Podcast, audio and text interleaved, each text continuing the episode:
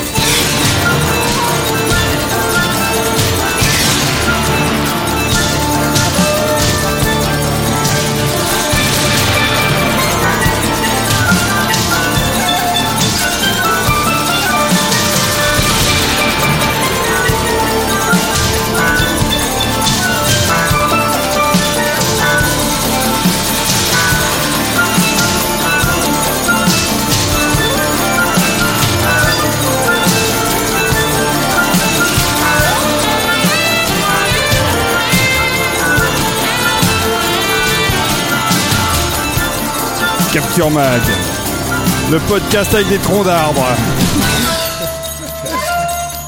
Bonsoir, nous sommes. le C'est un, c'est un vendredi. peu intimidant là quand tu fais ta grosse voix de mal. Ouais, Attends, heureusement, je le veux morceau, dire, attends, attends, attends, attends, heureusement, attends, le- morceau doux arrive là.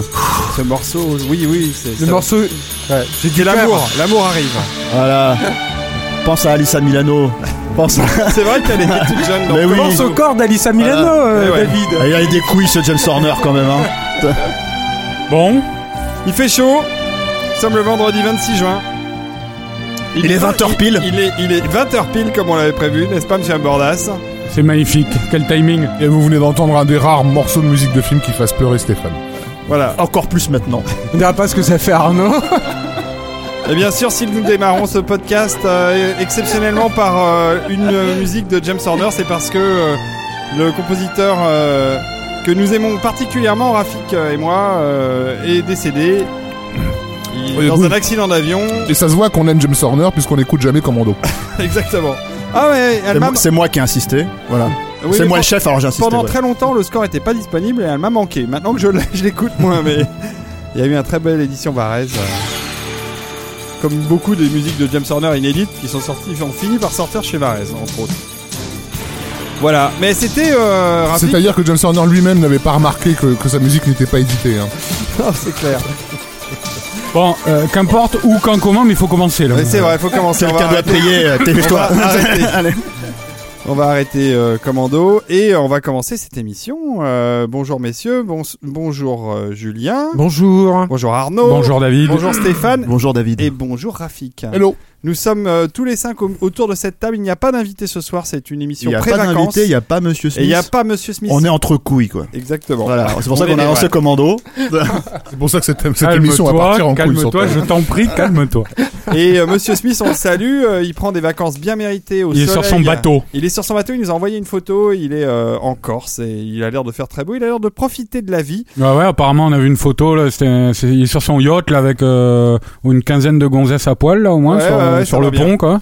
Ça a l'air d'aller. Ça va bien. Et donc euh, c'est moi qui suis aux manettes de la réalisation de cette émission. C'est donc c'est pour ainsi dire, vous ne verrez pratiquement pas de changement de plan, mais je vais essayer quand- même de me concentrer pendant que bah, vous les amis vous allez faire euh, vos news. Et on va d'ailleurs commencer euh, sur les chapeaux de roue. Je- Est-ce que je vous parle de ma de ma petite nuit au max de la rentrée? Mais oui, vas-y. D'ici que le podcast soit publié, elle sera en vente et ça sera une nuit au max le 5 septembre prochain. Donc vous avez deux mois pour prendre vos places. Et ça sera une nuit qui sera consacrée à un que j'aime particulièrement et à deux films qui fêteront leur 30e anniversaire en même temps le 11 septembre 2015.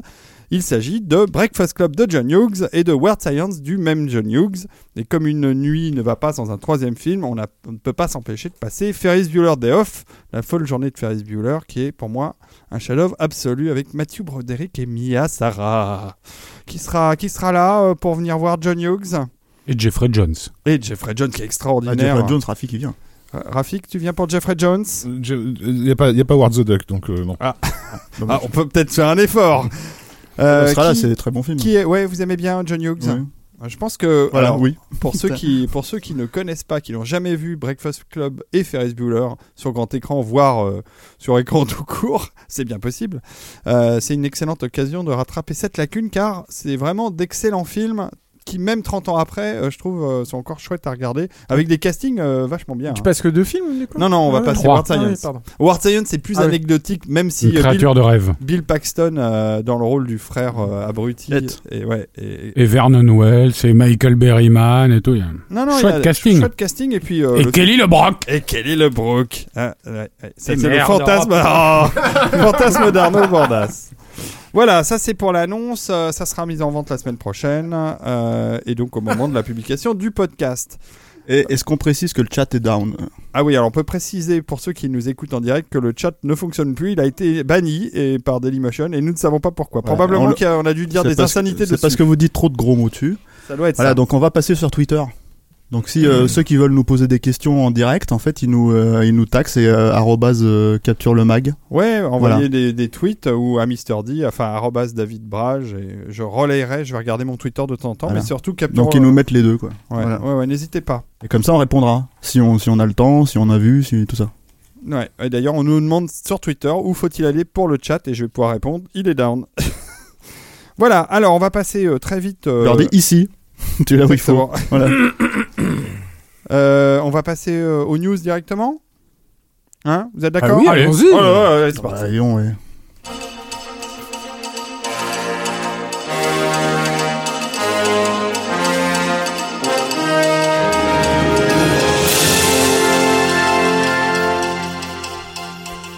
Alors, Julien, euh, je Bah, crois euh, qu'on va rester dans le sujet. Oui, on euh, reste de avec James Horner en fait. Donc c'est pas vraiment une news du coup, mais Bon, bah, euh, alors, c'est pas grave. Mais non, mais je surfe quand même sur euh, une actualité euh, sur tragique et brûlante euh, en même temps. C'est vrai que Euh, je me suis posé la question. C'est pas, je sais pas si on a vu passer ça sur euh, Twitter ou sur Facebook, mais euh, il est mort d'un accident d'avion. Mais on sait un peu plus de détails sur cet accident ou pas du tout C'était son avion qui pilotait, mais je crois Ouais. qu'en fait euh, euh, James Horner est un gros fanat de saut en parachute. Et il a sauté Et- de son avion. Et je crois que quand il compose quelque chose, c'est Anno qui racontait ça. Il, il fait un saut en parachute euh, presque quotidien. euh, Ah ouais. J'imagine. Enfin, c'est vous euh, les spécialistes. Donc vous- c'est pas, êtes peut-être au courant de ça, mais voilà. Donc euh, C'est pas un, mec, suicide euh, camouflé. euh, Non, je sais pas. J'en sais rien. Peut-être. L'avenir nous dira. peut-être plus d'infos que nous alors. Mais en tout cas, bon, voilà, le, le, le, le fait est que euh, dans le dernier numéro de, du magazine anglais Empire, ils ont une page, une, Excellent une, magazine. une, une, une seule page, c'est- très maigre, mais bon, euh, consacrée aux, aux musiques de films. Et alors le, le hasard a voulu qu'il y ait une interview de James Horner dedans. Et donc j'imagine que c'est une des dernières interviews que James Horner euh, aura donné avant sa, sa disparition. Probablement. Et euh, c'est plutôt intéressant. Je trouve que c'est toujours quelqu'un qui est assez intéressant, euh, qui était assez intéressant en, en- en entretien. James Horner, il a pas trop la langue de bois. Euh, Je me souviens notamment de lui sur le sur les suppléments de Aliens où il, il parlait vraiment très très euh, frontalement de l'enfer que ça a été de, de collaborer avec Cameron. Et là, il y a moi ce qui a retenu mon attention, c'est son souvenir de de de son travail sur Avatar. Et je, je trouve c'est jamais euh, inutile euh, de, rappeler dans quelles conditions a été euh, conçu Avatar. Et là, en l'occurrence, bah, je vais vous traduire à peu près ce que James Horner en dit. Il dit c'était incroyable d'être dans ce duel de hurleurs entre Jim et les deux dirigeants du studio. Le studio était persuadé que ce film serait un échec monumental. Et quand on était en train de travailler sur le mixage de Avatar à la Fox, en face du studio, il y avait une immense affiche de Alvin et les Chipmunks 2. Euh, en fait, le studio, euh, voilà, Chipmunks. Euh, pardon. Euh, les, Non, mais faut pas écorcher les chefs-d'œuvre. oui, hein. oui, bah oui. Euh, les, les dirigeants du studio étaient euh, totalement persuadés, étaient si persuadés que Avatar allait leur faire perdre des, des millions et des millions de dollars, qu'ils avaient mis énormément de pubs euh, sur, euh, sur ce film, sur Alvin et les Chipmunks 2, en pensant que ça allait euh, pouvoir rembourser une, une- une- un petit pourcentage du euh, budget monumental d'Avatar.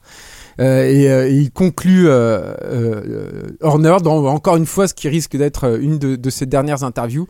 C'est c'est comme ça que Hollywood euh, fonctionne.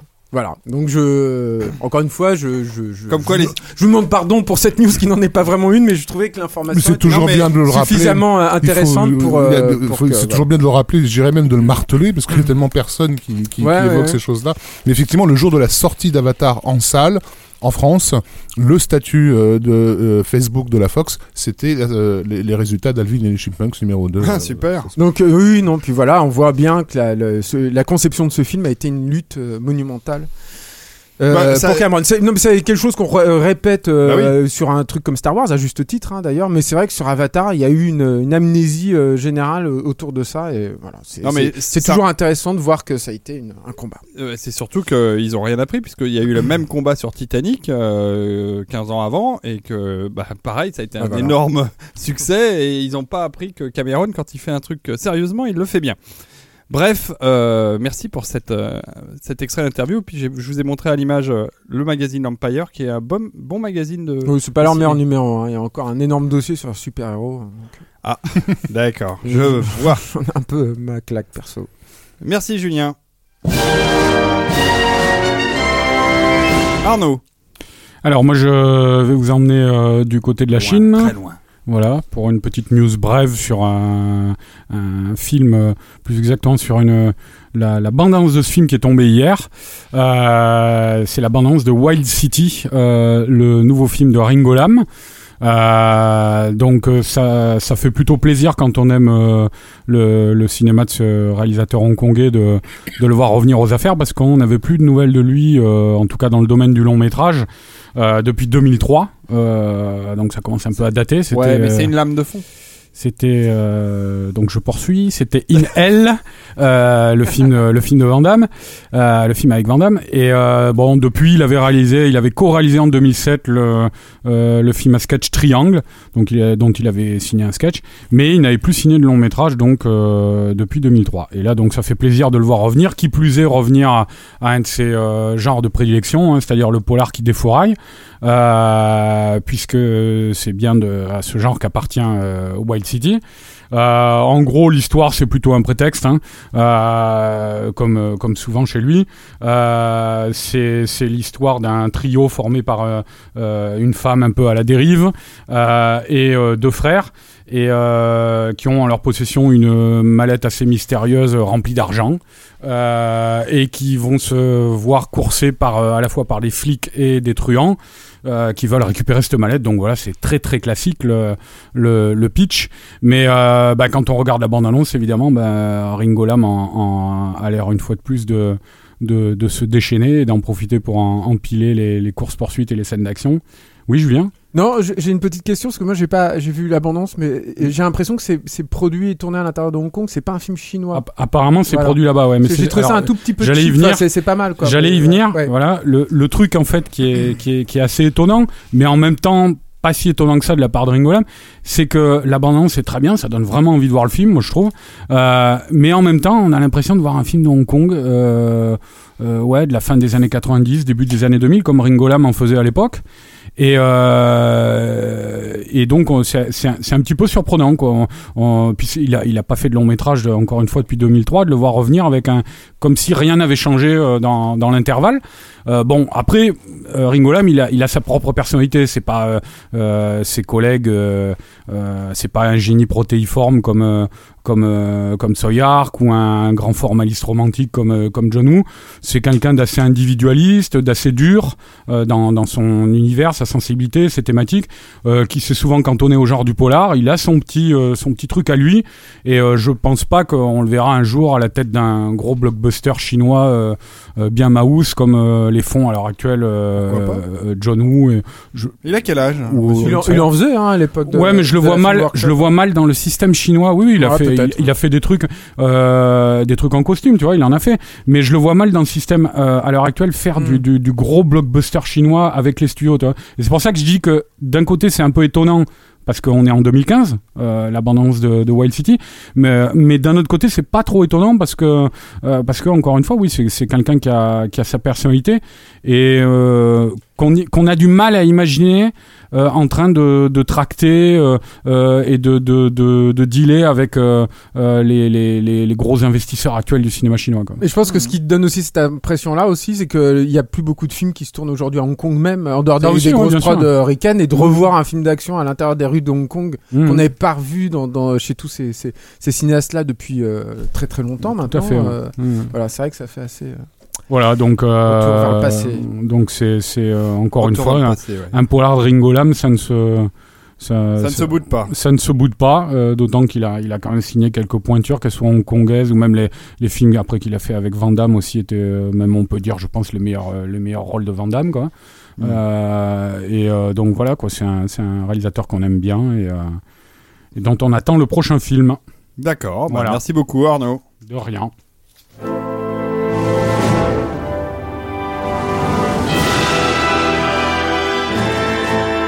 La parole est à Stéphane Moïsakis. Eh bien, moi ce soir, je vais vous parler de euh, Deadly Adoption, Oui. qui est euh, un, un téléfilm Lifetime, euh, un thriller de, de haute volée, qui a été diffusé la semaine dernière euh, sur la chaîne américaine.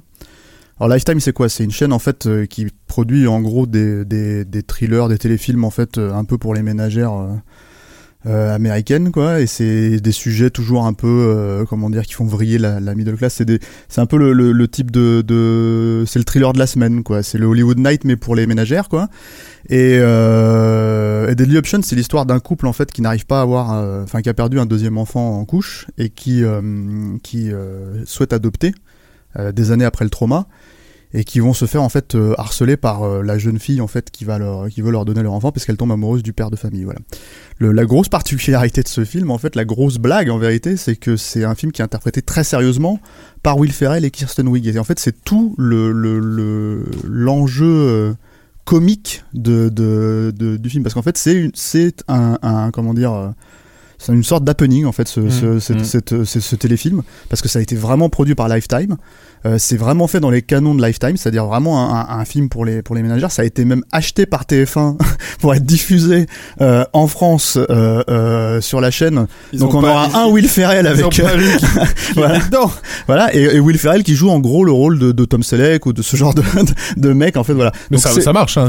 Effectivement, il n'y a pas une once de de- d'aide aux spectateurs, parce que le- j'ai vu, des- euh, j'ai vu des gens qui se demandaient, mais c'est quoi ce truc? Ça a l'air euh, vraiment pas. euh, C'est- voilà. C'est, c'est, écoute, moi j'en ai vu une demi-heure. Hein, c'est difficile d'aller, Voilà. vraiment très loin Ouais. parce que c'est à ce point, c'est du, du Andy Kaufman à ce point de, de, de- Ah oui. comment dire, de, de gag, euh, euh, je sais pas moi, de, oui, oui, de, mise en abîme, oui, bien sûr. ouais. Et, euh, et euh, c'est même, enfin, je veux dire, euh, son, Casa de mi Padre là, leur, leur, leur Hmm. euh, euh, Mexploitation qu'ils avaient fait, c'était déjà, il y avait déjà plus de gags. Là, il n'y a pas de gags. C'est-à-dire que tous les effets, comment dire, euh, euh, fonctionnent sur le contre-champ de, de, de Will Ferrell qui joue le rôle très sérieusement au premier degré. Voilà. Donc, euh, je voulais parler de ça parce que c'est, c'est, euh, euh, finalement une star en fait de ce niveau-là. C'est rare de les voir faire ce genre de petits coups euh, aujourd'hui, euh, si ce n'est que pour un sketch On ou un voit truc ce comme ça. quoi. motive, quoi. Will Ferrell, Ouais. un mec comme ça. hein. C'est pas Adam Sandler qui ferait ça. Bah, c'était une petite pique, une attaque, euh, tu vois. Bravo, ok. On avait dit que sur Capture Mag, on ne dirait pas de mal de Adam Sandler. Tout le, tout le reste de la presse le fait, donc on va pas s'y mettre, quoi. Voilà, c'était ma petite news. Tu peux, tu peux lancer, Rafik. C'était juste un petit truc comme ça pour, euh, pour pointer du doigt euh, l'actualité de Will Ferrell. qui en plus va devenir une actualité française, je sais pas quand ce sera diffusé, mais ça me fait toujours, enfin c'est quand même assez drôle que le gag, le Mais, gag euh, du Casa truc, de Mi ça n'a pas été distribué en France, si? C'est sorti en vidéo. Ah, d'accord. On en avait parlé sur le site à l'époque, mais euh, c'est sorti, euh, ça a même été diffusé sur OCS à l'époque, Ouais, je crois. je et euh, et euh, mais là, c'est c'est une comédie, hein, Mm. Casa de Mi Padre. Là, c'est vraiment un, Ah, un- ouais. un film sérieux. L'aspect comique, c'est vraiment le contre-champ. Et du coup, il va y avoir une distribution française, tu sais Ah ouais, ouais, apparemment, ouais. il a été acheté euh, Ah pour ouais. TF1, quoi. Ah ouais, ça va être diffusé sur dingue. TF1, c'est ça qui est drôle. c'est fou. Voilà. D'accord. Voilà pour la news. Eh ben merci Stéphane. C'est parti pour Rafik.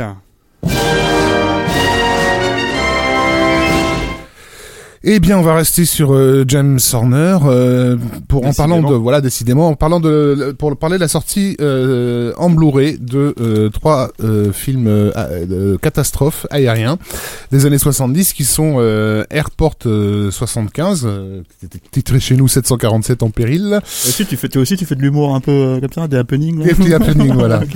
Les naufragés. Alors donc voilà, euh, Airport 75 euh, avec Charlton Heston, les naufragés du 747 avec Jack Lemmon et Et Christopher Lee. et, et, et, et l'inimitable Airport 80 Concorde avec Mmh. Alain Delon. Euh, trois films qui euh, en plus. Alors les jaquettes sont super jolies. Hein.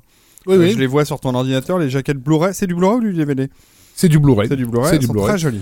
Et donc voilà, pourquoi pourquoi parler de ces de ces films euh, oubliés? Bah précisément parce qu'ils sont oubliés. Euh, je précise tout de suite que euh, je n'ai jamais été un grand fan de de, de, de ces films-ci, mais j'ai pu les voir euh, disparaître du champ médiatique au fil des années du- d'une façon assez extraordinaire parce que ce sont des films qui passaient très très régulièrement sur TF1 le dimanche soir. C'était le, le film familial typique, à tel point que c'est grâce à des films comme ceci que euh, que quand les As font un font airplane, ils peuvent jouer sur tous les codes du film catastrophe et que tout le grand public peut le capter. En fait, Airplane, euh, y a-t-il un pilote de l'avion, est arrivé à la fin de cette vague là à la fin des années 70, euh, comme une espèce de ré- récapitulatif de tout ce qui avait gonflé les gens comme cliché euh, durant la, la, la décennie. Ça avait débuté dès, dès les années, début des années 70 avec le premier Airport, et euh, et il y a eu tout- toute cette série-là. Euh, donc voilà, généralement, c'est toujours le- tous- ces films sont construits sur le même sur le même schéma narratif. D'un énorme accident en plein ciel euh, euh, qui va les obliger à, à- à atterrir d'une façon euh, euh, plus ou moins catastrophique, avec toujours des pilotes euh, hors, hors de contrôle. À l'exception donc de, du Airport 80 où là euh, on, a- on commence à approcher des années 80 comme son titre l'indique et où Alain Delon au contraire fait fait une espèce de post Star Wars en, en- en se faisant courser par des missiles et, en, et, en, pilotant son Concorde comme si c'était un chasseur un chasseur X. En même temps, il y a que Alain Delon qui pourrait éviter la catastrophe hein, ce genre de cas. Exactement, mais surtout surtout quand il est épaulé par euh, par la star euh, d'Emmanuel euh, Sylvia Christel. Euh, Épaulé. Oui, parce que les, Il les, y en les- avait les pas un qui se les- passait dans, un, dans une navette spatiale aussi dans un Alors orbital ça c'est un, Airplane 2. un- ça c'est un téléfilm Ah, d'accord, t'es sûr qui a été fait au début des années 80 Peut-être. avec des effets spéciaux de Jones Extra. Oui, voilà. tout à fait, ouais. Mm. Et qui était effectivement. euh, Mais là, on était passé à la télé. La vague était déjà morte au cinéma, en ouais. fait. Non, il y a eu Space Camp. Et ça s'appelait comment ça, les 747 dans l'espace euh Euh, je cherche le nom de ce téléfilm dont, dont Dijkstra avait fait les effets Ah oui, spéciaux. oui, je vois ce que tu veux dire. Mm. Et euh, c'était. euh, comment il s'appelle L'homme qui valait 3 milliards, là, qui jouait. euh, L'Imagers, ouais. L'Imagers, qui jouait le rôle titre. Ah oui, c'était très Euh, joli. et il avait eu le malheur pour lui d'arriver en même temps que la, suite d'Airplane qui était, qui était en fait une- la parodie est sortie en même temps que ça. en même temps que le, que le truc. Euh, et, euh, et donc voilà, donc c'est intéressant de voir comment cul- culturellement des films qui étaient quand même des gros trucs, qui, qui ont, qui ont occupé l'espace médiatique et, et surtout qui ont survécu quelques années, parce qu'avec la, vraiment avec la télévision, c'est c'est des films qui sont restés dans la conscience de pas mal de, de gens de ma génération, ont complètement disparu. Quand, quand j'en ai parlé à quelques collègues c- cette semaine, ils n'en avaient jamais entendu parler. Ils s'étonnaient même de ne pas connaître euh, de- des films avec quand même des castings assez, euh, assez, euh, assez prestigieux. Donc voilà. Starflight One. Voilà, merci, merci Julien Starflight. Euh, donc voilà, donc euh, ressorti en Blu-ray de ces de ces chefs-d'œuvre. Euh, si vous êtes comme moi un complétiste, parce que donc faut savoir bien sûr que des films comme ça nécessitaient des effets spéciaux, de beaucoup de travail de de, de maquette. Euh, sauf que ce sont les vieux de la vieille généralement qui étaient qui s'occupaient de, ce- de ces effets spéciaux-là. C'est-à-dire des gens qui eux-mêmes ont été dépassés par l'arrivée de des gens de, de, de l'arrivée d'ILM en fait. Euh, C'est les, c'est les seuls dans les années 70, je, puis ouais, leur- ouais, leur vas-y, vas-y, là-dessus, ouais. Qui, qui, qui, c'est ces films-là, les films catastrophes, qui employaient encore les mecs qui faisaient les effets spéciaux. Tout à fait. Il y en avait plus, il y avait plus du tout de films à effets spéciaux. Les, les départements effets spéciaux des Majors avaient fermé. Et du coup, voilà. Donc voilà, on retrouve des gars comme des légendes comme Albert Whitlock euh, Voilà. au, au générique, hein, qui étaient en fait les types qui bossaient dans les studios Disney des années 60 et tout ça. Et, et qui avaient encore des méthodes euh, à l'ancienne. Donc, les- il faut, enfin, faut le dire, les- c'est des effets spéciaux quand même un peu kitschissimes. Déjà à l'époque, euh, ils avaient été un peu ridiculisés par l'arrivée de Star Wars. Donc, si vous êtes vraiment un complétiste, vous allez tous vous les faire euh, en Blu-ray et vous terminerez avec le dernier film où l'on a où, où l'on puisse avoir un, une vraie belle séquence d'accidents d'avion euh, fait par euh, une légende des effets spéciaux qui est Derek Meddings euh, en travail de maquette et qui est Banzai de Claude Zidi Exactement. avec euh, Coluche euh, qui est donc le voilà le dernier avatar d'un grand de, de cette grande vague de, de, de, de films Une scène catastrophes. qui a coûté une blinde. Alors moi, il y a un mec sur le sur le Twitter qui m'a demandé, puisqu'on est dans les blockbusters là, lequel de nous tous euh, a été le plus énervé par Jurassic World? Moi moi Je suis tellement énervé par Jurassic World que j'ai pas vu. Ah voilà, toi, c'est ce que j'allais dire. toi. Ouais, Donc, en fait, on est deux à l'avoir vu quoi. Moi, j'ai pas vu non plus. hein. Ouais. Tu l'as Bon, pas bah, c'est moi, voilà, j'ai envie de dire que c'est moi. Voilà. Voilà. C'est de la merde. Tu devrais peut-être dire chez qui ça sort Pardon, oui. Donc ça sort chez Elephant. Voilà. Euh, et Ah, voilà. Jurassic Et, World, hein, ils aimeraient et- bien. mais- et donc Elephant, Tes c'est- amis en fait. c'est mes copains, vrai puisque bah, ils ont sorti le plus grand film de, de, de l'univers qui est Howard the Duck. Mais voilà, donc c'est quand même un éditeur qui, qui s'est spécialisé dans la sortie de, de perles oubliées. Euh, et et, et Ah donc, oui, Howard the Duck, c'est une belle perle. Hein. Sois pas, sois pas agressif comme non, ça. non, non, non. euh, Quand- quand- voilà, quand- tu as affaire J'attends à des, qu'ils soient en solde à 5 euros. tu as, tu as affaire à des Tu dirais pas la même cinéphiles. chose si c'était James Horner qui avait fait la musique. Hein. Non, mais c'était John Barry. John Barry qui fait la musique hein. de, de James Horner. vrai. et ouais, et qu'il voulait pas que le, le- le disque sorte. Euh, John Barry Apparemment, personne ne voulait que le, le Blu-ray sorte non plus. tu Ce vois. film est Donc, parfait jusqu'au bout. bref. donc voilà, Il y avait la chanson de Thomas Dolby qui était. et- Elephant, voilà, qui se sont un peu spécialisés dans l'idée d'aller comme ça repêcher de, de- des objets que, bah, que le champ culturel a décidé d'enterrer. On ne sait pas Mais pour moi, je quelle trouve ça raison. bien. Je trouve ça bien. Et, et c'est très bien, je les encourage oui, à le bien faire. sûr. Ils ont sorti le cri du sorcier dernièrement. Donc un- moi je trouve un peu ennuyeux, mais enfin c'est une curiosité quand même. Ah, c'est eux qui ont sorti le cri du sorcier? Oui, oui, si je me trompe pas. je Ils sont, ils sont très actifs, ouais. Alors, non seulement ils sont très actifs, mais je trouve que les jaquettes de leur euh, Blu-ray ou de DVD sont très très sympas. Euh, Le cri du sorcier, elle m'a attiré l'œil Voilà. par son côté très coloré. ok, merci beaucoup pour toutes ces news. Euh, et entre deux chips, parce que qu'est-ce qu'on qu'est-ce qu'on boulotte ce soir? Faut dire que si vous voyez le live, vous verrez, euh, je vais repasser sur une caméra générale, vous verrez que nous avons euh, beaucoup de choses au milieu de la table, grâce à Stéphane en partie, puisqu'il a, il a fourni les Haribo et, merci. et moi, j'ai plutôt fourni des chips, hein, mais, euh, mais l'alcool coule à flot, c'est formidable. Vraiment, Il y a de l'alcool? Ouais. Allez hop, Ah, c'est parti pour un petit GB. Et puis pour un petit dossier, euh, voire deux dossiers de Capture Max ce soir. Allez, c'est le, le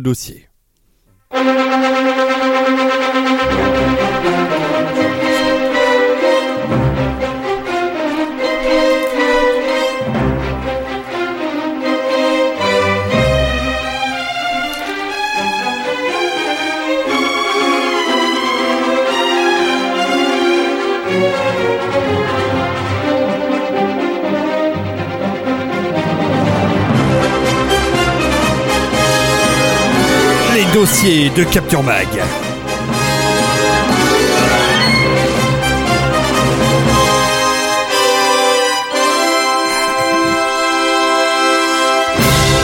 C'est bon, tout le monde s'est raclé la gorge. Qui va pouvoir entamer le premier dossier? Bah, je veux bien. Julien, tu Bah veux? ouais, Tu prends ouais. la main. Allez, je- je- Prends la Là, main. je veux bien. Ouais, ouais.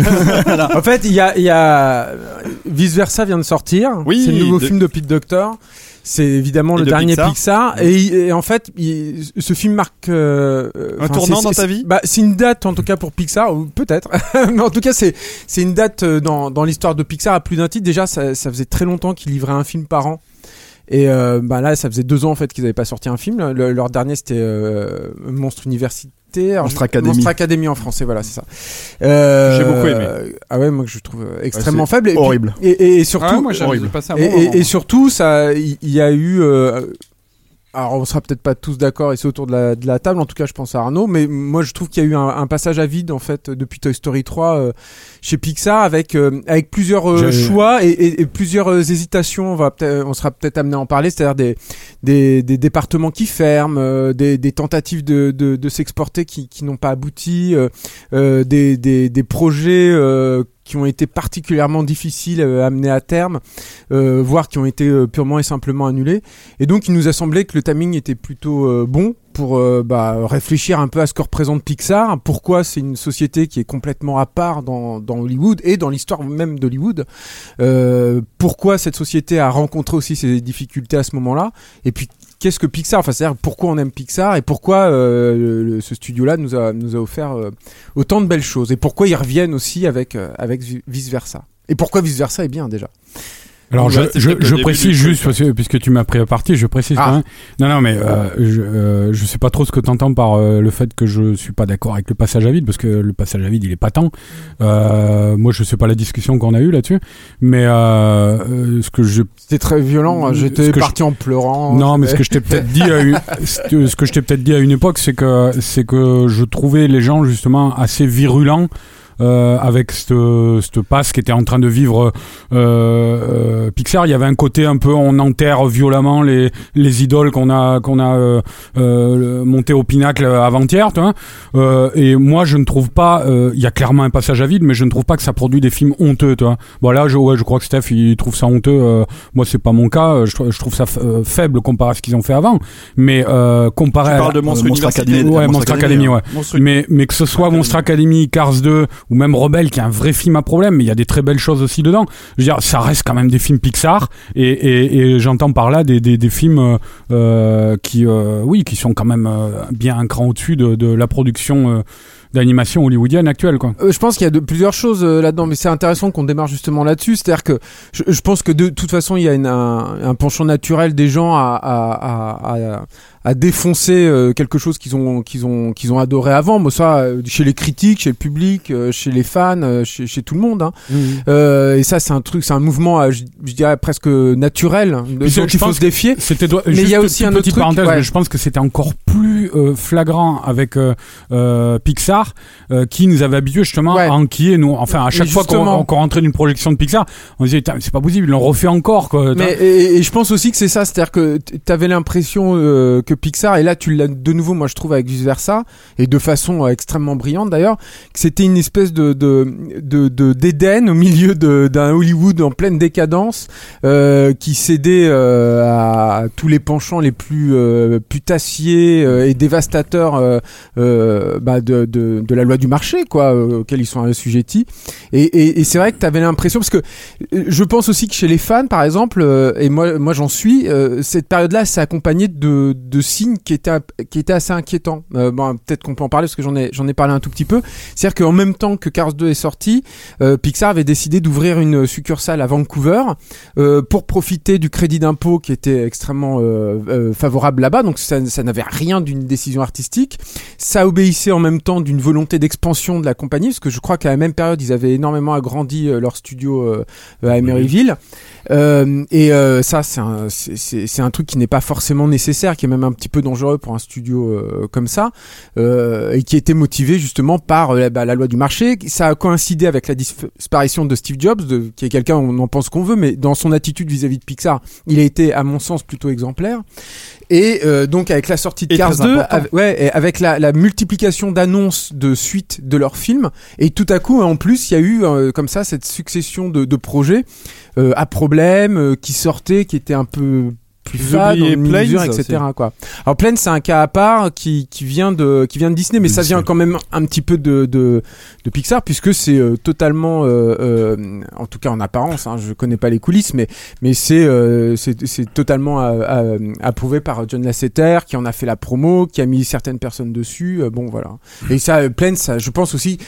Planes, même si c'est un produit Disney, je pense aussi que ça a fait beaucoup de mal pour l'image de, de Pixar. C'est-à-dire qu'ils ont dévalué tout à coup leur Je licence. sais pas. Pour les, dé- en- les enfants ont aimé. hein. Ouais, mais Voilà, je, parle, je de. non, ouais, mais- Et puis même au long terme, Planes, qu'est-ce qu'il en reste aujourd'hui, quoi? Et, et c'est des de- films qui ont été faits en Inde. euh, Non mais le- Euh, la, voilà. la vérité c'est vrai que quand tu quand tu sors Cars 2 on sait on sait qu'aussi la, la volonté de Cars 2 derrière à la base elle est elle est, elle est sur le marketing du, du, du premier et les, les ventes faramineuses de jouets. de, de ventes de jouets qui, sont, ont, on qui on juste complètement dépassé euh, même les ventes de Mickey du personnage de Mickey Mouse ce genre de choses euh, reviendra sur, sur Cars 2 parce qu'il y a, mais pas mal de choses à en dire justement dans le rapport qu'on peut avoir avec, avec Mais- Pixar et qui souvent oublie la place des enfants dans le public Mm. euh, de, de, ce- de cette compagnie. Mais C'est-à-dire Cars qu'on- 2 est, est- est même un problème pour moi avec les enfants en fait. C'est-à-dire que c'est un film de ce que j'ai pu observer. Après, on peut, on peut ça en discuter. Ce sera forcément subjectif. Autant Cars, il y a un truc miraculeux Mm. avec les mômes qui est incroyable. C'est ça que j'ai pu observer à plein de reprises. Autant Cars 2, c'est pareil. J'ai l'impression que c'est un film qui a disparu. Je, je vois. Ah. Ah ouais, bah Ah, moi je vois non, pas pas- de gamin euh, triper autant. Ah ouais, non, euh, a sur eu- ma Je suis chaîne. comme Julien, moi, mes enfants ont adoré le premier Cars, le Ouais. deuxième, Et ils le- ont lâché Et le deuxième, quoi. moi je vois plein plein d'enfants. Par Ça, contre, ça ils ont aimé rien à voir avec le 1 quoi. Il y a, un- truc qu'il faut préciser quand même sur Cars, c'est que euh, je pense que ça résume pas mal toute l'ambivalence, euh, enfin l'ambivalence, toute la problématique, on va dire, de, de, de Pixar ces dernières années. C'est que c'est certes à la fois, ils l'avaient pas peut-être pas vu venir, je ne sais pas, mais c'est certes à la fois euh, à l'époque de la sortie de Cars leur plus grosse vente en produits dérivés, effectivement, mais en même temps à la, à la, à la toute base, à la, à- au tout début du projet, euh, c'est aussi vraiment un, un vrai labor of love de la part de, de John Lasseter. C'est un projet euh, Le premier Cars. Ouais, le premier Cars. ouais, c'est un, projet pour lequel il avait une, une, une passion depuis le départ. C'est le projet qui l'a fait revenir à la réalisation. Euh, c'était c'était c'était pas un, un- il a, il a pas, pas un Pixar de plus. non non il- c'était pas un Pixar de plus pour lui c'est un loin vrai de là. quoi. euh, parcours dans sa vie à lui euh, important parce que ça c'est c'est un film qui est né de sa première année sabbatique alors que c'est un bourreau de travail le mec il est il est pas là et tout à coup sa femme lui fait réaliser que bah il a pas élevé ses gosses le mec se prend une euh, c'était peut-être pas même pas une année sabbatique mais enfin en tout cas c'était plusieurs mois Et puis il avait, il avait fait ce fameux voyage à travers et le. voilà, les elle avait États-Unis. travaillé aux États-Unis. Et moi, je trouve que le film euh, est quand même porté par ça. C'est-à-dire Mm. que entre la frénésie du début, euh, qui est assez repoussante en fait, et très très violente, et le et ce qui se passe ensuite, et euh, le, le rapport au paysage, à, à cette redécouverte de ses racines, euh, parce que c'est les racines de la CETA, hein, Cars. Hein, euh. donc euh, voilà, il y a, il y, a, y a, moi je trouve, voilà, ça c'est. Mais- voilà. Alors, ce, qui n'est pas dans Cars 2. Non, mais ce qui- ce qui est intéressant justement parle par un peu rapport à de la chute. Inside Out avant de- d'enchaîner Oui, sur le ouais. dossier euh, Pixar à proprement parler ou euh, Allez-y alors. Moi, je pense qu'on aurait, on aurait peut-être dû faire euh, quand même, euh, parce qu'on a, on a commencé d'entrée avec euh, bon Inside Out, on est passé un peu, on a fait un retour en arrière sur Cars. On va peut-être parler un petit peu des prémices du, du studio, non? Ah oui, oui, de, de faire, de refaire un, un bref historique, bien sûr. Écoute, rapidement, moi Ouais. j'ai j'ai amené avec moi parce qu'à l'époque j'étais allé visiter les studios Pixar, j'avais rencontré Ed Catmull et je pense que le mieux c'est des propos inédits en plus que j'avais pas utilisé à l'époque. J'avais j'avais discuté un bon moment, au moins une heure avec Ed Catmull. Et euh, Ed c'est- Catmull, c'est c'est la, la, la tête financière, on va dire, de la. non, c'est la tête technologique. technologique, Voilà. pardon. Euh, la tête financière c'était euh, Steve Jobs. C'était euh, Jobs, comme ouais, a dit ça. Julien. qui venait de, Et la tête artistique. de, la, la computer- de Lucasfilm Computer Division en Voilà. fait oui, c'est- il avait rencontré John Lasseter euh, Alors, chez voilà. Lucas voilà. Donc euh, en fait, je, euh, je l'avais interviewé un petit peu sur les débuts de, de, de Pixar, et donc je pense que le, mieux c'est de lui laisser la parole. Je vous le lis, ça va, ça va, ça va prendre trois minutes, mais où il retrace un peu justement tout le, toute la création de, euh, de Pixar. Euh, et je rappelle donc, ce sont des propos totalement inédits. Euh, donc quand j'étais enfant, j'étais tombé amoureux des grands films Disney comme Pinocchio ou Peter Pan, raconte Ed Catmull. Et plus tard, je voulais faire ça, créer des univers merveilleux comme cela. J'ai essayé, mais je ne savais pas comment accéder à ce monde-là, celui de l'animation. Donc je l'ai fait par le biais de ma spécialité, les sciences. Euh, en fait, quand je suis arrivé à l'université et que j'ai commencé à m'intéresser à ce qui était alors les fondations de l'infographie, j'ai réalisé que je pouvais accéder à ma passion première, le dessin animé, en utilisant l'infographie. On était en 1971 et j'ai donc commencé à utiliser mes recherches pour représenter des formes à l'aide d'ordinateurs. J'ai notamment conçu une reproduction en volume de ma main, qui est assez célèbre, que je crois qu'on peut trouver euh, assez euh, facilement sur Internet. À partir de là, j'ai commencé à rêver de faire un film entièrement animé par ordinateur, mais j'étais plutôt seul à l'époque. On travaillait avec quelques copains dans un garage et les choses avançaient peu à peu. Il faut comprendre qu'à cette époque-là, en gros, vu que l'image de synthèse se résumait à des lignes blanches sur un fond noir, la plupart des gens avaient du mal à imaginer qu'on puisse un jour faire un film avec ça. Puis, en 1979, George Lucas est venu me chercher, est venu nous chercher. Nos effectifs se sont alors agrandis et on a pu travailler avec plus de confort. Et quelques années plus tard, George nous a revendu à Steve Jobs, qui a énormément investi dans l'affaire. Il a perdu beaucoup d'argent avec Pixar à cette époque-là. Pixar s'est développé, faisait des publicités, des courts-métrages, mais l'affaire n'était clairement pas rentable. Et pourtant, Steve y croyait. Et c'est final. Donc, c'est ce que tu disais, Julien, tout à l'heure. Je pense qu'il a été tout à fait honorable là-dessus euh, et qu'il s'est obstiné. euh, euh, Bah, si vous voulez en savoir plus d'ailleurs sur la- l'approche de Steve sur, sur euh, Pixar, euh, lisez euh, sa bio officielle. Bon, c'est une bio officielle, mais il y a un très très très long passage sur Pixar où il parle de toute son expérience et de tout Ouais. ce qu'il a fait là-bas. Peut-être juste rajouter un petit truc qui ferait une petite pause avant que tu reprennes les propos. Euh, Il y a, il y a un, un, un article de Wired, qui est un, magazine américain, Oui, sur le design. sur euh, ILM là euh, qui, qui qui vient de, de sortir et justement Ed Catmull est interrogé euh, là-dedans il y a un truc qui est intéressant justement dans le rapport de Steve Jobs et tout ça c'est que il, il raconte que eux, leur département au sein d'ILM ce qui faisait partie d'ILM quoi était très très mal vu. C'est-à-dire qu'ils étaient ils étaient euh, relégués dans une petite pièce et euh, et les autres mecs voulaient voilà ils, ils les regardaient c'était les pestiférés quoi. Mm. Voilà. Donc c'est c'est intéressant de se rappeler de ça parce que bon voilà c'était pas évident quoi. Parce qu'il y avait, la- il y avait la crainte à l'époque que, que- qu'il soit remplacé par des par des boutons euh, d'ordinateur. Donc, euh, donc je continue le, le, le, le petit euh, résumé de, de, de. Catmull. Euh, donc et pourtant, il dit Steve Jobs y croyait, et c'est finalement en 91 que Disney nous a contactés pour réaliser un long métrage entièrement en images de synthèse. C'était le projet rêvé, et si c'était aussi un projet très lourd, Disney était la bonne compagnie avec qui le concrétiser, ce qui a mis 4 ans. J'ai donc rêvé d'un long métrage d'animation entièrement conçu par ordinateur en 1975. On a mis 10 ans pour développer la technologie nécessaire à ce défi, et 10 ans pour pour le concrétiser, mais on l'a fait. Voilà, c'est là où on voit que c'est c'est aussi euh, quand je disais le, le, le pendant euh, technologique du trio, c'est Mm. aussi le pendant visionnaire vraiment Ed Catmull à la base. Il Mm. est vraiment à la base de cette impulsion. Quoi. À l'origine, nous n'étions que des informaticiens, euh, dit-il, et je savais que pour réaliser mon rêve, nous avions besoin d'un artiste. Quand j'ai rencontré John Lasseter, il venait de se faire virer de chez Disney et il cherchait à faire un peu la même chose que nous. On s'est très vite aperçu que le- ce type était né pour raconter des histoires et qu'en plus, il souhaitait leur donner vie de la même manière que nous. C'est cette rencontre qui a donné André et Walibi, donc le, le- le célèbre court-métrage euh, euh, de Pixar.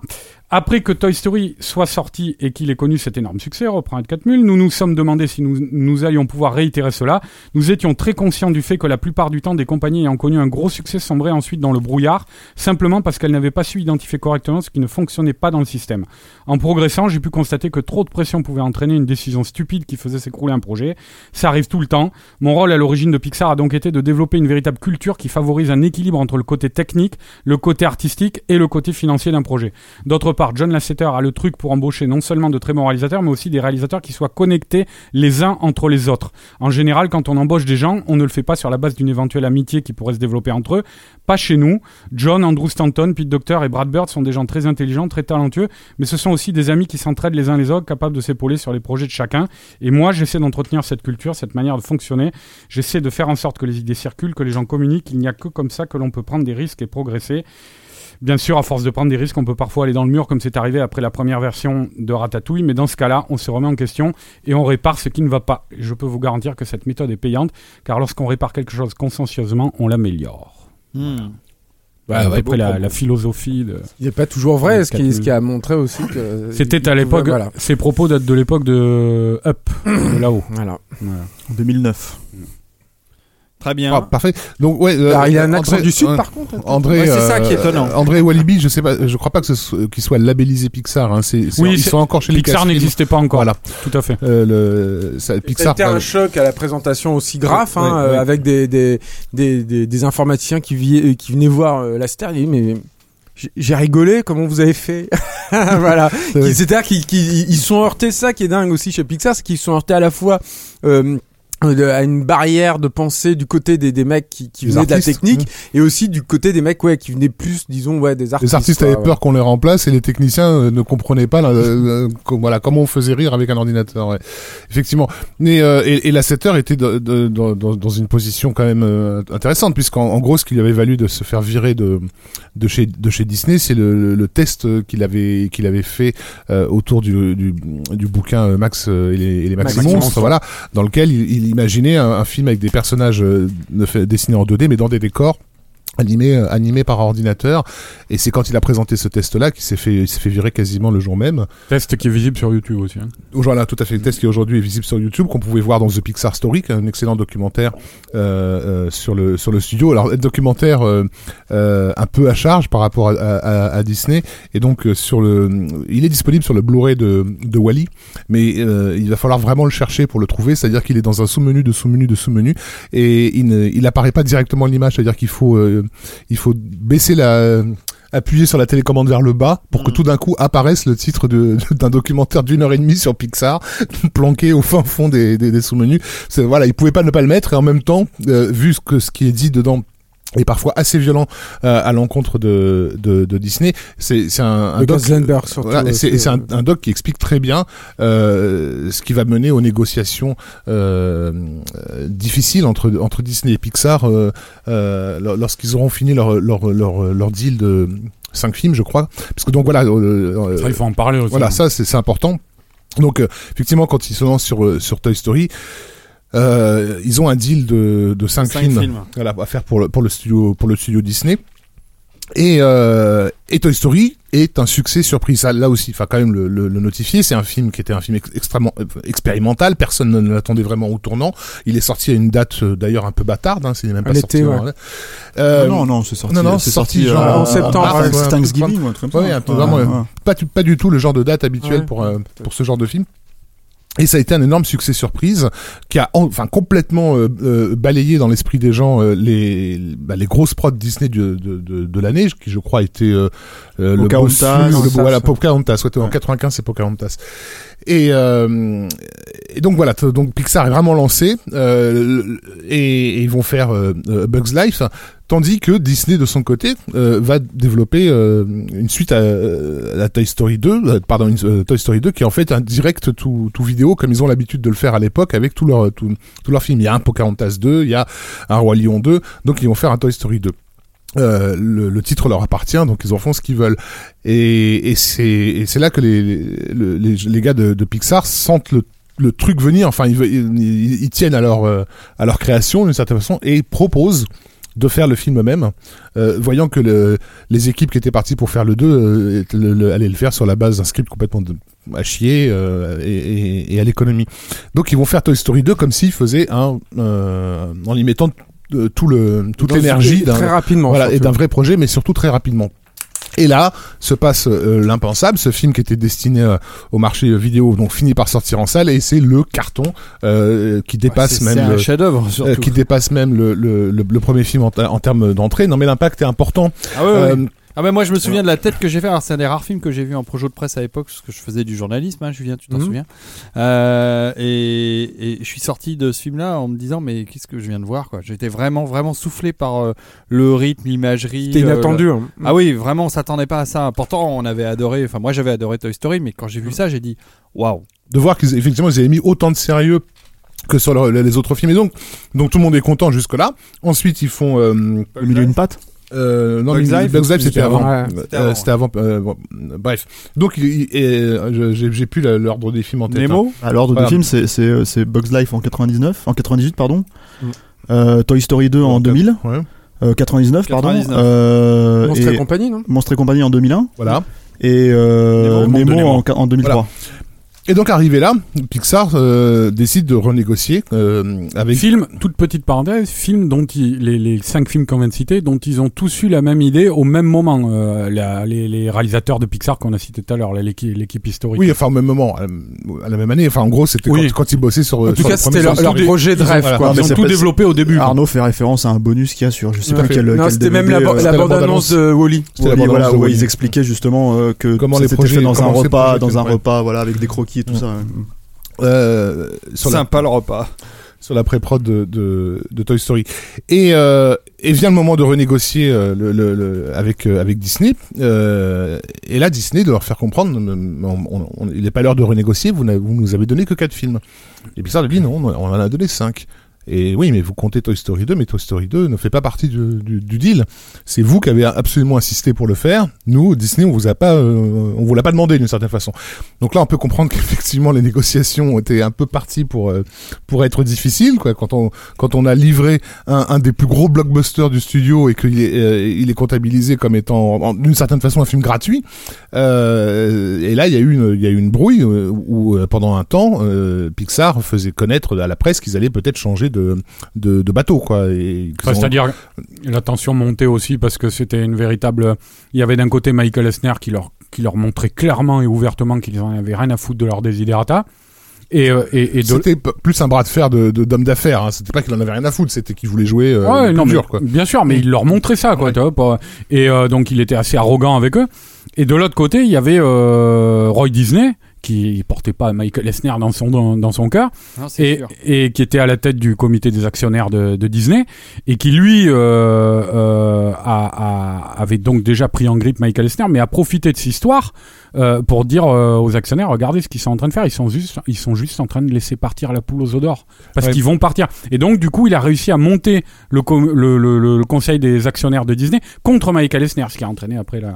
Disney n'était- Son n- départ. n'avait pas les succès aussi euh, qu'ils ont eu Et dans les années suivantes. Hein. C'était quand même voilà. une société qui était un tout petit peu plus fragile que le monstre euh, protéiforme C'est- qu'il est et, aujourd'hui. et voilà, et au niveau historique, c'est intéressant parce que donc, le- donc Disney, euh, Bon, Dis- enfin, il sortait d'une décennie de succès. euh, non, qui juste- avait- non, justement, euh, Disney sous le, le règne euh, Katzenberg-Esner a- avait euh, le studio était re- avait renaissé, renaissé de ses cendres, avait fait ses cartons du début des années 90 qui était la petite sirène, etc. Le dernier Ah, énorme carton, c'est le roi Le Lion. Roi Lion. 94 et 95 boum euh, Pocahontas c'est le premier euh, semi-échec euh, et c'est le moment où Toy Story euh, apparaît et au fil des ans Disney va cumuler les, les déceptions et les échecs enfin quand même le Bossu Notre-Dame et tout ça, c'est clairement pas le. Et la concurrence, Parallèlement, t'avais DreamWorks qui commence à concurrence Voilà, vraiment. DreamWorks commence à monter et, euh, et, des ours. et, et, et, et Pixar devient l'outil stratégique qui permet à Disney de rester Disney. Et il suffit de voir euh, ce qui à l'époque se passait dans les parcs d'attractions où, euh, où, où, en gros on, on mettait plus du tout en avant des personnages de Pocahontas et autres, mais on commençait à mettre en avant ce Toy Story, etc. Donc C'est quand même pas pour rien qu'en 2003, ils ont quand même annoncé qu'ils allaient arrêter de faire des films euh, d'animation traditionnelle à peine 7 ans après la sortie de 8 ans après la sortie de Toy Story. Oui. Hein, c'est c'est euh, C'est vrai. Donc euh, donc voilà, il y avait- 60 ans d'histoire euh, cette histoire, euh, le- sous le tapis. cette histoire de renégociation de, de, de, de contrat, elle a été euh, euh, à l'origine de beaucoup de, choses qui se produisent, qui sont aujourd'hui effectives au, studio Disney. C'est-à-dire que euh, le, contrat à Pixar a été renégocié très en faveur de Pixar. Euh, John Lasseter est devenu le, le responsable de tout le département animation. Et, en gros, c'était comme si, d'une certaine façon, Pixar avait pris le pouvoir définitivement, ne serait-ce que symboliquement. Or, comme Julien le le préciser, les locaux de Pixar sont à Emeryville, euh, ils sont pas à Hollywood, et ce sont pas des gens qui vivent dans le système euh, hollywoodien. On est à 600 bornes, je crois, de de- de- d'Hollywood quand même. Euh, ce qui ce qui a garanti jusque-là, juste, justement à Pixar, le fait de de fournir des films qui étaient un peu autres par rapport euh, aux films du système, parce que justement, ils- quand les mecs vont déjeuner, ils sont pas entourés de, de, de gens qui parlent tous de la même chose et du même truc et du même du moment. Et les euh, exécutifs viennent un peu moins. Voilà, et voilà. voilà. donc ça, ça joue beaucoup. Et, et, donc ce qui s'est passé ces dernières années euh, chez Disney, cette tentative de reprise de pouvoir sur Pixar, on va pas revenir là-dessus, mais les, projets, euh, les projets Disney, pardon, euh, de, films live réalisés par des anciens de Pixar qui ont été assez évidemment flingués au niveau du marketing. C'est difficile de ne pas voir dans les sorties catastrophiques de John Carter ou récemment de Tomorrowland, euh, voilà une forme de, de, de tentative de reprise de pouvoir du, du, du staff de Disney sur, sur le staff de Pixar. Mais ça, c'est euh, on a voilà, j'ai aucun élément pour étayer ça, si Et- ce n'est le. Et puis le, le- le truc, c'est que le, même la reprise de l'animation absolue à cette époque-là, moi je me rappelle que quand, quand Disney essayait de faire leur propre film, c'était euh, Chicken Little et les trucs comme ça, quoi, qui étaient, euh, qui étaient. euh, Alors, et, Ouais, ça, et alors là, pour, pour, euh, pour, euh, Et bienvenue chez les Robinson. un, sympa. peu contrebalancer. Oui, alors voilà, pour un peu contrebalancer le, le- le- la vision de Raph qui est, euh, que je partage euh, entièrement. Hein. Mais il y a, je pense aussi qu'il y a un problème avec du côté de la CTR. C'est-à-dire que je, je pense que, alors je sais pas, c'est compliqué parce qu'on n'a pas de recul, on n'a pas d'infos, euh, donc. euh, mais le fait est là, c'est-à-dire que la CTR par rapport à cette négociation, il y a une prise de pouvoir donc sur Disney et notamment la plus flagrante et la plus évidente c'est qu'il a, il repris en main tout le département animation. Et quand la CTR est arrivée, euh, chez Disney euh, en tant que alors je sais plus quel est exactement l'intitulé de son poste mais en gros il est il est directeur créatif encore mais C'est une, très une véritable OPA hein, de, Oui, de- Pixar parce Ouais, que alors- euh, Lasseter est devenu directeur artistique des, des studios d'animation et Katmul est devenu président Ouais. du, du- du studio d'animation. Et, quoi. et ils ont eu des, ils ont eu des, des, des volontés qu'ils ont déclaré qui étaient mais merveilleuses. C'était, euh, c'était le paradis sur terre, quoi. Et notamment de rouvrir le département animation 2D Mm. Ouais. euh, avec la princesse et la grenouille. oui. Et ça a été un un, super défi. film. Et ça a été un défi monumental. C'est un truc dont on finalement on n'a pas énormément parlé, mais à l'époque, il a fallu, ils ont ressorti de, de la pré-retraite plein d'animateurs absolument fabuleux qui, qui se sentaient mal à l'aise avec les ordinateurs. Et euh, John Lasseter, enfin et les réalisateurs et l'équipe, est allé les, les rechercher. Il leur a dit non mais attendez, votre savoir-faire, nous on en a besoin, Disney en a besoin pour l'image de marque, on va essayer de faire ça. Et ils ont arrêté, euh, ils les ont mis sur un, un vrai long métrage Chalb et ils ont, ils ont arrêté ces gars-là, de, de- ils les ont arrêté, ils les ont enlevé des, des, des suites des, des DTV euh, Alors- de, de classiques, les Peter Pan 2, les Cendrillon 2, qui, qui sortaient euh, en vidéo quoi. Ouais, et, qui- et ils ont ils ont voulu arrêter ça. Ah, ils ont arrêté ça. Ouais. Voilà, et, euh, et, euh, et du coup, il y a eu plein comme ça de, de, de tentatives, on se dit, et c'était, c'était génial, sauf que ça n'a pas duré. C'est-à-dire qu'ils ont sorti euh, La Princesse et la Grenouille, ils ont sorti un film de Winnie l'ourson qui est très très chouette, Ouais, qui est magnifique. vraiment sympa. Euh, je, je, je me demande s'ils n'ont pas fait encore un ou deux projets, mais bref, ça c'est ça ça n'a pas fait long feu, quoi. Ça a dû durer quoi, cette résurgence à 4 ans peut-être, 3-4 ans? Euh, et ils l'ont fermé à nouveau. Bon, et c'est vrai que le, le, le, le public n'a pas été massivement au rendez-vous sur aucun de ces films. Peut-être que ça n'a pas aidé non plus. Et parallèlement à ça, on a vu, le on a revu venir. les médias. Et, euh, ben, euh, je sais que ça peut paraître con, mais le- il y avait aussi un, un- un- un effet symbolique euh, de la, avec la princesse et la grenouille qui était un retour subitement de Disney à l'animation traditionnelle et en même temps euh, le, un- un- une plongée dans le dans le risque euh, euh, sociétal puisque c'est quand même euh, un film de blague quoi. Donc euh, Mmh. euh, ça aussi il faut le noter. C'était il y avait une stratégie intéressante dans dans. Je dans- crois dans que c'était à l'avènement d'ailleurs de ça, ça correspond avec la- l'arrivée d'Obama Ouais. au pouvoir. Enfin, c'était.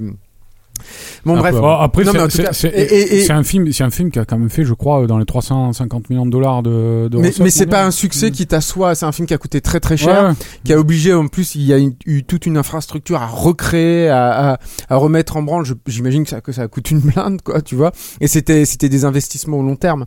Et euh, c'est vrai que ça, ça, encore une fois, ça, ça s'est arrêté un- assez, assez rapidement. C'était un film difficile aussi, hein, dans, dans les thèmes qu'il abordait. les Moi, j'ai par, par exemple, j'ai l'impression, moi, de, de- C'est que- un film assez mal aimé. hein. Ouais, ouais. Moi, c'est un de mes derniers euh, Bah, préférés. Le, le docteur Facilier, là, le, le baron Samedi, qui est le grand Ouais. méchant du film, par exemple, euh, il y a tout le folklore autour des morts vivants, un truc comme ça. On voit que c'est vraiment laissé euh, dans- de côté, quoi, dans, dans l'ombre, euh, que c'est pas évoqué. Il y a, euh, alors que c'est un truc qui est directement rattaché à, la, cette mythologie vaudou, quoi. C'est pas le seul des Disney mal aimés euh, en animation dans ces 15 ou 20 dernières années parce que on oublie euh, deux très bons euh, Disney, moi que je trouve le Tarzan qui a été produit en France que je trouve plutôt pas mal foutu et puis surtout euh, Mulan qui pour moi est un, immense euh, dessin animé de Disney mais qui est passé à côté de son public et, euh, et euh, qui pourtant, enfin moi je trouve qu'au niveau de l'animation, au niveau de la musique de Goldsmith, c'était la seule fois où Jerry Goldsmith travaillait euh, pour le ça, ça studio. reste, ça reste un film qui, est un- qui est- enfin, ça reste des films qui étaient extrêmement bancals, C'est-à-dire Ouais. que- que- qu'essayer d'être ambitieux d'un côté et tiré par la formule euh, de, de, de l'autre. C'était le problème de tous les films Disney à cette époque-là. Ça-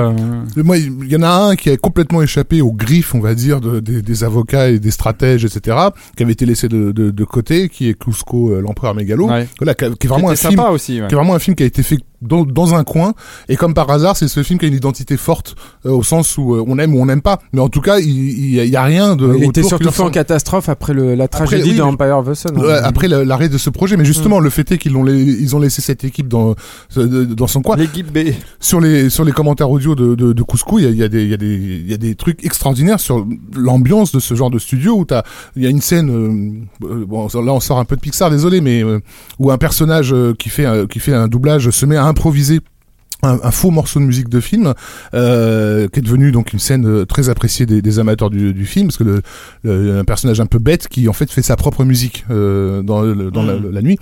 Et euh, et le, le comédien qui fait, il fait marrer tout le monde.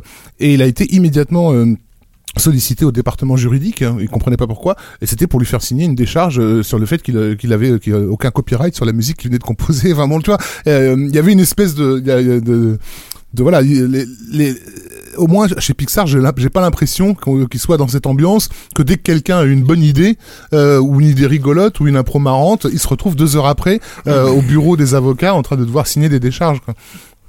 Mais en tout cas, pour revenir juste à, l'attitude de, la CETER aussi chez, chez Disney, je pense qu'aussi on a, on, a, on a touché les limites en fait de, de la CETER, de son pouvoir. Euh, c'est Miyazaki qui disait qu'il à côté de lui c'était une dilettante, enfin qui foutait rien, que tellement la CETER il bossait. Alors on imagine quand on sait à quel point Miyazaki travaille, on, imagine que c'est pas euh, que c'est pas peu dire. Et, et surtout, ouais, donc il y a, y a une pour moi, enfin, en tout cas, euh, la CETER chez Disney, jusqu'à preuve du contraire, c'est quand même plutôt un échec. C'est-à-dire que euh, il est en échec vis-à-vis de cette espèce de résurgence du, du- de, de de de, de, de l'animation traditionnelle et Ouais. mais aussi euh, sur le T'as quand même la Reine des Neiges. sur hein. la la la, la ouais mais ça c'est c'est- l'image ça. c'est l'image de aussi, ça a synthèse cartonné. oui c'est des cartons mais Ouais, ça mais- c'est mais- c'est mais c'est la l'image de synthèse je parle de, de vraiment de l'animation La Reine des Neiges, c'est pas un carton, c'est un méga carton. Quoi. Et, euh, et, euh, et aussi, oui, mais c'est. Je pense pas que c'est ça qui fasse bouger les, les, les barrières en fait chez Disney. J'aime bien La Reine des Neiges, hein, mais euh, je pense pas que ce soit un film qui qui permette vraiment de, de, de faire évoluer la. le- Bah, le avant, avant, avant que je- euh, la CETER se retrouve, euh, ouais. Non, non, ju- et juste, je voulais finir après, je te laisserai euh, euh, là-dessus. Et puis aussi, euh, euh, cette volonté qu'il avait de ne de pas du tout d'évaluer les, les personnages de l'écurie de, de- des, des classiques Disney, qui pour moi euh, est un petit peu tendancieux. C'est vrai qu'ils ont arrêté euh, ces horreurs qui étaient Cendrillon 2 ou La, La Belle et le Clochard 2. Enfin voilà, c'est c'est- c'est Mm. fou que ces films Mulan 2. Ils font quand même cette série qui n'en finit pas autour de, de la fée Clochette, qui est quand même euh, qui est fait chez Prana en Inde, qui est quand même un truc assez dégueulasse. Je sais pas, moi ça, voilà, c'est c'est c'est pas, je, je trouve pas, je trouve pas que ce soit très noble en fait ce que ce que la CETER a fait au final chez chez Disney. mais je sens que vous ne partagez pas mon avis. euh. Bah déjà, par, Peut-être. effectivement, il a essayé de, de, de, de ressusciter l'animation traditionnelle et ça n'a pas pris parce que il faut, je pense, croire définitivement que le public a, a tourné la page. Hein. Euh, bah en tout cas le grand public hein, je parle vraiment de- du public mondial je dis pas qu'il n'y a pas euh, euh, des, des citadins euh, qui, qui sont rattachés à, à ce caractère un peu traditionnel justement ce qu'est le mot tradition euh, le grand public celui qui débourse euh, une fortune pour aller voir un, un film en salle le samedi soir j'ai l'impression que c'est c'est tu peux plus l'attirer avec euh, avec ce genre de, de, de projet euh, c'est Bah, tout simplement, après, le truc, Et- c'est que les gosses, ils sont même plus habitués forcément à voir ça en salle. Hein. Mm. Je veux dire, les films traditionnels, hein, euh, c'est. euh, ouais, enfin les parents leur font quand même découvrir des trucs euh, en- en Ouais. vidéo. euh, bon, Euh, mais mais sur l'apport de la 7 heures euh, à la branche animation de Disney, il y a eu quand même un, un, un shift euh, important au niveau des films justement en image de synthèse. Enfin, je veux dire, on, on voit plus de Chicken Little euh, par exemple, comme on, on citait tout à l'heure. Mm. Euh, on- moi, je suis pas, je suis pas du tout un fan de réponse, mais mais mais il y a eu, un, on voit bien qu'il y a eu un énorme travail, une, une grosse réflexion sur ce film-là, sur comment euh, réadapter les codes de l'animation classique euh, de, de Disney dans euh, dans le travail euh, en image de synthèse. C'est Glenn Keane quand même qui a été en, en gros en charge du projet, même si c'est pas lui qui l'a réalisé. Et Oui, mais Euh, pour moi, c'est un problème aussi. C'est-à-dire que c'était un projet de Glenn Keane avec une intention graphique très très forte. J'aime bien aussi Réponse, hein, c'est pareil, hein, c'est pas du tout un film déshonorant. Mais, mais tout ça ne reste plus en fait dans le, dans le, dans, dans le film final, quoi. euh. Moi, je trouve que graphiquement, visuellement, il y a eu, il y a, il y a, quel- il y a quelque chose dans Réponse qui est justement une espèce de. Puis il y a le score de. Manken, excusez-moi, mais ça sort tout seul. Mais... Ouais, on s'en fout un peu. Ah non, il est vachement bien. Et, et Sur la ferme, c'est rebelle, oui, on s'en fout un peu, mais sur euh, réponse, c'est. Eh ben voilà, euh, on avait oublié ce genre de film. On cherchait Oui. quels Mais étaient les derniers, mieux- les derniers mieux Disney, les là. moi, Ouais, Frères des ours la et Frères la des ferme. ours et la ferme des se rebelle. ours, C'est vrai. Putain. Et, euh, euh, Non, et puis la, la, et, et donc la Reine des Neiges, comme le dit Arnaud, qui, volonté qui de casser avec le qui est euh, le- le- le- le- l'équivalent de ce qu'a- de ce qu'a- de ce qu'on peut être à leur époque, la Belle et la Bête ou, ou le. Quoi. Et puis qui a, qui, a, qui a en plus essayé de renouveler un peu les codes, je veux dire, le, le, le- ce qu'ils ont fait avec le film de princesse sur la, la Reine des Neiges, quoi. C'est quand même pas rien, moi je trouve. C'est, c'est, c'est un film raconté comme ça, l'histoire d'amour filial en- en- entre, entre deux sœurs, quoi. Et qui, qui- ça, ça sort clairement du, du, du schéma traditionnel euh, du film de princesse, qui était même à l'œuvre hein, dans, dans, dans Réponse d'ailleurs. Euh, le design, euh, les décors, les trucs comme ça, en fait, c'est, c'est un, un film. Le assez- design, je trouve ça horrible personnellement. Ouais, dans, dans, dans la Reine des Neiges, c'est pour moi un gros gros problème. Mais bon, peu tu mais- parles oh, peut-être oh, du, du Cara Design. Moi, je parlais des décors qui, qui, On qui, qui est peut-être vraiment- revenir vers, plus vers Pixar Ouais. du coup maintenant. Bah, C'est-à-dire, Ouais. moi, moi j'ai eu Parce l'impression. que là, vous, avez, vous parlez C'est de vrai- Disney beaucoup. Oui, hein. c'est ça. Ouais, mais c'est Enfin, on parle de Disney sous l'influence Pixar. c'est vrai qu'après la Reine des Neiges, moi, j'ai j'ai eu vraiment l'impression, j'ai réfléchi à ça, je me suis dit. euh, Peut-être il va, il, il- il lui faut un peu du temps à la CETAR parce que c'est juste, faut pas oublier que c'est quand même euh, euh, lui et puis euh, euh, Pixar, ils, se sont mis à prendre les rênes euh, d'un studio, mais qui était, un, qui était un- bon du studio d'animation, je parle, mais qui était quand même un, dans le giron d'un véritable mammouth à la base, quoi, et qu'on fait pas bouger comme ça, quoi. Donc je pense que c'est c'est c'est quand même du boulot d'arriver à, à, à- je, ce que je veux dire, c'est que je pense pas que Lassiter, du jour au lendemain, en prenant le Disney Animation, euh, il, il allait produire des films euh, de la qualité de cette Pixar. Bah, C'était pas possible de faire ça du jour au lendemain. Après, la question moi, que je me pose vis-à-vis de Pixar, et que je me suis toujours plus ou moins posé vis-à-vis de, de- du studio en soi, c'est est-ce qu'il n'y a pas.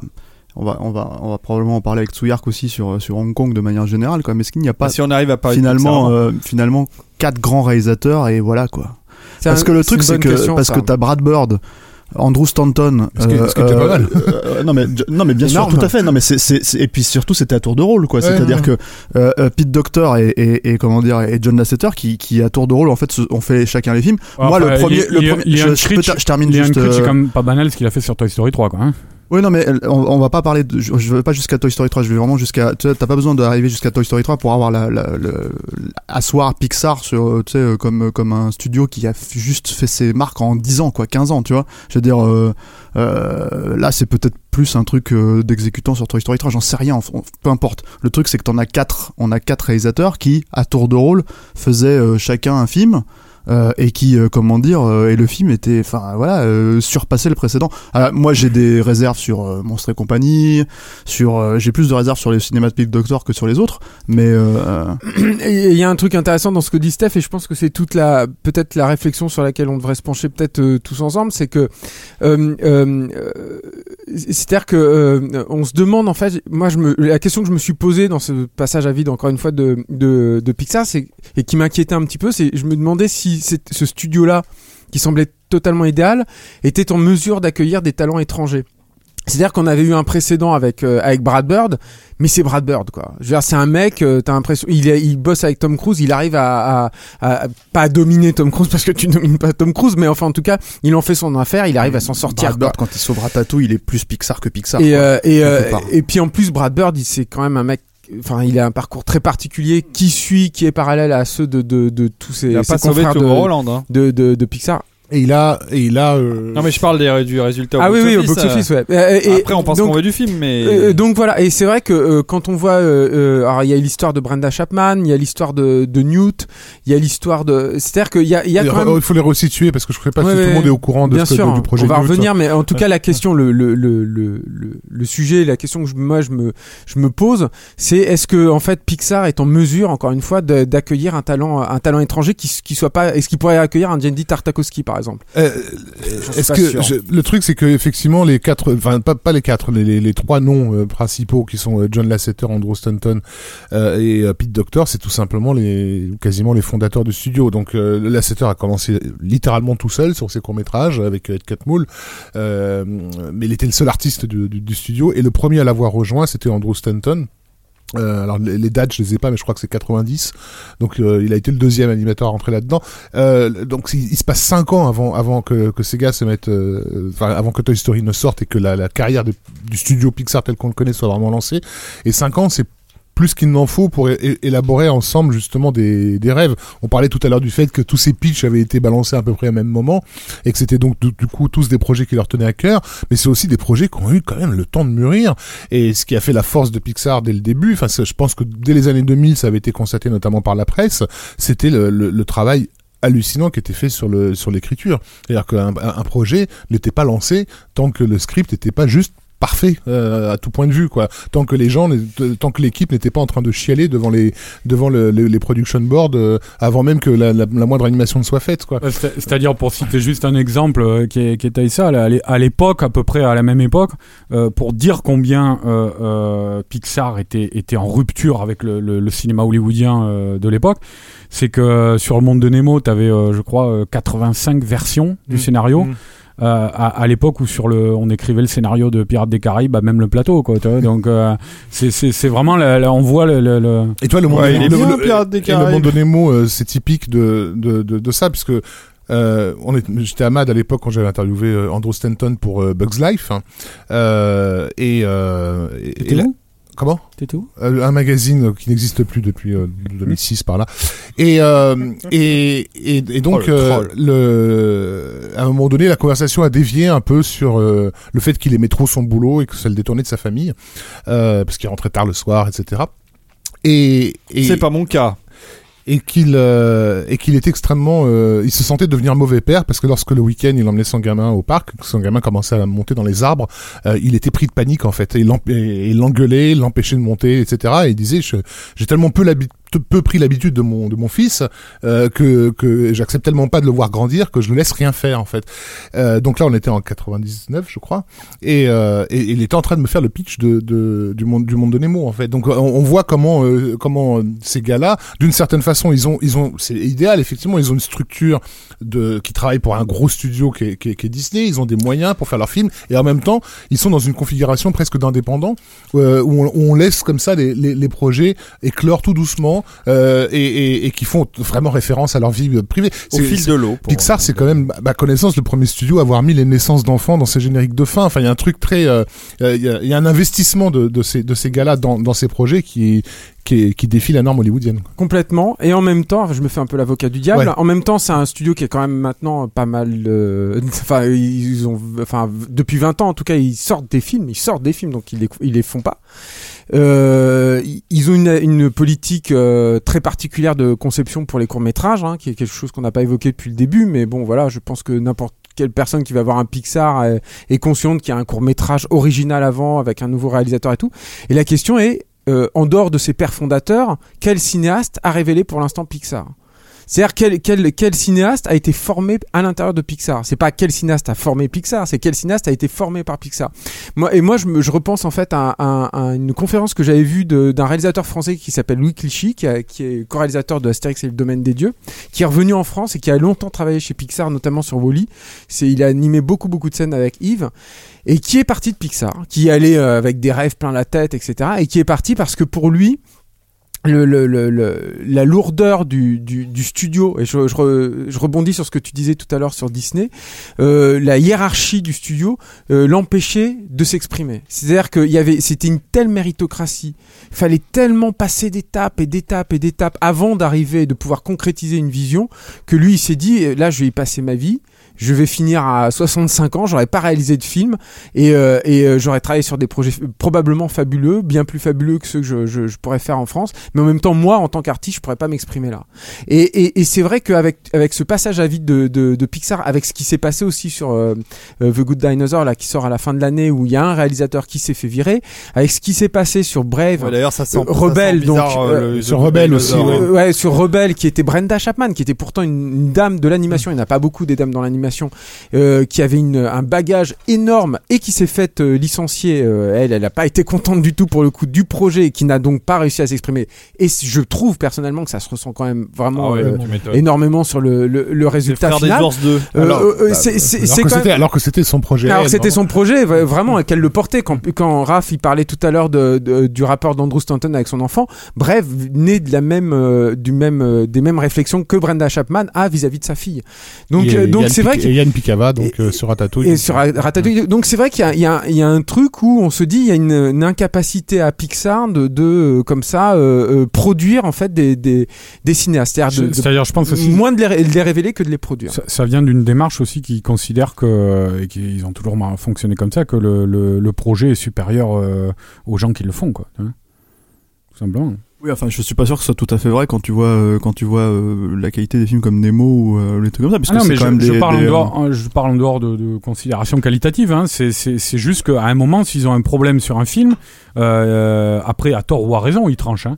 Mais ils décident, euh, voilà, pour eux, c'est pas une finalité le, le- de maintenir euh, la personne qui est à l'origine du projet. Bah, C'était le cas de Yann Picavia, c'est le cas de. Picavia, il avait réalisé un court métrage qui était euh, qui était euh, Jerry's Game, je crois, c'est ça, ouais, qui avait qui avait eu qui avait eu un Oscar. euh, D'ailleurs, est-ce qu'on peut dire un mot sur les Ouais, mais courts-métrages ça- de Pixar Parce que ça, Mais- ça fait partie Alors- des choses assez extraordinaires chez eux quand même. Et hein. le truc, c'est que ce type-là, il s'est, il s'est retrouvé. Excuse-moi, je, je termine juste ma réflexion. Ouais, ouais, du coup, vas-y, parce mais- que, et, et le type s'est retrouvé effectivement sur Ratatouille pour se faire virer. Mais après, quand tu fais un court métrage, c'est une chose, mais quand tu fais un long métrage euh, comme Ah, c'est- Ratatouille, ça, c'est encore fois. Oui, et moi, je pense que le moyens c'est que de- faut- je- que je veux dire, c'est que réalisateur, mais des réalisateurs comme Andrew Stanton ou des réalisateurs comme comme euh, Brad Bird qui peuvent passer du, du live, enfin du, du, du- de l'animation en live avec des vraies visions de cinéastes derrière, euh, t'en as pas non plus euh, 150. Je veux dire, c'est pas. euh, moi, ça m'intéresserait de voir la 7 heures en live, ça m'intéresserait de voir euh, de voir euh, ces trucs-là, quoi. Donc le truc, c'est Pete Doctor même dans l'absolu, parce que justement pour revenir sur vice versa. Julien avait fait une réflexion qui moi je trouve est extrêmement pertinente sur le film, euh, c'est que c'est un vrai film euh, d'animation au sens pur du terme, c'est-à-dire qu'en fait c'est un film que tu ne pourrais pas faire en live. Donc euh, il y a aussi un questionnement en fait quand tu te tapes ce film-là où tu te dis comment tu, tu vis- si tu vis enfin la blague en fait c'est visualiser ça en live. Tu, tu te retrouves avec un sketch de Woody Allen dans, dans tout ce que vous avez toujours voilà, voulu savoir sur le sexe euh, et, c'est- et tout de suite ça vire à la, à la, à la gaudriole mais le truc c'est que là l'émotion même du, du, du projet elle ressort aussi parce que c'est un film d'animation et parce que tu peux jouer avec les couleurs primaires tu peux jouer avec ce genre de choses euh, Ça- les Farrelly qui avaient tenté ça un peu avec Et- Osmosis Jones. A- voilà, mais, mais, panaché. mais pour le coup, c'est un vrai. C'est ce que je veux dire, c'est que c'est une vraie vision de cinéaste Oui. euh, euh, et avec des codes en fait de, de, de, de- qui est emprunté à la science-fiction, emprunté à plein de choses en fait pour arriver à faire comprendre euh, un concept qui est quand même à la fois universel Mm. et à la fois complètement euh, comment dire euh, casse-gueule quoi, Ouais. impossible à, impossible à Et, retranscrire. et- et un ça, film, et- un film intimiste à grand spectacle. Et, et puis aussi, ce qui est hallucinant chez, chez Vice Versa, mais qui est aussi un truc que moi j'avais euh, remarqué dans Ratatouille, là aussi où j'en- j'entends que c'est un film de purement de de- d'animateur.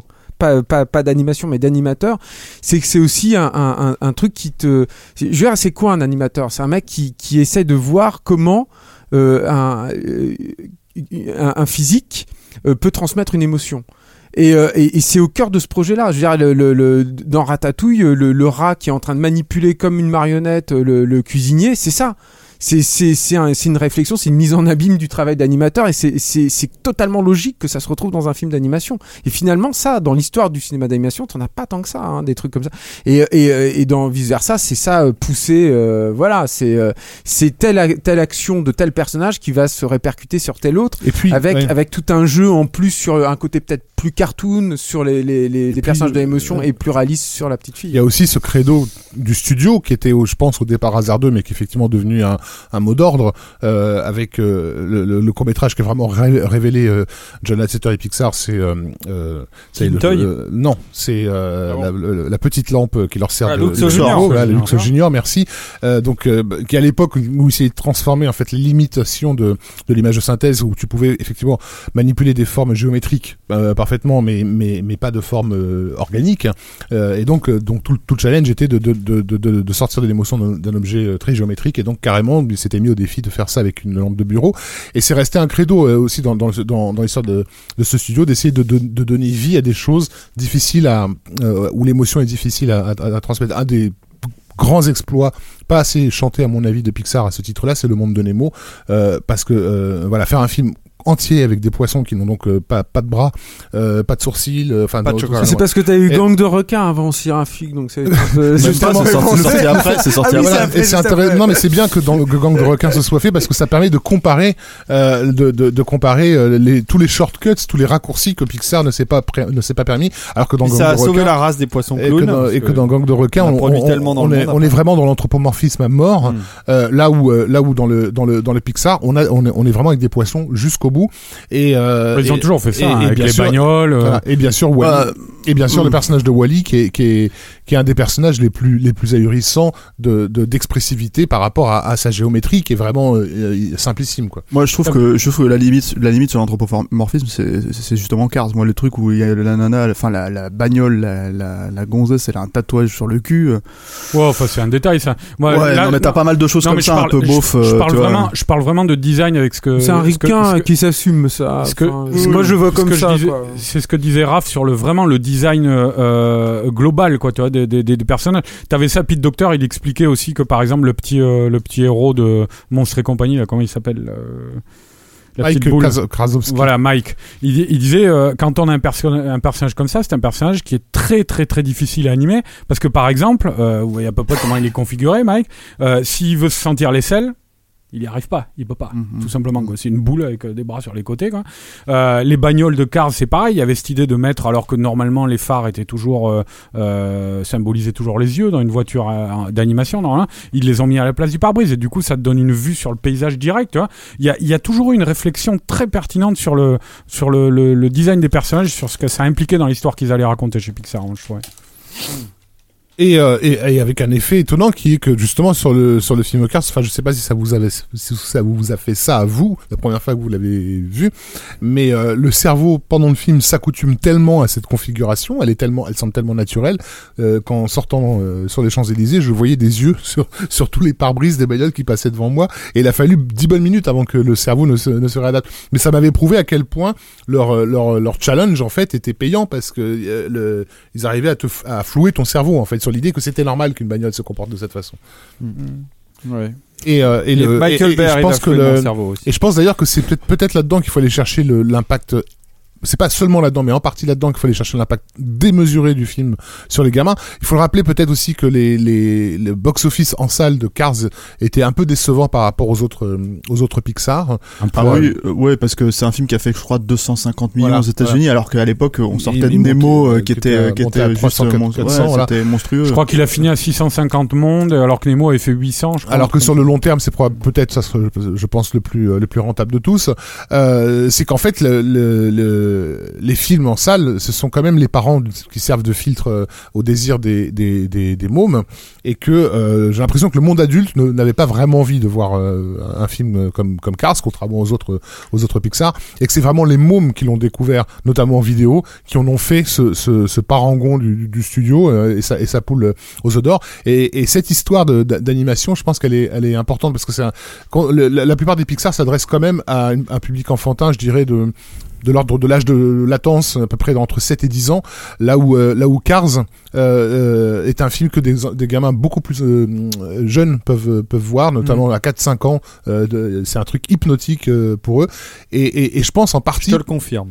Oui, complètement. et je pense en partie parce que il y a ce caractère de de de d'animation au sens euh, entre guillemets spirituel du terme, quoi, de donner une âme aux choses, euh, et, et que à cet âge-là, on est encore dans un, on vit encore dans un monde très animiste justement où euh, Non, non, c'est très bien ce que tu dis, mais ça me permet de rebondir aussi un peu sur vice versa. Et moi, j'ai emmené euh, deux petites filles voir le voir le film. Alors, je sais pas si, Oui, oh, bah, si euh, vous- tout le monde le sait. C'est Je sais viral. pas si vous avez eu cette euh, cette occasion là. Alors je, vais- je vous préviens, je vais spoiler un tout petit peu sur le. Il, il se trouve que dans Vice Versa, il y a un personnage qui a un, qui a un ami imaginaire d'enfance. Euh, et moi, je l'ai emmené- j'ai emmené voir le film. Voir euh, donc il y avait deux petites filles avec moi. Il y a une petite fille qui avait 6 ans et demi quand elle l'a vu, et une autre petite fille qui avait 4 ans et demi. Et ce qui était Ah tu peux dire que c'est ta nièce et ta fille. voilà, ma nièce, ma fille. Et, et ce qui est hallucinant, et ce qui m'a, alors, c'est déjà, il faut dire que les deux, les deux gamines, bon, ma fille est spécialement intelligente, mais quand même, elles ont tout compris. Et ça, c'est, je veux dire, moi, si, si Ah, un bah, jour la- j'ai la chance de La rencontrer Pete Docter, y compris- parce qu'elle a c'est 7 vrai ans, elle a rien Ah, pigé. moi, elle m'a dit, elles- je veux elles ont aller le compris, revoir. mais euh, non, alors, peut-être pas tout si tu veux. Non, mais y compris la scène du subconscient. Alors voilà, c'est ça qui était hallucinant. Elles m'ont dit, euh, alors je sais plus laquelle des deux, euh, m'a dit, la scène euh, du suppositoire. compris. M- m'a dit, m'a dit, euh, la, la, sur la scène du subconscient, c'est que les idées elles sont trop compliquées. C'est dingue. Enfin, moi, je, j'ai, j'ai- Ouais, tu parles mais de, vous de avez une trucs où ça famille devient une particulièrement C'est-à-dire, tout, intelligente tout- chez- je pense C'est que fou ça. Moi, Et moi, je me rappelle quand je, le, le, le truc, c'est la scène justement euh, où il traverse le raccourci. Ouais, pas de c'est ça, bah, c'est spoiler, ça là. pas de voilà. spoiler. c'est ça dont on attention, parle. Et, et, et, et cette scène, je me rappelle que j'ai- moi j'ai regardé ma fille qui a 6 Ouais, ans et demi ouais. aussi. J'ai regardé à côté et je la voyais, elle suivait, elle était captivée. Je Ouais. dis ça va, elle me dit oui, oui, oui. Elle, elle était entendue. Ouais. Mais simplement parce qu'il y a des enjeux à l'écran Ouais. qui sont euh, euh, intelligibles et perceptibles Exactement. par un, par un gamin de cet âge-là. Il comprend peut-être pas euh, ce que ça signifie, l'inconscient, tout ça, tu vois, l'abstraction, euh, toutes ces notions-là, Mm. tous ces concepts-là. Mais il suit ce qui se passe à l'écran. Et c'est ça qui est génial dans, dans, dans Vice Versa, justement. je Et, le truc, donc moi je trouve qu'il y a un personnage qui est, euh, dont on parle pas beaucoup encore une fois parce que je pense que c'est un peu un spoiler, mais moi qui me semble être absolument fascinant, c'est peut-être le personnage le plus fascinant. C'est un ami d'enfance euh, imaginaire euh, qui erre un petit peu dans le cerveau comme ça. Personnellement, alors je suis peut-être un peu tordu et tout, ce personnage m'a fait presque peur. C'est-à-dire que je me suis dit quand je l'ai vu arriver, je me suis dit putain s'il prend le pouvoir sur la tête de la petite fille, elle devient folle en fait. Euh, Elle Bah, il devient- est super casse-gueule. hein, voilà, elle, hein. elle- elle devient, elle devient tarée quoi. Il est, il est à la fois extrêmement attachant et, euh, et super drôle et en même temps tu te dis mais il, il faut pas qu'il prenne le pouvoir ce truc là. Il faut qu'il reste là dans un, un- petit coin C'est quoi. c'est- littéralement le grain de folie Voilà, qui traîne à l'intérieur du cerveau. L'extrait qui sert à le présenter dans les dans les teasers, etc. Ouais, C'est quand il lit le panneau danger ouais. euh, et qui dit raccourci. Ouais, ouais, ouais, ouais. D-A-N-G-E-R, raccourci. Voilà, et c'est ça. Et, et, et, et alors, ce qui est très marrant, c'est que la, la, la, la- ma nièce, donc de, de 6 ans et demi, euh, ça lui a parlé sans trop lui parler et tout. Et ma fille de 4 ans et demi, par contre, c'était très clair. Il existait et tout. C'est- C'est-à-dire que je pense que ma, ma, ma fille, en l'occurrence, elle, elle est en- il est encore bien là, lui. Et que l'autre, la grande, bah, elle l'a déjà bien laissé de côté, quoi. Et c'était fascinant de voir nos, nos rapports tous les trois vis-à-vis de ce personnage-là, quoi. Et je, je trouve, ça, c'est une des réussites incroyables de, de vice versa, de voir et de, des- des vrais bons Pixar, quoi. C'est-à-dire de, de voir en quoi, euh, euh, quand tu as atteint un certain niveau d'excellence dans la narration, bah, t'arrives à parler à n'importe qui, n'importe quelle euh, personne de n'importe quelle culture et n'importe quel âge, quoi. Et c'est ça, là, ce qui est absolument fabuleux dans ce qu'on appelle les films pour enfants, en fait. C'est-à-dire que c'est pas les films pour enfants, c'est que c'est des films qui parlent aussi aux Les enfants. films tout court. voilà. C'est c'est c'est l'art, oui, non, c'est l'art de de de de de de, de, de donner forme euh, à, à des choses qui n'en ont pas. En l'occurrence, euh, là dans celui-là, les émotions, euh, les concepts, Je me et- suis emballé, j'ai l'impression que j'ai crié. non Oui, t'as crié. Ouais, je suis désolé. et, et d'avoir l'intelligence et d'avoir l'intelligence d'aller chercher dans sa, dans sa propre expérience pour euh, pour je pense pas que les mecs de Pixar vont chercher dans leur dans leur, dans leur vécu pour se la jouer auteur dans, dans, la- dans le concept que, que nous on s'en fait en France. Je crois qu'ils vont chercher dans le vécu tout simplement parce qu'ils euh, ils feront moins d'erreurs. C'est plus facile de savoir où tu vas, de comprendre ce que tu es en train de raconter quand tu l'as vécu euh, toi-même, euh, tout simplement. Bah, il y a, dans, le, dans le Toy Story 2, il y a tellement de lassetteurs dans le personnage de collectionneur de jouets, dans sa passion pour le jouet ancien. c'est Dans sa version sombre. Oui, parce que Ouais, c'est quand ouais, même pas un personnage. Non, mais c'est lui, voilà, on- et on- sa on passion parlait pour les en- jouets. ouais. Bah, c'est une c'est une époque de sa vie parce qu'il le- dit lui-même hein, euh, par rapport à To- Toy Story, euh, quand il, évoquait son expérience de collectionneur de jouets, il, il a aussi il parlait de ses enfants. Il disait qu'il devenait fou des fois parce que ces gamins allaient sur les étagères, prenaient des, Ouais. des jouets collector qui étaient restés dans leur boîtier d'époque, des trucs comme ça. Et puis un jour, qu'il était en train de hurler sur un de ses gamins, il s'est arrêté et puis il s'est dit mais qu'est-ce que je suis en train de faire quoi? C'est des jouets, c'est fait pour jouer quoi. Donc euh, voilà, et du coup il a ouvert les paquets, il leur a dit Moi allez, j'adorais, il y a des vidéos qui doivent être encore sur YouTube quand ils avaient- il, a- il était pas content du merchandising de Toy Story. Vous vous rappelez de ça, non? Non. Et il avait ressorti, du coup, il avait, quand il était, à- il a eu le pouvoir à Disney et tout, c'est un des premiers trucs qu'il a fait. Il a recommandé des jouets de Toy Story qui étaient plus fidèles, en fait, et qui, qui sont superbes d'ailleurs, euh, au, au film original. Et il- ils avaient fait une, toute une série de vidéos, il présentait les jouets à son bureau, où il était en train de kiffer comme ça, parce que Woody, bah, tu tirais, il y avait vraiment la ficelle et il parlait comme dans le film et tout. voilà, Et là. C'était, c'était. Moi, je, je voulais, enfin, je sais pas trop si vous avez des choses à rajouter. Moi, j'aurais bien aimé qu'on parle de, enfin, c'est pas que Si, moi, j'avais juste un truc à Vas-y, rajouter par rapport, Raph. Ouais. par rapport à l'idée des piocher dans son vécu, parce que tout à l'heure, je- Ouais. je, vous ai trouvé un petit peu injuste avec, euh, avec euh, Cars 2, Ah oui. euh, qui déjà, bon, moi, en tout cas, dans mon entourage, d'ailleurs, dans les gamins que, que je fréquente, c'est un film qui a un impact a- a- assez démesuré, euh, autant que le, que, que, que le premier. Euh, je veux dire, ils connaissent les, les, des- les personnages dont, dont le nom n'est même pas prononcé à l'écran, ils, ils, ils connaissent le, le, le C'est un nom de ces vrai, persos, c'est un quoi. vrai ride. Voilà. Mais, mais par rapport à, à ce que, ce, à ce, à ce que ce, ce film représentait aussi par rapport à la 7 heures, donc le premier Cars, c'est assez évidemment le film de quelqu'un justement qui a été un, un, bolide toute sa vie euh, à la tête de ce studio et qui à un moment donné va s'arrêter, euh, être forcé de s'arrêter et qui se retrouve donc euh, à reconnecter un peu avec l'existence euh, et avec avec les, racines. avec les choses les choses simples. Et du coup, on- le, le, le film vraiment raconte ce parcours de la 7 heures. Euh, Cars 2 arrive après la mort de de Joe, Joe Ranft, euh, qui était vraiment un, des, un des amis, un, des piliers du studio. Alors pour l'anecdote, il faisait souvent le- les, voix de personnages un peu cocasses comme euh, Heimlich dans, Bugs Life, par exemple, euh, donc qui, qui est décédé. Et Ranft, qui était une espèce de, comment on pourrait dire, Presque une mascotte. Ouais, enfin, puis pas un personnage de mascotte, sitcom, un peu euh, l'américain moyen, euh, le bon pote, euh, le, le rigolard, etc., qui s'incarne vraiment dans le personnage de Martin. Euh, et donc tout le rapport conflictuel qu'il y a entre euh. dans Cars 2 entre voilà entre euh, John Lasseter là, euh, qui, qui, qui, qui veut rester ce bolide de course qui, qui et qui est obligé de se trimballer son son beauf de pote à travers le dans le monde euh, voilà qui va le ridiculiser dans un dîner à Tokyo euh, etc je pense qu'il y a quand même aussi dans Cars 2 des, des, des, des éléments autobiographiques qui se sont un peu Puis mêlés c'est- au récit Et puis c'est un vrai hommage justement à lui parce que parce que c'est quand même euh, Cars 2 c'est le sidekick qui devient le héros. c'est le hein. sidekick qui devient les héros Non, qui prend plusieurs Ah, identités ok, ok, ok, voilà. les gars, ok. Maintenant, vous me défendez artificielle. Monstre Academy. Allez. Il y a une très belle fin, moi, je trouve, dans Monstre Academy. Oui. moi je trouve que pour un fan de John Belushi t'es un peu dur avec Monster Academy Euh, je le préfère dans Monstre et compagnie. Mais euh, non, sincèrement, moi, Monstre Academy, j'ai un peu halluciné hein, quand je me suis tapé le film. C'est pour moi, c'est un DreamWorks euh, un peu plus beau, quoi. Oh. Non, il y a la euh, séquence de fin, quoi. Le problème, c'est que, je- de toute façon, Monstre et compagnie, c'est une- c'est un projet un peu bizarre parce que Il y a un mauvais concept C'est à la un, base. c'est un hommage aux monstres où on t'explique que finalement les monstres, il faut il faut qu'on les apprivoise. Enfin, ils, ils doivent plus vraiment faire peur. Enfin, il y a un truc bizarre quoi là-dedans. Il y a, un qui il y a qui contre con- nature. C'est pas un truc. Ça, ça aurait dû être un truc sur euh, comment apprivoiser sa peur. Pourquoi c'est chouette d'avoir peur et tout. Et finalement non, ça devient des doudous quoi. Oui, Euh, mais quel rapport avec le premier film, c'est ça? C'est-à-dire, au c'est- final, à part les personnages principaux, c'est. Non, non, mais c'est un, un énorme film, problème hein. ce film. euh, De toute façon, je pense qu'il a été lancé. Ça fait partie des trucs qui ont été lancés pour les mauvaises raisons, comme Pixar Vancouver qui a fermé, euh, qu'ils ont fermé trois ans plus tard d'ailleurs. Ils ont ouvert ce studio en 2010 quand ils ont ouvert Pixar Vancouver. C'était un énorme truc quoi. Et, euh, et ils l'ont sorti avec en plus. Alors ça c'est pas un hasard avec les courts métrages de Cars quoi. Donc c'est-à-dire sur une des franchises, si ce n'est la franchise la plus forte de de, de Pixar avec Toy Story, ça c'est. Il y a les c'est clair. Toy Story. Ça serait bien que vous parliez deux minutes des fermé courts-métrages derrière. parce que quand même, il y a On en a déjà un peu parlé, David, mais Ouais, tu, mais- tu devais être off. euh, Non, non, j'étais pas off, mais euh, mais il y a une créativité dans leur Non, non, court-métrage qui est assez- Très très clairement, mais le problème c'est encore une fois les, les courts métrages. Vous avez parlé des vieux en fait. Qu'est-ce qu'ils ont donné en fait C'est ça. Le truc avec les courts métrages, c'est qu'ils ont des concepts. Moi, je me rappelle euh, Night and Day ou ce genre de choses, en fait, qui sont hein. des vrais concepts de, de pareil, encore une fois, d'animation pure et, Ouais. et, et que qui, qui peuvent ressortir, euh, comment dire. euh, mais vice versa, c'est tout toute la logique du truc. C'est que quand tu vois la bande annonce, en fait, la première bande annonce où tu voyais les- les- le- l'échange en fait à, à table avec les, les trois les trois cerveaux, en fait, les trois émotions, ça aurait pu donner un court métrage pur. Et c'est pour ça, je pense aussi que ça a Mm. beaucoup marché, ça a beaucoup euh, fait une effervescence en fait pour que les gens aient envie de voir le film, qu'on voyait enfin un, un truc différent.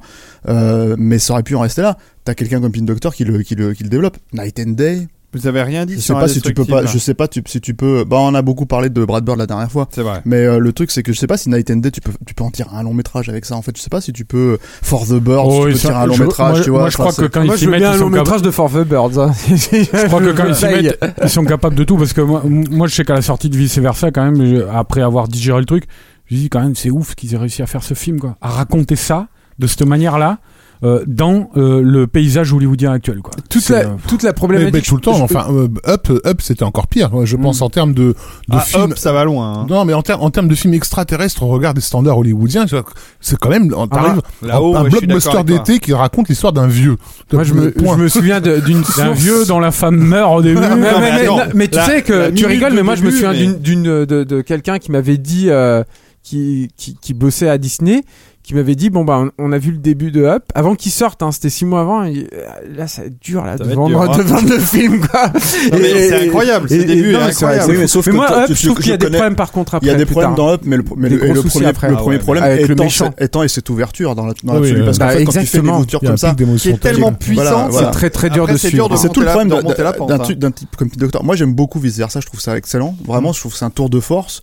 Mais par contre, euh, ça, ça manque justement d'une scène comme ça, euh, complètement, qui m'emporte complètement. La ouais. seule qui se Moi, J'ai rattache chialé quatre fois. hein. Moi, la seule qui se rattache à, à ça, c'est le- c'est le- c'est la scène avec le, enfin, dont on va pas forcément spoiler pour ceux qui l'ont pas vu, quoi. Mais effectivement, la scène avec l'ami de l'ami euh, imaginaire, L'enfance, quoi. ouais. Voilà, où euh, où il y avait une vraie tentative de, de, de jouer avec ça. Mais par contre, ce qui est ce qui est formidable dans le film, c'est qu'en fait, c'est beaucoup plus diffus Mmh. que dans Up ou dans Monstre et compagnie. Parce que dans Monstre et compagnie, je trouvais qu'en fait, il- Monstre et compagnie, il rattrapait énormément le film. Je trouvais avec la scène finale, la pointe et tout ça, etc., etc. Moi, je me rappelle qu'à l'époque, j'avais été vachement déçu qu'ils Ah bon reprennent le, le même ride final que dans que dans Toy Story 2, quoi. C'est c'est- je me suis dit, mais ah bon, ils sont déjà à ce point Enfin, de. oui, il est, il est quand même sacrément plus. euh, il va, il va plus loin quoi que, que celui. Ah, de- le de truc avec les portes, là. Ouais, ce que je veux Moi, dire, ce que je veux, ce que euh, je veux dire, c'est que c'est c'est à la même fin au même moment. Et le truc, c'est que, enfin, façon de parler, le, le- les mêmes plus ou moins idées de base, même si Oui, il y a le même enjeu de, chose, voilà. de ride. Mais le truc, c'est que le truc, c'est que c'est que la la la la la- la- l'image l'image finale de, de Monstre et compagnie, tu Elle te disais déjà, c'est c'est c'est ce type, il a il a il a une émotion, enfin, un fleur de peau qui est qui, qui était évidente. Et note que moi, à l'époque, je le connaissais pas, Pete Doctor. C'était pour moi la première fois que je voyais son son cinéma. Et le et le et le truc quand tu tapes up, c'est pareil, c'est que t'as 10 minutes comme ça où tu peux les prendre à part. Tu les, tu les mates tout seul, t'as pas besoin de voir le reste du film, et tu chiales comme une madeleine, quoi. C'est, c'est, c'est, euh, Euh, Alors Steph est peut-être pas d'accord avec moi. Moi, je trouve que vice versa est un, un miracle. Pour terminer, peut-être que Oui, la, question c'est, que- c'est c'est quel avenir en fait aujourd'hui sujet. pour euh, pour Bah, Pixar. Il y a des questions sur sur on nous a posé des questions là sur c'est qu'est-ce qu'on pense des projets à venir? Moi je j'ai j'ai suivi pour Bah, euh, Moi, ça me fait chier. Dinosaure. Alors apparemment, il relance un Toy Story. Personnellement, je trouve que c'est pas forcément une bonne idée. Ah, quoi. surtout que, alors, ah, oui, alors, euh, je peux vous juste vous dire un mot sur le, sur le film 3 numéro deux. parce que euh, euh, moi j'avais adoré le Toy Story 1, le Toy Story 2 et je me suis dit le 3 c'est bon quoi, c'est juste pas possible, ça va sûrement être très bien mais on peut pas mettre un cran au-dessus, tu vois.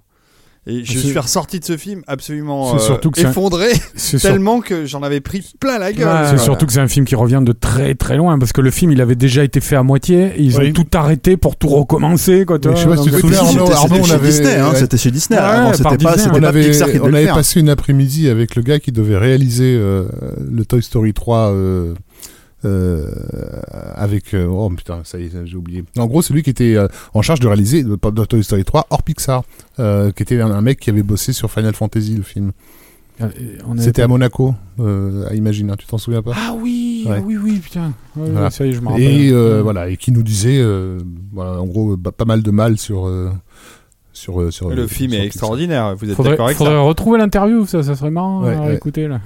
Qui nous avait qui nous avait annoncé que Final Fantasy avait coûté 5 fois plus que ce qui était annoncé euh, sur ses Ouais, fiches, Bah, ça, c'est pas étonnant. hein. Oui, ça a d'ailleurs coulé. euh, Mais euh, mais oui, c'est vrai que les, parce que moi là notamment il y a euh, The Good Dinosaur là qui sort à la fin de l'année, dont euh, je trouve l'abondance vraiment très sympa. Après, je sais pas du tout euh, ce que Bah, c'est un peu, un peu inquiétant ça fait un peu dans- peur dans- ce ouais. film quoi. C'est-à-dire que le, con- Euh, le Toy concept fait un peu. DreamWorks. euh, Bah ouais. ouais, ça fait un peu voilà. Qu'est-ce que vous avez contre DreamWorks ça, vous avez Bah, on, a, on a contre DreamWorks qu'à une époque ils étaient sous la coupe de Katzenberg et qu'ils ont fait quand même un paxon Ah, ils de y films bien encore, embarrassants.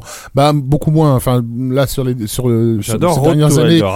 Ces, dernières années, il y a eu quand même si euh, les Kung Fu Panda sont quand même des films qui tiennent euh, qui tiennent debout Ah bah oui. et qui n'ont pas grand chose à voir avec Les euh, dragons, les dragons, moi je trouve il y a des c'est imperfections, mais c'est quand même on est quand même loin de Fourmise et de de, et de Shrek 2. Ah, mais voilà, Enfin, c'est ça, Parallèlement ça, t'as Turbo, t'as euh, Ah non, Mad- les cinq Madagascar légendes, c'est 3, formidable. t'as, Ça euh, de légende, c'est pas mal. Non, non, mais c'est bien. Moi, j'ai bien aimé oui, Turbo. C'est- Ah si, il y a Madagascar. c'est Les, vrai. les, Madagascar, dix, de- si. les dix dernières années, DreamWorks, ils ont réussi à proposer des trucs, ce qu'ils Oui, faisaient oui, pas avant. avant, c'était l'encéphalogramme plat, quoi. Ouais, puis le truc, c'est que tu, tu avais mille une pattes qui sortaient avec Fourmise euh, six mois Oui, non, avant. T'avais, euh, t'avais euh, Gang de requins qui sortait quand t'avais euh, Nemo euh, six mois avant, tu vois. Donc Bah, euh, ça, c'est parce que Katzenberg avait, avait volé tous les, tous les pitchs en partant de chez Disney. En fait. Bon. Et il va falloir que je vous interrompe car euh, nous avons déjà passé beaucoup de temps sur Pixar et vous y un reviendrez futur, probablement. euh, futur en forme d'un point d'interrogation. Exactement, Donc, point d'interrogation. Nous en rediscuterons dès que bah, le Mais allez prochain voir- sortira, euh, puisqu'il y aura que quelques mois à attendre. C'est le petit dinosaure, là, le Good Dinosaur, ça arrive à la, à la fin de l'année. Donc euh, j'imagine que vous reviendrez peut-être sur le sujet à ce, ce moment-là. Bon, On verra. I'm Sandra, and I'm just the professional your small business was looking for. But you didn't hire me because you didn't use LinkedIn jobs. LinkedIn has professionals you can't find anywhere else, including those who aren't actively looking for a new job but might be open to the perfect role, like me. In a given month, over 70% of LinkedIn users don't visit other leading job sites. So if you're not looking on LinkedIn, you'll miss out on great candidates like Sandra. Start hiring professionals like a professional. Post your free job on linkedin.com/achieve today. Bref. Passons au deuxième sujet extraordinaire de Gros cette soirée morceau. formidable, un gros morceau, Un autre. un morceau qui nous fait euh, nous translater euh, à quelques dizaines de milliers de kilomètres euh, de la Californie euh, et, et nous atterrissons en, en pleine Chine, euh, en pleine montagne de Chine. Et là, Julien s'en va. Et donc, il devait euh, faire bah, l'intro. il fait le alors voyage. hein. faire l'intro. Reviens, Julien, reviens. Je reviens, ça m'énerve. Pourquoi? Qu'est-ce qui t'énerve, mon J'avais Juju des papiers là. Ça avait des papiers? Bon, alors, Pardonnez-moi. Parle-nous de ce petit réalisateur. euh, non, mais je vais pas introduire les deux, les deux dossiers. Ah bah oui, mais Pas de musique, pas de musique de dossier. Euh, ah bah, euh, non, j'ai pas là, j'ai pas prévu de musique Oh. particulière. Alors, Bah non, Merde. bah- Mets-nous la musique de. Détective de D2. Bob Led, Bah oui, voilà. Elle est pas, elle est pas sortie, mais bon, c'est pas grave. euh, qu'est-ce que vous, dites-moi quelque chose. Non, bah, allez, Et pas. Kenji Kawai et euh, mes détectives. Non, mais t'as pas, t'as pas, t'as pas, t'as pas une, juste un jingle de dossier habituel. Euh, bah on l'a passé au début, alors. euh, Ah, c'est nouveau, maintenant tu passes pas pour le deuxième, quoi. Bah non. Euh... J'ai lâché l'affaire là. Il y a quelqu'un Voilà. qui demande si, euh, si- s'il y a quelqu'un parmi nous pour défendre Blue Sky. Alors, euh, je consulte Julien, mais je crois que Non, non, non, il faut arrêter là maintenant, faut, faut, faut partir sur hier. Mais Blue Sky, c'est intéressant parce que c'est un studio qui, pour le coup, je, je dirais juste ça, ouais. moi, à mon- à- qui a mon sens, et euh, il faut qu'il sorte de, de Fox, quoi. voilà. Je pense que c'est un studio qui s'en prend plein la gueule avec Fox, et j'avais vu une conférence de, de Carlos Saldana euh, sur Rio, le réalisateur de Rio, là-dessus, et euh, bah ça faisait, ça faisait de la peine. Voilà. Bon. Parce qu'ils souffrent beaucoup de leur collaboration avec Fox, même si euh, dans les organes officiels, ils ne le disent pas. Mais passons à Tsuark, t'as trouvé un jingle? Non, j'ai rien trouvé du D'accord, tout. bon, euh, bah, tant pis. euh, T'as même pas cherché? Non, bah si j'ai cherché, mais j'ai pas grand chose en fait. euh, Commando le- Alors remets Commando, voilà, c'est ce que j'allais en. Chine, je sais pas, moi. Je pourrais remettre Commando, mais non, non, on va, on va enchaîner. euh, direct. Vous allez- vous pouvez chanter? C'est vrai Ça serait pas- ça serait pas idiot. Alors, Tuyark, il y, a- Choyark. il y a une actu. Choi, on dit Choi. Choyark. Oh, Il y a une actu euh, vidéo, puis c'est un direct. Non, c'est cinéma même. Non, C'est cinéma, Ah oui, puisqu'il est non, sorti. la bataille euh, de la montagne du tigre. Voilà, la bataille de la montagne du tigre en 3D, à voir en 3D, sinon Julien Dupuis vous, vous fouette euh, violemment. Ah D'accord. ouais. J'ai j'ai des collègues que je nommerai pas ici qui l'ont vu en 2D. Honte à eux. Bah, mais tu, on peut le citer. On le dit, c'est Yannick. Tu parles de Yannick Daran. Moi, tu sais, j'ai- j'ai des collègues qui l'ont vu en 2D euh, sur un écran d'ordinateur, euh, donc euh, voilà. tu parles aussi de Yannick Daran.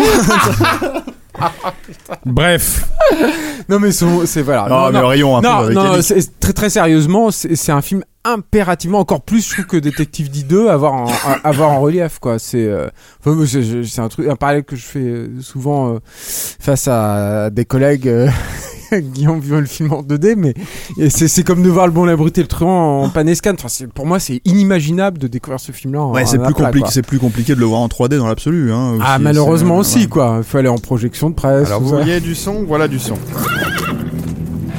c'est la musique de la bataille? C'est le tigre. Et il met la bande-annonce. Je vous mets un, bah, je vous mets un petit peu de bande annonce. 一九四六年，日本鬼子投降后不到一 Tu 年， nous traduis, euh, 中 Jules 国再次陷入了 Là, il est en train de dire 全面内战 Japon 在 1945. 东北， 土匪趁着战争， Des troupes de brigands ont envahi le nord du 烧 pays. 杀抢掠， Japon 扩大势力。 Je crois que c'est ça en plus. hein. C'est vrai, c'est vrai, c'est 三 vrai. 爷是从日本鬼子手上 抢到这个秘密军火库的。 Bon, c'est beau, euh, c'est épique euh, et collégramme.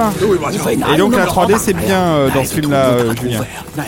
Bah, euh, le truc avec euh, avec Swark, un, un des un des trucs qui est incroyable chez ce réalisateur-là, c'est que même depuis le début de sa carrière, c'est un mec qui euh, Qui fait de la 3D qui, même sans qui est 3D. ju- on, parlait, c'est marrant. euh, La dernière fois, on parlait de, de George Miller et je pense qu'un un des, des- une des choses qui est revenue le plus souvent, c'est le côté jusqu'au boutiste de l'homme. Bah, Swark, c'est encore pire et et et, et, et c'est quelqu'un aussi de très curieux.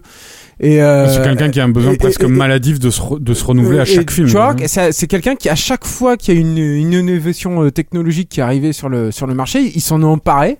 Il a foncé à mort là-dedans. Souvent, il se plante un peu, voire beaucoup, énormément, comme dans Black Mass 2. Enfin voilà, euh, il a il a, il a quand même des, des gros navets euh, à, à sa charge comme ça. Et euh, euh, mais en même temps, il arrive à, à- finalement à, à dompter la, la chose et puis surtout à révéler euh, des éléments dessus que, qu'on- que personne ne soupçonnait. Et ça, dès euh, Zou les guerriers de la montagne magique, euh, je pense notamment au final, Ouais. euh, où euh, à, à l'époque, à Hong Kong, ils comprenaient pas du tout ce qu'ils faisaient parce qu'ils filmaient les acteurs devant, euh, devant écran bleu, euh, tout ça. Donc les, les mecs, c'était une des premières fois qu'ils voyaient ça.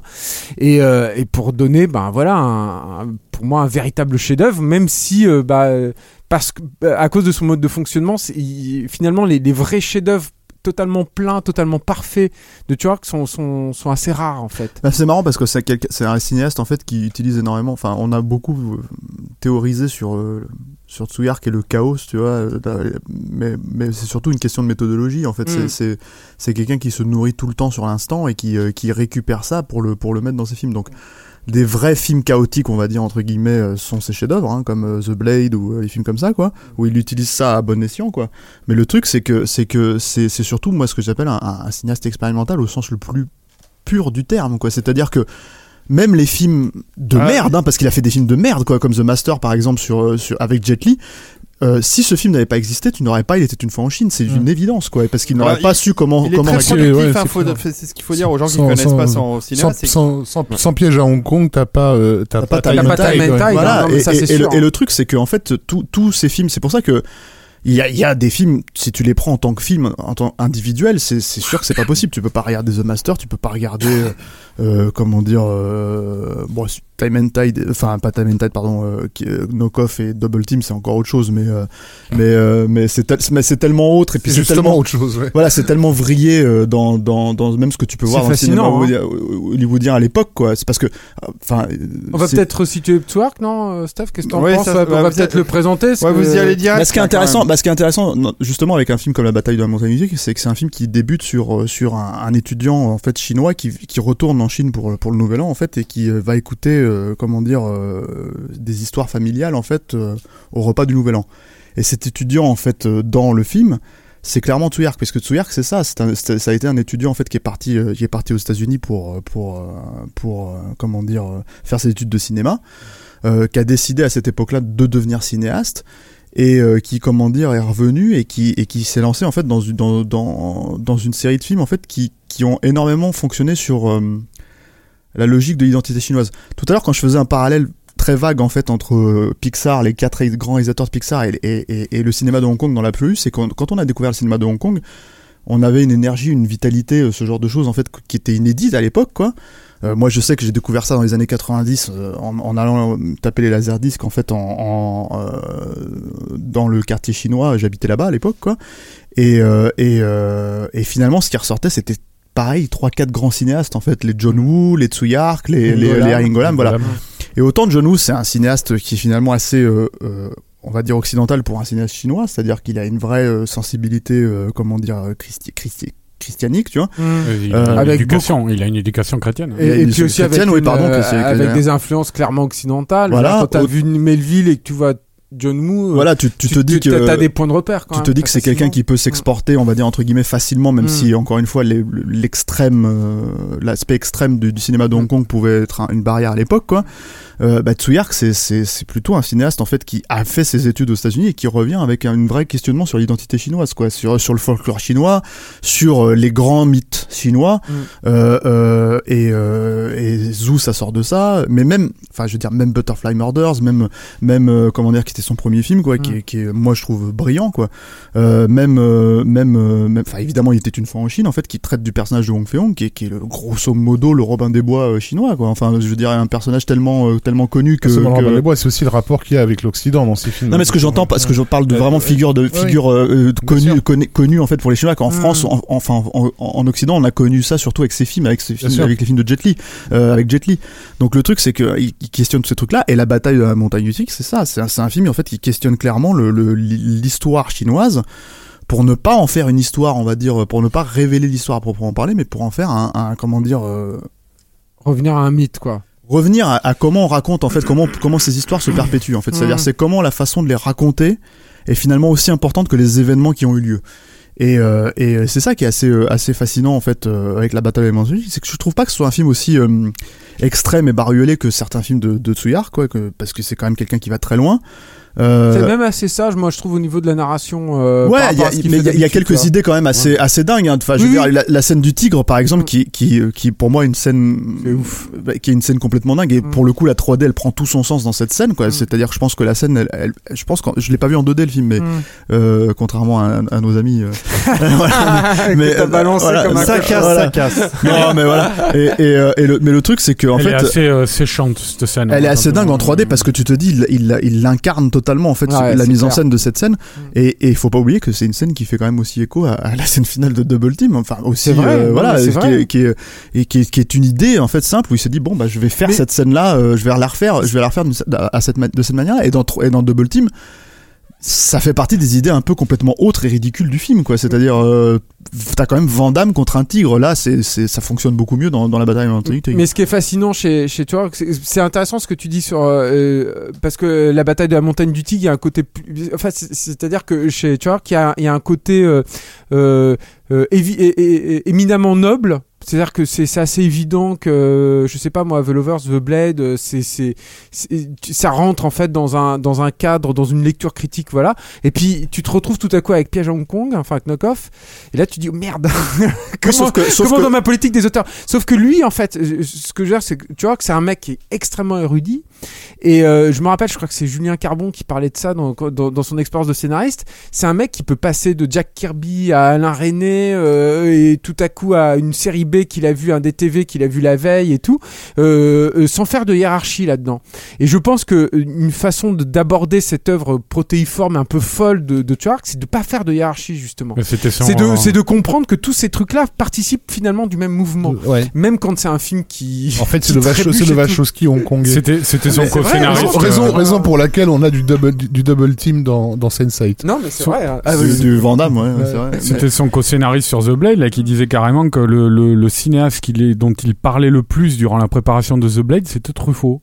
Bah voilà. ouais. Alors quand Mais- tu vois le film, t'es. Mais c'est- c'était le, le côté cinéma vérité. tu Je sais pas le- si le- vous l'avez rencontré Tsuyark, moi je l'avais interviewé à l'époque en, J'ai pas eu 2000 cette en chance. 2001 euh, pour et, et en fait c'est quelqu'un d'extrêmement calme. Hmm. Ce qui est très étonnant en fait quand tu te Pas sur ses ses films. tournages, quand tu vois les non mais c'est très euh, étonnant quand tu vois ces films parce que tu, tu lui poses des questions. Déjà c'est quelqu'un qui ne qui ne comment dire euh, c'est-à-dire, c'est quelqu'un quand il fait un film comme Legend of Zoo par exemple où il te Mm. dit clairement euh, comment dire que que, que l'univers est en perpétuel changement. Mm.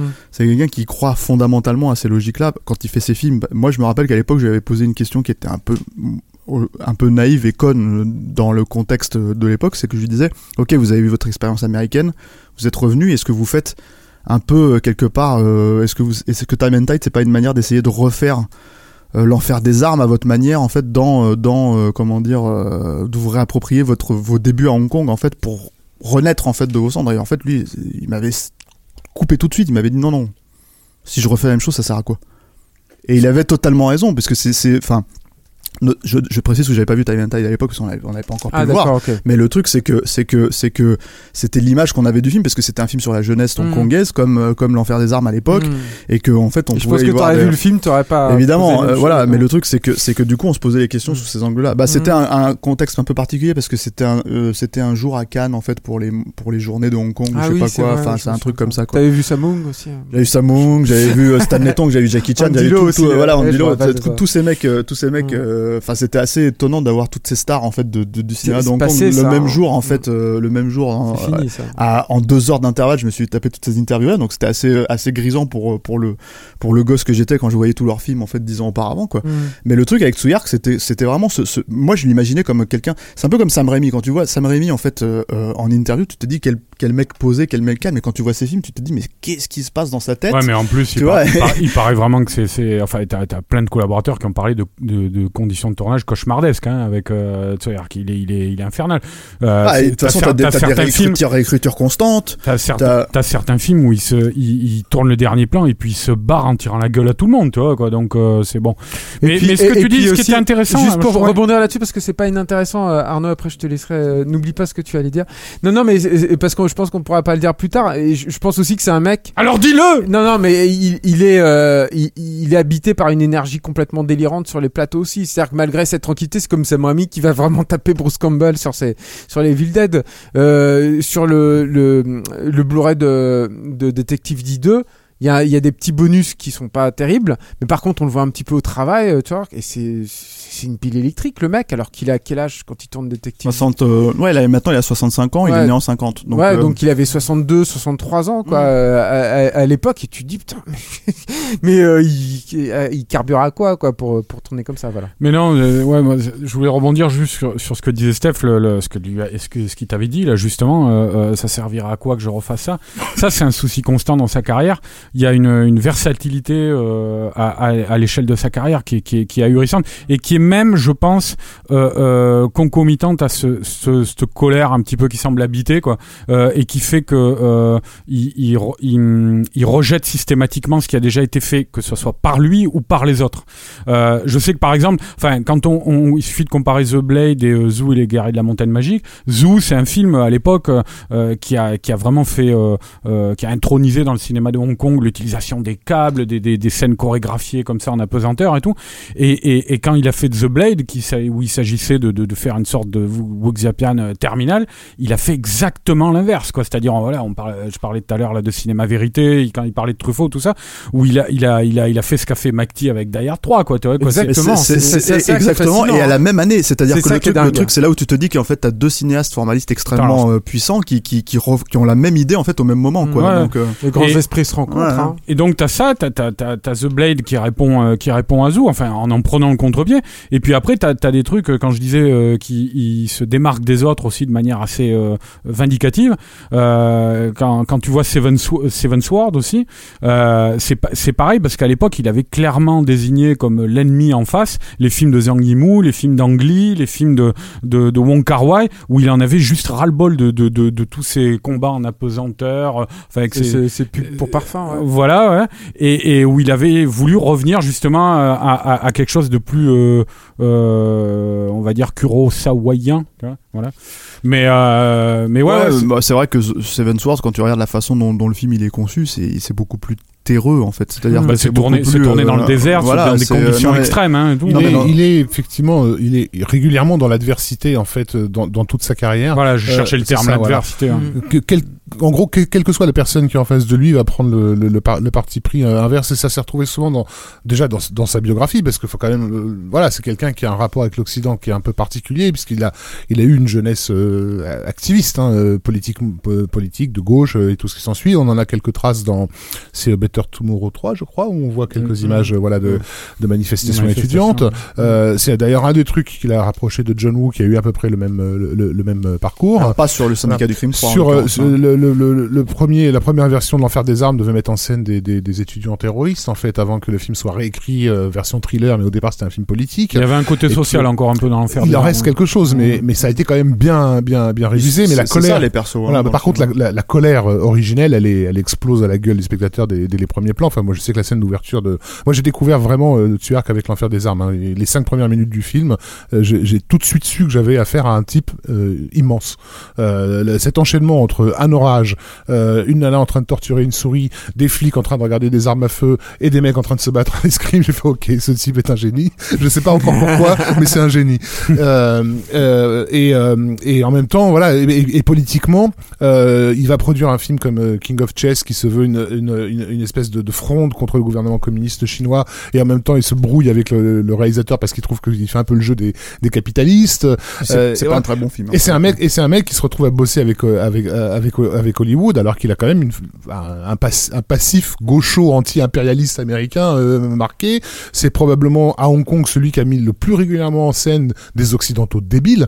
Je veux dire que ce soit les, les, les brigands de l'enfer des armes ou les, les colons de de de, de l'été une fois en Chine, ils sont ils, chargent la, la, la mule quand même. euh, voilà. Donc c'est un- il est vraiment. euh, tout- ce qui est intéressant, c'est que c'est un mec qui vrille les films qu'il fait. C'est-à-dire qu'en fait, en gros, quand tu la bataille à la montagne du Tring, moi je connais pas encore exact. Enfin, je, je me suis pas trop renseigné, mais si j'ai bien compris, en fait, c'est quand même un, un film, euh, comment dire.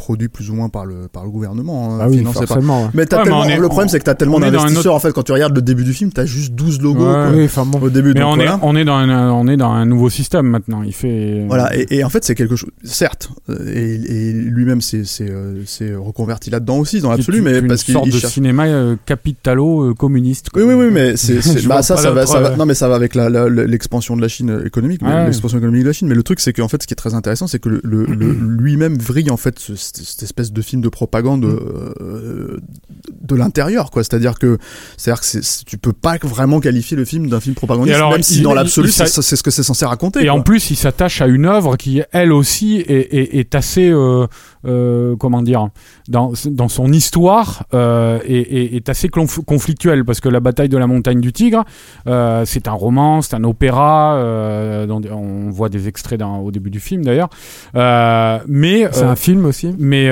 c'est un, l'opéra par exemple, il a été adapté en pleine révolution culturelle au cinéma, alors que le roman était détesté par le pouvoir en place. Mm. Mais le, le- le roman était tellement populaire qu'ils ont décidé, ils ont quand même autorisé la confection d'un opéra. Donc c'est un truc, c'est un truc qui a une histoire sur plus de 60 ans euh, dans la société chinoise et qui a traversé différentes périodes en s'y adaptant. Mais, mais je pense que là où Tswark, c'est un, un mec qui te fascine quand t'es t'es amateur de, de, de cinéma de genre, c'est que c'est un mec qui a besoin en fait du genre pour se réaliser. C'est-à-dire que c'est et, et c'est là où moi j'ai eu peur pour Tswark comme j'ai eu peur pour tous les cinéastes de Hong Kong euh, avec la rétrocession de Hong Kong à la Chine, parce que bah euh, comme pour tous ces mecs-là, surtout un mec comme Tswark qui était euh, qui, avait besoin de film workshop pour se, se réaliser, s'exprimer, etc. Je me disais bon voilà, il risque de capituler. Enfin comment ça va se passer quoi? C'était quand même plein plein d'inconnus et en fait non parce que je veux dire, depuis la base, euh, et Rafik l'a très bien résumé, c'est un mec qui se réalise dans l'adversité et il a besoin de ça. C'est-à-dire que c'est un mec qui a besoin de se couler dans un moule pour l'exploser de l'intérieur. C'est comme ça qu'il brille, euh, Twark. Et ou c'est comme ça d'ailleurs qu'il peut s'autodétruire des fois quand il n'arrive pas à exploser bien le moule, quoi. Mais euh, mais euh, Il mais a ça, besoin de tension, Mais hein. ça, c'est un, un, un mécanisme qui est assez fascinant. Mais c'est pour ça qu'on qui se parle réalise de- encore une fois dans ces films mais sans euh, ça, de oui, et chinois, puis- et quoi. puis, mais, mais même un film, un film dévoyé comme euh, euh, le, le Vandame, piège à Hong Kong. Enfin, on est Pas complètement. moi, hein. Non, mais on est complètement, dans, on est film. complètement dans cette logique. Tout le monde, à l'époque où le film est en train de se faire, on est tous en train de se dire, mais qu'est-ce que Tsuark va bien pouvoir foutre avec euh, avec Van Damme Eh ben, Le détruire de l'intérieur. Mais Voilà. là, c'est voilà. Le truc, c'est que ce qui est fascinant avec ces films-là, c'est que t'as pas besoin, t'as pas besoin de Souillard pour ridiculiser Van Damme à la base. Il était déjà, euh, il était déjà problématique. Ah, mais hein, là, c'est le- c'est plus l'acteur, euh, ridicule. voilà. Là, c'est le le, truc, c'est que c'est un collège fou fou fou. Non mais c'est-à-dire qu'en fait ce qui est dingue c'est que tu quand tu te Ah, tapes un film quand tu te tapes ça. un film comme Double Team par exemple c'est que là il y a la moitié des plans de scènes d'action et c'est quand même la raison pour laquelle tu vas voir Van Damme c'est Van Damme qui va faire ses kicks et ces trucs là c'est pas Van Damme c'est un cascadeur euh, qui plonge enfin pour faire des plans euh, enfin moi je me rappelle d'un plan dans Double Team où je m'étais dit mais qu'est-ce qui se passe quoi sur le plateau quoi parce que t'as Van Damme de dos Et c'est pas Vandame le personnage de, c'est c'est un, c'est un cascadeur et tu te dis mais c'est un pauvre plan de, de doublure quoi. Et ils ont ils ont même pas réussi à Il y l'avoir. a, il y a peut-être eu des trucs qu'on ignore. Hein. Mais ce Non, mais on sait, on sait qu'à l'époque, ce qui se passait, c'est que Vandame était en pleine descente, enfin, Voilà, en pleine coke, euh, en pleine euh, coke absolue. Enfin, c'était sa, sa période légumes là, où il, où il se bouffait tous les légumes et il disait qu'il était trop foufou quoi, à cause de ça quoi. Et mais le truc, c'est que c'était sa, sa, sa grande phrase sur les sur les plateaux de, de télé en France quoi. Mais le truc, c'est qu'en fait, euh, Vandame lui, enfin. C'est-à-dire que c'est très pervers parce que t'as des fois, à la fois t'as l'intelligence de Van Damme en fait qui va chercher des réalisateurs de Hong Kong pour essayer de faire ce que par exemple si tu veux Jason Statham ne fait pas aujourd'hui. Hein. Il va Mhm. pas chercher des mecs euh, un peu brillants pour essayer de faire des films comme ça, pour en faire n'importe quoi, euh, pour en faire n'importe quoi comme comme ça peut être avec Risque Maximum, pour comme ça peut être avec parce que Risque Maximum c'est pas Full Alert, Risque Maximum c'est pas City on Fire, c'est pas ces films là quoi. C'est c'est c'est c'est quand même beaucoup moins bien quoi. Euh, c'est peut-être mieux que que Légionnaire, mais c'est pas non plus euh, voilà de Oh, Peter McDonald. Non, mais c'est pas c'est pas du grand cinéma et le truc c'est que c'est que c'est que aller chercher enfin John Woo c'était encore différent parce que t'avais avais beaucoup de Mais problèmes mais le ouais. truc c'est que t'as t'as aller chercher ces mecs là c'était c'était une grande idée mais en même temps le- les mecs en fait enfin je Turtsuya, moi, je me suis- sont foutus de sa gueule je quoi, me suis clair. toujours demandé jusqu'à quel point Tuark, qui est un, mec brillant et très malin, n'avait pas euh, euh, accéléré justement la descente dans la coke et dans le délire de, de Van Damme, parce que si mes souvenirs sont bons, la, la vraie, le vrai point de descente de, de Van Damme, c'est sur Piège à Hong Kong, non? Quand il a fait son Hong Kong, apparemment tout, Piège je sais pas s'il a fait une overdose mais Piège à Hong Kong il était vraiment apparemment au fond du trou Ouais, il truc- était au fond, au fond, au fond, et t'as l'impression qu'il l'a, il l'a poussé pour. Euh, faut voilà. pas oublier que c'est l'époque où il est revenu avec sa deuxième femme sa première femme euh, etc, Ah, mais il y a, etc., il y a ce genre des, de il y a des mais- effets d'humiliation qui sont. dire, mais le vrai- je pense truc- que le- le vrai un- Il y manipulateur, le- personnage, il y a, y a, il y a des films qui sont très appréciés euh, euh, à Hong Kong. euh, Enfin, à l'époque, étaient très appréciés à Hong Kong, qui sont les comédies de, de Louis de Funès. Et, et je pense pas du tout que ce soit un hasard si, euh, si euh, Van Damme porte exactement le, le, le survêtement de, du- de Mario David, qui jouait le, le, les- souvent les, les- le, le rôle du. Du le masseur dans Oscar. voilà, euh, de- avec, avec Louis de Funès. Enfin, il y, a- il y, avait vraiment une, une volonté délibérée de le, de le flinguer. Enfin, la première Oui, apparition ça, du personnage, il est en train de chanter de la, de la pop, de la pop Ça c'est hongkongaise. l'image, ça c'est l'image dans le film. Je pense que le vrai pour faire une petite juste une petite aparté sur ça, je pense que le vrai manipulateur, le vrai le vrai réalisateur qui a manipulé Van Damme ju- jusqu'à l'extrême, c'est Ringo Lam. hein. C'est-à-dire le vrai mec qui l'a humilié sur un plateau, qui l'a vraiment traité comme la moindre des merdes, tu vois, pour pour pour pour, pour te sortir. Oui, mais de façon consciente. Peut-être. Il n'y avait pas de Le truc- duplicité comme le chez truc, c'est que, euh, Tuark, il y a une duplicité. Van quand Damme, il Van quand te parle de, certes, mais le truc c'est que Van Damme, quand il te parle de, de, de Ringo Lam, je fais là- vraiment une petite aparté là-dessus, c'est il te parle de, de quand je retournais voir Ringo et que j'avais fini ma scène, il me donnait comme un sucre, quoi. C'est-à-dire, il parle vraiment qu'il se faisait traiter comme un chien, et ça, c'est Van Damme qui le dit, quoi. Donc le truc, c'est que, alors, ou alors, il en avait conscience, mais Van Damme, le truc, c'est que, il- à l'époque, qu'au final, le, le film le plus humiliant des deux, c'est pas répliquant. C'est c'est quand même. évidemment, c'est pour en tirer quelque chose de, plus grand. il, Ouais. Mais n'oublions pas- grandi même. N'oublions n'oublions pas un truc. À l'époque de Double Team, à l'époque de, de, de, de- comment dire, euh, de Knockoff, Mm. pour revenir sur le cinéma de Tsuyark, Mm. c'était deux gros budgets. Ouais. C'est-à-dire dans la carrière de Van Damme, c'était Van Damme, c'était c'était ses deux derniers atouts. C'est-à-dire qu'à l'époque, il avait eu Sony. hein. il avait eu des deals avec Universal, il avait des deals avec Sony, et euh, Universal, il a- en fait, lui avait fait un espèce de pont d'or pour trois films. Il les avait envoyés se faire foutre en leur disant, en gros, non, vous me filez 20 millions, machin, il a 20 millions, je veux 20 millions. Et là, les mecs lui ont dit, en gros, ok, Jean-Claude, have a nice life, quoi. C'est bon, pas avec nous, quoi. Et, euh, et c'est ça le vrai, la vraie chute, en fait, parce que ce n'est que des pow- power play, en fait. C'est pas la qualité des films. Je veux dire, aujourd'hui, on le voit bien. Je veux dire, n'importe quel film qui cartonne, qui est une connerie absolue. euh, je veux dire, comme Transformers, où on va dire que, que te- techniquement, ça, enfin, scénaristiquement parlant, ça ne tient pas debout. Ça, ça, ça, ça reste quand même des, des, des films qui sont, euh, comment dire, euh, faits et refaits parce qu'ils cartonnent. C'est pas ça qui, à Hollywood, c'est pas la qualité qui prime, c'est le, c'est le, c'est dans le fonctionnement des producteurs de base, quoi. Non, mais ce que je veux dire par là, c'est que si Double Team et Knockoff avaient été des cartons, la carrière de Van Damme aurait été complètement différente. Le problème, c'est que c'est des films complètement dingues. C'est des films qui, qui, qui, qui ont certainement déçu les, les fans de Van Damme, on va dire à l'époque. Euh, y compris les fans de Tsuyark pour, pour Ouais, ceux qui allaient ce les voir aussi dire. voilà mais le truc c'est que en tout cas c'est surtout ça a été des bides et des vrais putains de bides c'est des films qu'on connaît 40 ou 50 millions de dollars avec le marketing avec tous ces trucs là et qui se sont bidés qui ont rapporté 3 4 5 millions de dollars le premier week-end quoi Et, et très paradoxalement, je trouve que c'est aussi des films. C'est marrant ces deux films-là dont on, on- qu'on aurait plutôt tendance à mettre à Oui, l'écart. on en j'allais vous beaucoup. dire, il y en a Mais- d'autres quand même. Non, mais c'est intéressant parce que je trouve que. Parce que euh, Stéphane a une vraie passion pour ces deux Mais films. moi aussi, mais, mais parce que c'est des objets fascinants et aussi parce que je trouve que à travers ces deux films, on, on voit euh, ça. quelque part l'intégrité de, de Tuark. C'est-à-dire que c'est là où tu vois que c'est pas un calculateur le mec. Mm. C'est là que tu vois qu'il a quand il, il- un mec qui fait un film comme Piège à Hong Kong alors qu'il a l'occasion de travailler avec Sony, de, de travailler avec Van Damme et tout, le mec il te fait un truc pareil.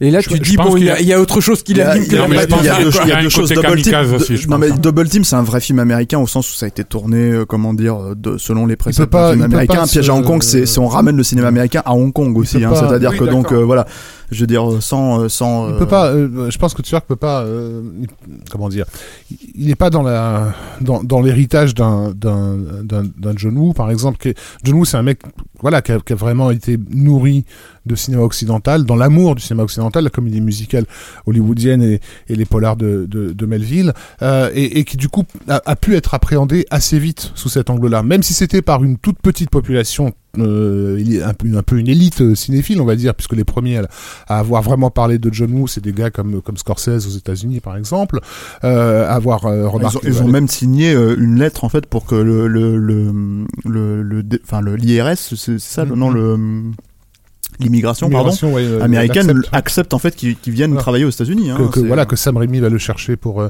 pour faire euh, Art Target etc Enfin, bon donc euh, mais parce que il voit bien quand tu vois un film comme The Killer tu vois bien que tu as affaire à quelqu'un qui a grandi avec les mêmes films que toi les les, les Raoul Walsh et, et Fred Astaire et, compagnie quoi euh, alors que que, que Tuyark euh, il, est un peu alien quoi Mais c'est un Euh, vrai anard, voilà. C'est un anarchiste. et- et c'est vraiment, ça. Et, de et- même s'il a toute cette nourriture euh, euh, classique euh, occidentale, il en fait sa tambouille et, et, rentre pas du tout dans un dans un dans un moule.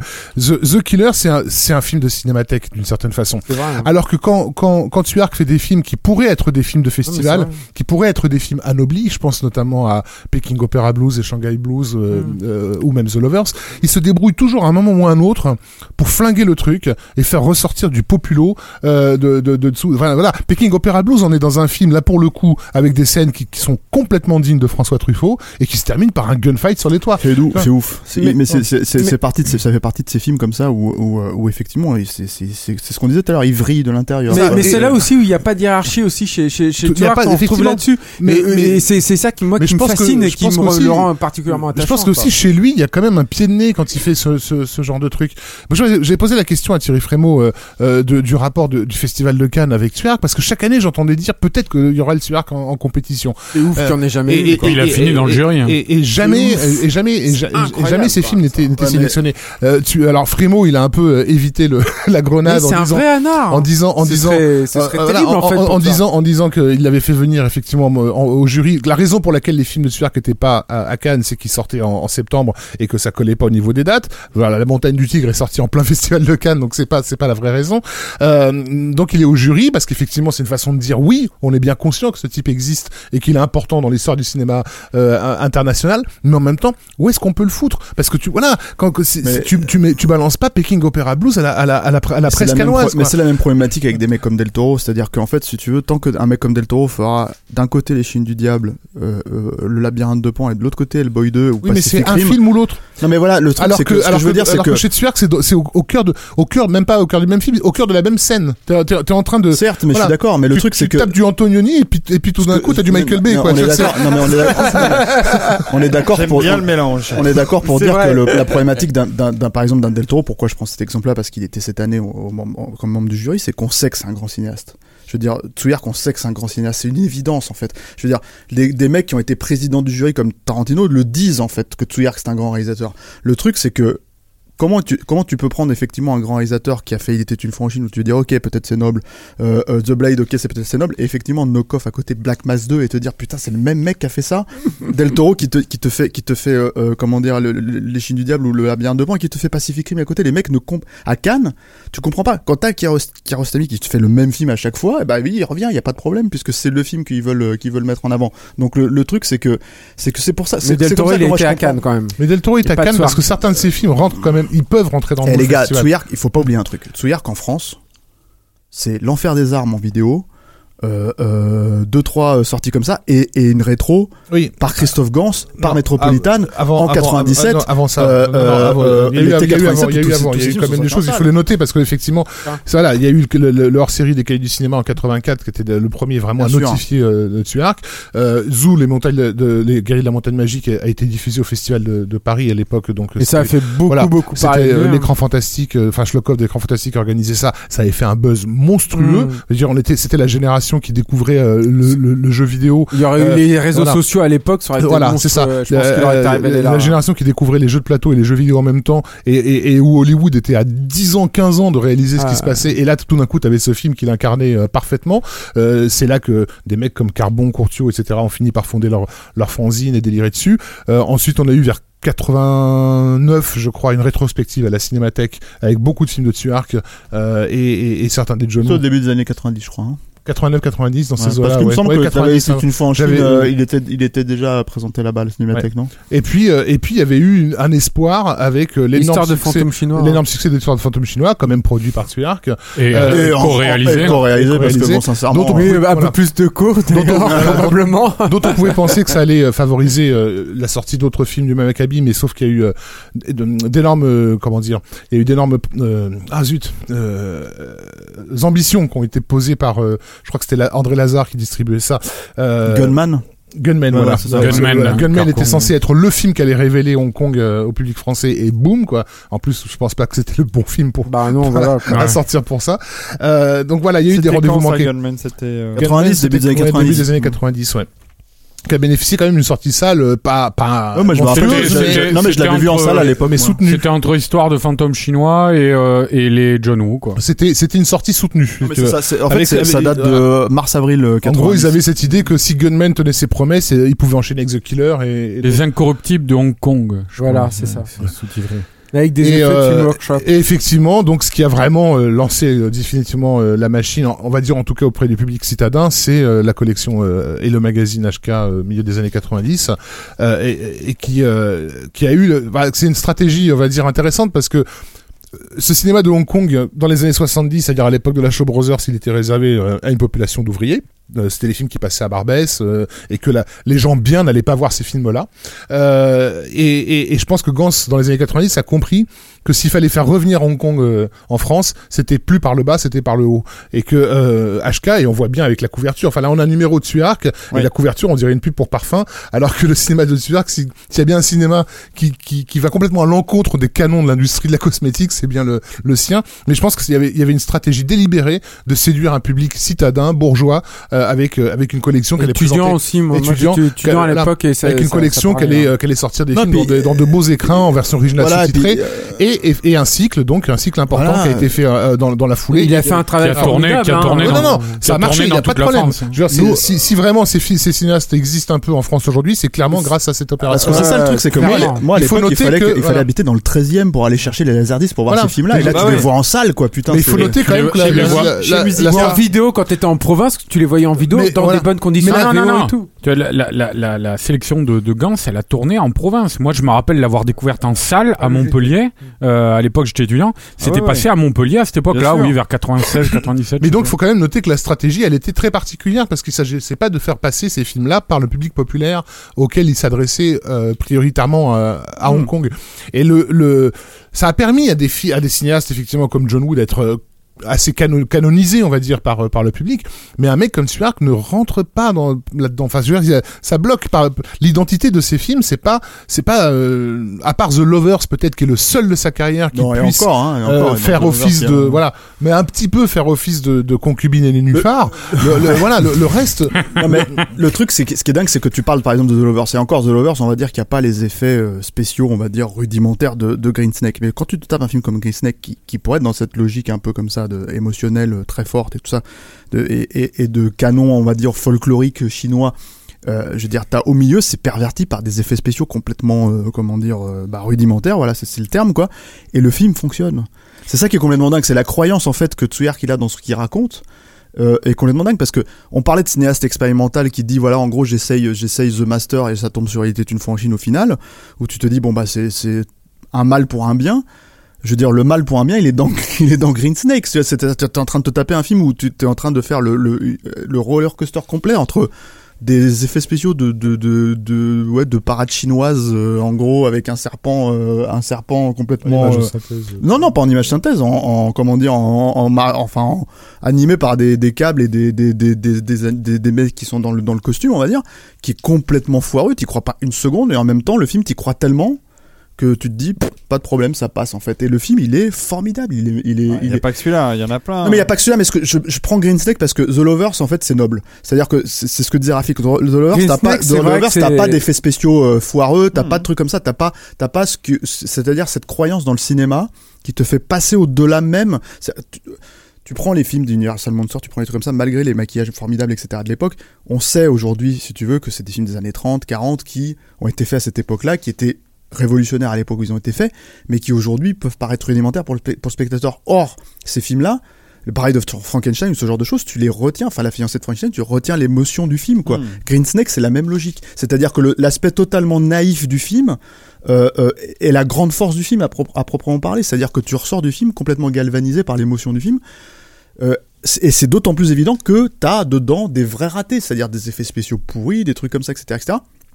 Enfin, pourris façon de parler, quoi, rudimentaire, je, je- je préfère utiliser ce terme-là, que t'as pas dans The Lovers. Moi j'ai pris une grande Euh, claque euh, avec euh, un film qu'il a fait euh, quelques juste après The Lovers. Là, c'est le, le Festin chinois, qui un Ah, film qui ça. vraiment marqué. Ouais, quoi. formidable. Mais C'est-à-dire ça, ça c'est aussi c'est ce que disait tout à l'heure Julien sur le fait de qu'il revient toujours au genre, hein, parce que là il aborde un truc qui est le, le film culinaire, hein, qui, Ouais. qui- qui est un, une En sorte plus, de- c'était un film de Nouvel An, enfin, c'était un Voilà. blockbuster. hein. qui, qui est une sorte de genre à part entière, hein, le film culinaire, euh, dans tous les pays du monde d'ailleurs, il y en a quoi, aux États-Unis, en Asie, Ouais, sauf en que c'est vrai que France, tu sais pas celui sacré, celui euh, sucré salé quoi, de Angli, tu vois, c'est Voilà, chose et- quoi. et- c'est- et- il le mélange- de Babette. Et il le mélange avec un film de kung-fu parce que Mm. c'est ça quoi. Il y a, il y a Ouais, une virtuosité. D'un... Moi, je me rappelle avoir été bluffé par le. Bon, je me rappelle être Ouais, sorti avec le- le- l'estomac. Euh, j'ai- j'ai- Dans j'avais les envie talons, de bouffer ouais. quoi. Ouais, c'est grave. Euh, mais mais je me rappelle surtout oui. euh, Sauf la patte d'ours. avoir halluciné sur les, les, les, les scènes de, de concours Ouais. culinaires qui étaient des véritables scènes d'action quoi. C'était filmé comme C'est un mec qui t'a, qui, et ça là aussi, je pense par rapport euh, à, euh, à Tsuark en tant qu'archétype du, du, grand cinéaste de, de, genre, c'est, un cinéaste purement viscéral quoi. C'est, intéressant que tu parles de, de la fin sur euh, le festin chinois. Moi je me rappelle aussi de la première fois que j'ai vu The Blade, le, le, le, l'expérience physique qui est le, le visionnage de ce film, c'est incroyable quoi. Je veux dire, euh, bon, il y a évidemment il y avait derrière 3 qui étaient en même temps, puis en plus moi The Blade j'avais vu en vidéo pour le coup, mais c'est- c'était hallucinant quoi. Tu sortais du film, t'étais en sueur quoi. C'était, c'était, c'était, L'autre truc, c'est que ce qui, ce qui est intéressant avec le festin chinois, c'est que euh, c'est quelque chose qu'on a tendance à oublier, c'est que Tsuyark, en fait, il a abordé beaucoup de genres différents. Ah oui. Et en fait, à chaque fois, euh, même si il les a, c'est vrai qu'il y a des, des connivences, on va dire, sur certains, certains, certains traitements. C'est un vrai cinéaste en fait au sens pur du terme, c'est-à-dire que c'est un cinéaste qui est capable de faire des scènes d'action de dingue et qui est capable de faire des scènes comiques de dingue. C'est-à-dire que dans le festin chinois, moi je me rappelle de la scène avec le poisson géant, Hmm. qui est juste à, à mourir de rire en fait quand tu regardes le film quoi, et à mourir de rire parce que en fait il en joue, il joue vraiment de, de cette espèce de poisson tout mal foutu euh, dans, dans le truc aussi, et c'est et c'est et c'est brillant quoi. C'est euh, voilà, c'est euh, Et, et ce qui est intéressant en même temps, c'est qu'on parle d'un mec qui a, qui est auteur et qui a une La scène du personnalité caca très- dans la bataille de la montagne. qui a une personnalité très forte et en même temps qui n'a et c'est là aussi je reviens encore une fois sur mon côté archétype ou idéal de cinéaste de, de genre qui est un peu comme George Miller t'as l'impression que cette euh, ce- ce- cette volonté de nier toute hiérarchie sur les différents genres qu'il aborde euh, s'applique également au, au- au poste c'est-à-dire que quand il était producteur, bah, il pouvait très bien être réalisateur des films qu'il produisait parfois, mais Ouais. lui-même, euh, en tant que réalisateur, des fois, il a pu se mettre à l'écart de certains des, des, des films qu'il a pu euh, qu'il a pu réaliser, même si c'est arrivé moins, moins, moins, moins souvent. Il a co-réalisé des films, notamment avec Ringo Lam. Là, il y avait euh, le, le film de Jackie Chan, là, qui de- était un film, c'est ça, Twin Nouvel Dragon, Ordre, Twin Dragon. qui était un petit film, hein, on est d'accord. Enfin, ouais, c'est quand même un petit film, mais quand tu tapes un film comme ça à l'époque, c'était complètement dingue. Ouais, hein. c'était- bourré de stars et puis Voilà, c'est- c'était un film qui avait été fait pour des raisons euh, de charité Non, c'était pour les, les- les- la, la pour la, guilde ouais. des réalisateurs voilà Voilà. Et, et, euh, et, et, et euh, des cascadeurs. voilà des réalisateurs je crois Et donc qui approche, qui a une Bon, approche comme ça très collégiale euh, aussi du cinéma et c'est assez fascinant de voir que. euh, et puis Triangle là, il avait fait un sketch aussi. Exactement. Et il a, il a aucune peur que ce- sa, sa, sa patte disparaisse dans, dans le- le- l'esprit collégial de la conception d'un film. Comme George Miller aussi euh, à ce truc-là, il a aucune peur en fait. C'est ça aussi qui est fascinant chez ce mec. Ce qui était assez marrant d'ailleurs, euh, Triangle, parce que c'était un exercice de style où, où- donc un film à sketch, où- enfin c'est un, euh, comment on appelle ça? Que les Un cadavre exquis, exquis Ouais, non, voilà, ouais, ça, non? euh, l'histoire que le premier commence, le deuxième euh, continue et le troisième termine. Ouais, c'est ça, c'est Et alors moi je me me rappelle c'était étonnant parce que je crois que c'était Tsoyar qui commençait ou Ringo Lam peut-être mais en tout cas celui qui commençait s'était soucié de poser les bases de l'histoire. Euh, celui qui continuait s'était soucié de ce qu'avait fait son prédécesseur et de préparer en même temps le troisième acte. Et, et le dernier acte qui était réalisé par Jonito. euh, Alors là, on avait l'impression qu'il en avait strictement plus rien à foutre de ce que les deux autres avaient essayé de monter. Jonito, c'est un autre problème. Ouais, ouais, bah ouais, ouais, je sais bien, mais, mais c'était assez cocasse. Euh, juste euh, pour euh, accélérer un peu, parce que nous avons passé largement Voilà. les deux heures d'émission. euh, en conclusion, un réalisateur inclassable et inclassé. Et un acteur. Vous n'avez pas parlé du tout du Tuyark acteur. Formidable comédien. Oui.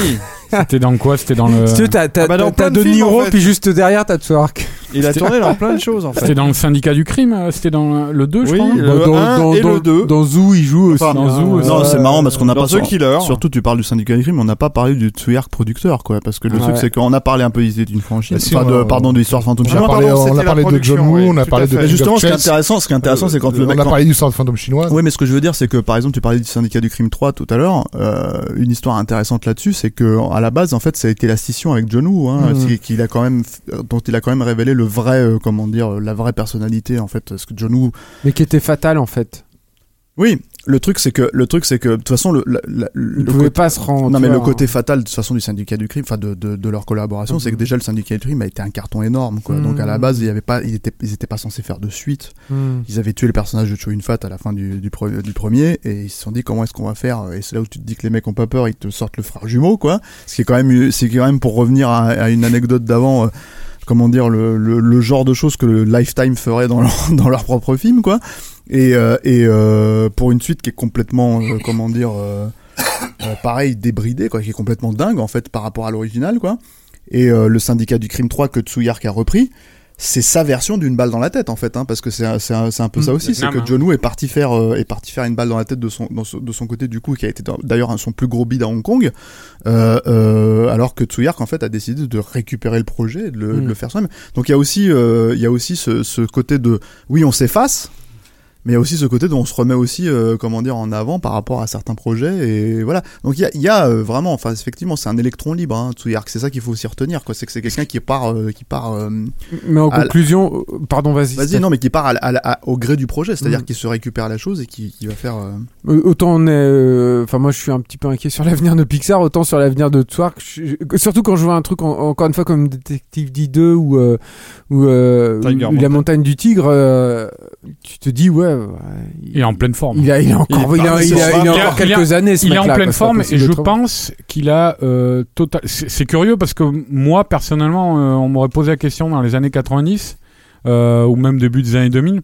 Franchement, j'aurais douté vu la personnalité du bonhomme, vu tout ce qu'on a dit sur lui. Et. Vu un truc comme Time and Tide aussi, Ouais, tu vois. et- euh, et tu- finalement- Time and Tide, il pourrait pas le faire aujourd'hui avec le gouvernement. Et finalement, ben, sûr. hein. curieusement, c'est il s'est adapté au, au modèle euh, hein. chinois Oui, actuel. Il s'est glissé dedans quand même. et il a l'air d'y évoluer comme un poisson dans l'eau parce qu'il enchaîne les projets. moi je me serais plus posé la question entre Seven Swords et Detective D quoi c'est-à-dire c'est ça là que où tu te dis bon dans les 5 6 7 années qui ont flotté où tu te dis avant ce type était hyper prolifique il tournait il tournait trois films par an et là d'un seul coup en fait il a plus ou moins disparu avec quelques petits films euh, pas pas pas pas, pas de très bonne réputation quoi Bon, après, il, Et effectivement, il s'est réapproprié le, comment dire, le, le, le, bah le, il est allé vers là où l'argent vient, quoi. En fait, on va dire entre guillemets pour financer là où les financements se trouvent, quoi.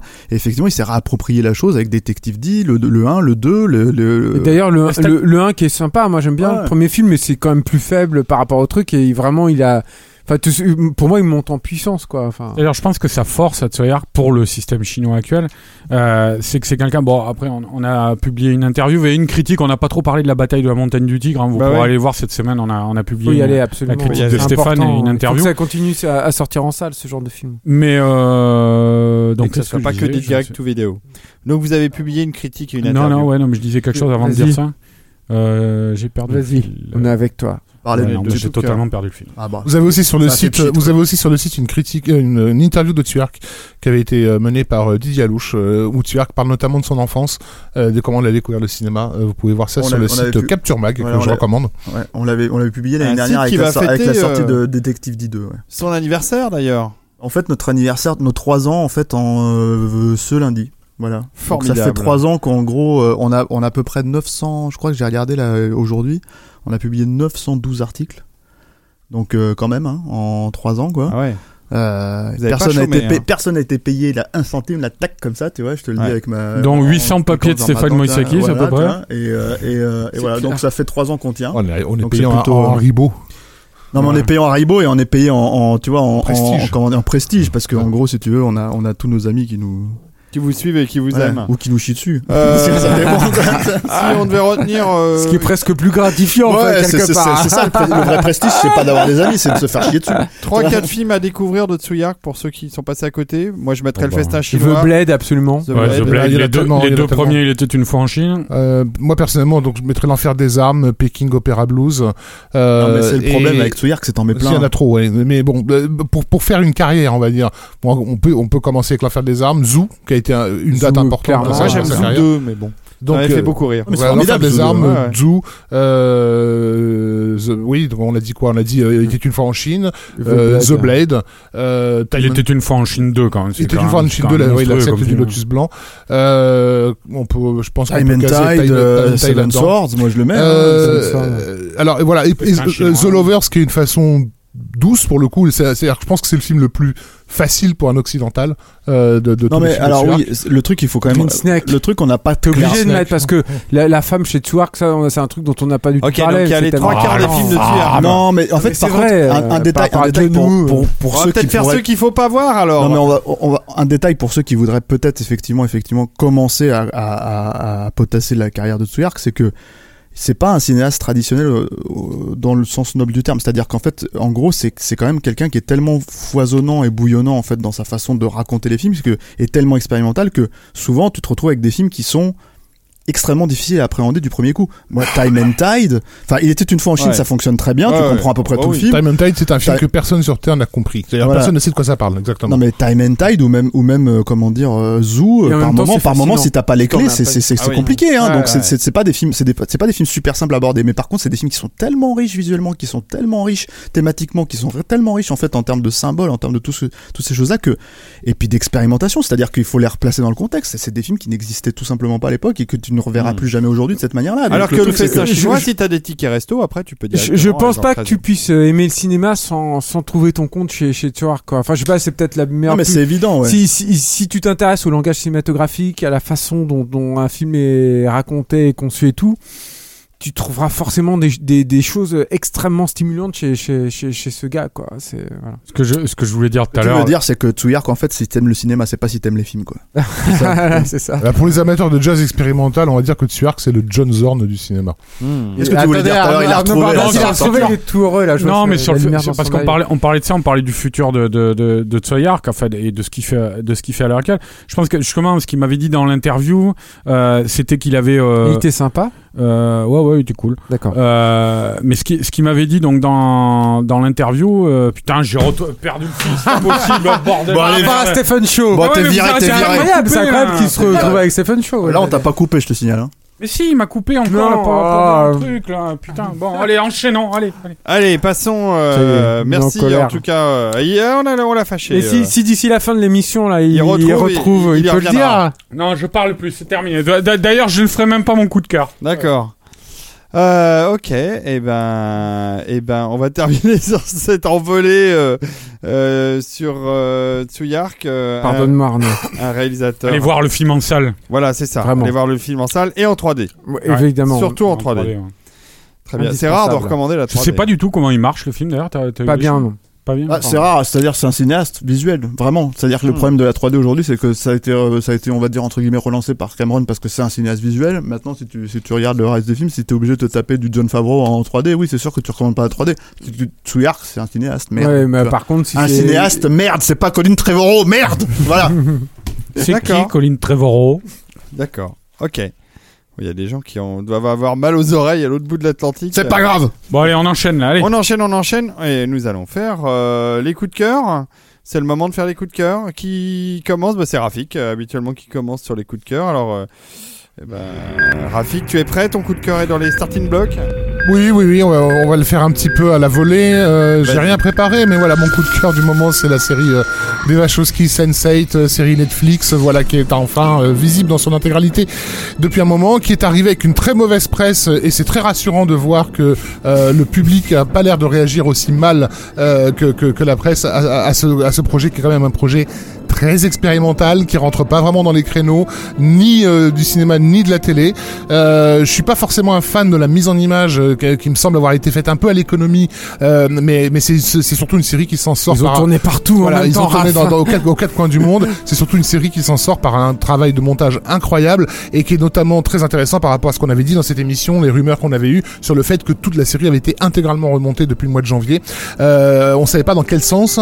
Euh, C'est-à-dire que d'après mon contact, les épisodes étaient plus facilement euh, compréhensibles dans la première version que dans la deuxième. Euh, ils ont été complexifiés en fait. Euh, donc je, voilà, on saura peut-être un jour si c'est les Wachowski qui ont remporté la bataille ou, Netflix, mais en tout cas le fait est que voilà, c'est- une série qui en termes de montage et ce que ce qu'elle propose de raconter par le découpage et par le montage est très ambitieuse. Mais je pense- je pense quand même, et c'est une de ce putain de série qui propose des personnages, quoi. Putain, c'est c'est rien que ça, c'est c'est trop bien. Euh, Je quoi. pense au-delà de ce coup de cœur, Oh, je pense qu'on va quand même re- revenir sur. Sense8 sur le site hein, quand même, à un moment donné. Ah Il faudrait qu'on fasse quelque Non, non, chose mais là-dessus. c'est hein, euh, super. Rafik, hein, Ok. Rafik. Très bien. C'est super et puis je trouve que hop, hop, hop. tu sens que les Wachowski ont un univers maintenant, euh, y compris de, de créateurs et tout. Bref. Merci. Merci. Voilà. Deuxième coup de cœur pour Stéphane. Tu es prêt C'est parti. Et moi, je vais. euh, c'est bon? Je vais Ouais, tu peux y aller. Moi, je vais juste mettre un, un coup de cœur sur un film que j'aime beaucoup, enfin, qui je trouve qui est un vrai chef-d'œuvre, en fait, qui vient de sortir en Blu-ray euh, au début du mois de, de- de juin, qui s'appelle Les Proies, en fait, qui est un film de, de, de Don Siegel. euh, qui est un film euh, formidable avec Clint Eastwood qui est complètement méconnu à mes yeux en fait et qui est, qui est en fait qui raconte l'histoire d'un d'un soldat euh, euh, nordiste je crois qui se retrouve en fait qui est blessé qui se retrouve en fait dans un couvent de jeunes filles pendant la guerre de sécession et qui se met à toutes les manipuler pour euh, pour pour s'en sortir en fait ne pas être balancé aux, soldats sudistes et c'était un vrai film en fait sur euh, sur enfin c'est un, Don Siegel complètement à part. Ça n'a rien à voir avec euh, avec l'inspecteur Harry par exemple ou même l'évadé à Catra ce genre de choses des, fi- des films qu'il a fait avec Clint Eastwood. Et c'est à mon sens le premier film où Clint Eastwood a vraiment joué avec son image en fait euh, euh, euh, trouble, euh, euh, borderline en fait, et, et- et- et cette volonté de casser en fait sa belle gueule. Euh, je vais pas raconter le, le- le- évidemment la fin. Je, je conseille vraiment euh, de voir le film parce que c'est un film qui est très très noir, très très sombre, avec une vraie logique gothique. Ça coûte, je crois, c'est sorti là chez Universal. Il y a rien hein, sur le Blu-ray, il y a pas de bonus, il y a rien. C'est 15 euros. Euh, c'est vraiment un très très grand film, un grand chef-d'œuvre. On y reviendra sur le site, je pense. Je pense que ouais, et, euh, ouais. et, euh, et, et, et- mais euh, alors ceux qui s'attendent à un vrai film, on va dire Don Single, une collaboration Don Single Eastwood peuvent déjà se rhabiller, c'est pas la peine. Euh, mais c'est vraiment, moi je le conseille euh, vraiment. Il faut le resituer juste pour, dans, dans le contexte de Ah, l'époque. Voilà, où, où, où, euh, où, c'est, où Don Siegel et Clint Eastwood sont, sont des voyous, hein, les mecs qui ont fait l'inspecteur Harry quand même, quoi. Donc aux yeux de la critique, c'est vraiment les gens à abattre, alors que le- un film comme Les Proies se ferait aujourd'hui, il aurait la palme d'or direct, quoi. Euh, c'est, c'est, c'est un film extrêmement ambitieux sur un plan, on va dire, euh, euh, littéraire, euh, en termes d'érudition et de références culturelles et tout ce que tu veux. Ouais, je- je c'est je- vraiment un, un cas à part dans... Et puis, et, Et- puis il y a des euh, vrais, des vrais détours de narration, c'est-à-dire qu'à l'époque, en fait, tu pouvais, enfin, c'était vraiment des, des trucs novateurs. Je, je, je prends juste deux secondes pour ça. Euh, moi, je me rappelle de films où, normalement, un film comme ça, tu, tu, quand tu tresses des, des mensonges, en fait, il faut vraiment le, le, le, le signifier dans un film. Et là, t'as des personnages, en fait, qui mentent ouvertement à l'écran et c'est montré en fait c'est-à-dire que c'est montré visuellement C'est au moment où le mec dit oui j'aime beaucoup la nature tu le vois deux secondes après en train de brûler des champs et des trucs comme ça etc c'était totalement novateur à l'époque c'était et ça jouait ça joue avec la logique un peu comme ça borderline du film euh, qui a été mis en place C'était euh, le film que Don Siegel préférait, hein, de ce qu'il a c'était de- son de film préféré carrière, ouais, de sa carrière C'est très touchant parce qu'on a l'impression que les, les coups de cœur sont totalement partagés. Oui. Et vous Non, partagez vos coups de cette cœur. émission est magnifique. Les proies de Don Siegel, sorti en Blu-ray. Merci beaucoup Stéphane. C'est parti parce, que, pour le. c'est parce que tu sais qu'on a nos chouchous sur Capture Mag. C'est parti pour le coup de cœur de euh, Monsieur Arnaud Bordas qui va quand même nous faire un coup de cœur euh, à- à- ou un coup de gueule. Mais oui, mais oui, Ah non, alors. jamais de coup de gueule, jamais. Vas-y Arnaud. Alors donc moi je vous ramène une fois de plus du côté de la Cinémathèque pour une euh, pour une rétrospective qui aura lieu euh, donc à la Cinémathèque française du 15 juillet au 2 août et qui est un cinéaste auquel on ne s'attendait pas forcément. Bon, on se doute bien, on voit à peu près qui a dû euh, le sélectionner. Euh, je pense pas que ce soit euh, Serge Toubiana, le big boss de la Cinémathèque.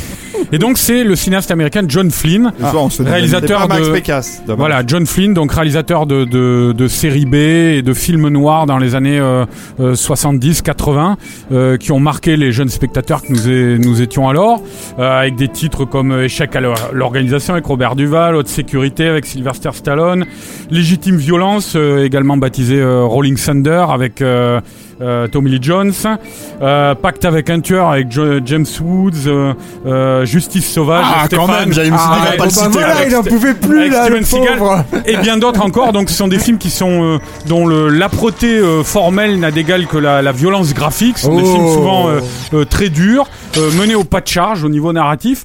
Et euh, voilà, c'est un, un cinéaste très efficace, jeune film très intéressant. Même avec, vous pourrez voir des films euh, euh, moins connus de lui, comme Le Sergent avec Rod Steiger, qui est l'histoire, une histoire d'amour euh, homosexuel entre deux militaires dans l'armée dans, euh, américaine des années 60. Tout ça. Donc il voilà. était moins libre là, ça, je crois que ça s'est très mal passé Voilà. avec Et donc, euh, donc euh, voilà, donc c'est du 15 juillet au 2 août euh, à la Cinémathèque française. C'est un petit maître des années 70-80 à découvrir pour ceux qui ne le connaissent pas. Et- C'est- Et un, jour, et un jour, je raconterai comment j'ai fait découvrir Justice Sauvage à Arnaud Borandas. Et c'est effectivement le, le, le, le meilleur, euh, il a signé le meilleur Steven Seagal. Voilà, Et- ça et va, il ça faut- va, faut- Stéphane, comme ça. Faut, faut juste signifier que euh, Rolling Thunder sort chez Voilà, je voulais en parler, mais, dans, dans, dans une belle édition. il y a je un- n'ai pas lu je n'ai pas eu l'édition. Moi, l'ai lu et il y a un petit, il y a un livret euh, dedans avec beaucoup d'entretiens, notamment avec Paul Schrader qui avait signé et qui devait réaliser le film à la base et qui avait signé le scénario.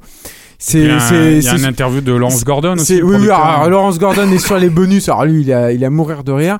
Et mais, euh, mais le livret en lui-même, euh, à mon sens, ça motive l'achat, euh, l'achat du disque. En plus, la copie est très belle.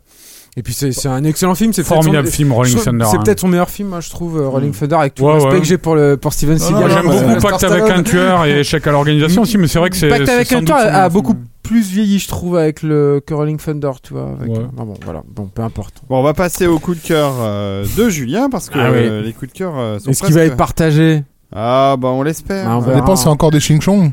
Non. Oh, qu'est-ce que c'est que ce racisme de bas étage, monsieur Jumi Il a, il a un cahier Godzilla déjà. Voilà. hein. Bah alors, Pareil. Ouais, il y en a c'est marre. les- Allez, c'est les vraies vas-y. valeurs, ça. Vas-y. Non, moi je voulais vous parler d'un bon ricain qui s'appelle Bruce Timm. Ah bah voilà, bah, alors là, voilà. Bruce Timm, c'est c'est euh, pour pour pour ceux qui, qui qui ont le malheur de ne pas connaître Bruce Timm, c'est un réalisateur de- d'animation, un vrai réalisateur d'animation qui a qui a à mon sens a fait une des meilleures adaptations euh, de de Batman qui a existé, qui est euh, la, la série animée. Euh, qui date de la fin des années 80, euh, début, des non, années début 90. T'as dit l'une des meilleures. Euh, oui, l'une des, des Bon, meilleures la, la adaptations. meilleure, tu peux dire la meilleure. Peut-être la meilleure, ouais. Euh, qui euh, qui est qui traîne toujours du côté de chez Warner, chez DC, qui produit des choses et tout. Et là, en fait, il a il a réalisé une série de de trois courts métrages qui préfigurent une sortie d'un direct to DVD qui va sortir prochainement, euh, qui s'appelle Justice League euh, Gods and Monsters. Et c'est ce sont euh, trois courts métrages très courts, hein, moins de 10 minutes à chaque fois, qui revisitent trois figures emblématiques de l'écurie DC qui sont Batman, Superman et Wonder Woman. Et j'ai dépassé normalement, je dois arrêter. mais oui, je peux mais continuer vas-y. vas-y. et dans, Ils ont dans, tous dépassé dans des, dans des dans des univers parallèles avec alors c'est un coup de cœur en demi-teinte parce que par exemple le, le sketch sur Wonder Woman n'est pas fabuleux il est assez rigolo parce que bon euh, Bruce Timm est un, un érotomane patenté et Hmm. et il y a un sous-texte un peu érotique euh, euh, lesbien qui, a- qui est rigolo dans le, dans le sketch de, de, Ah, de bah, Wonder bien, Woman mais c'est pas C'est vendeur. ouais mais c'est pas c'est pas super dément pour autant par contre le sketch sur sur, sur euh, Superman qui est là et le euh, est un personnage beaucoup plus noir. Vous verrez notamment avec un final très très sombre et surtout sur le personnage de, de Batman. Euh, Valve très très très clairement le détour est 10 minutes de votre temps. C'est gratuit, c'est visible, c'est c'est Machinima qui a, qui a coproduit ça.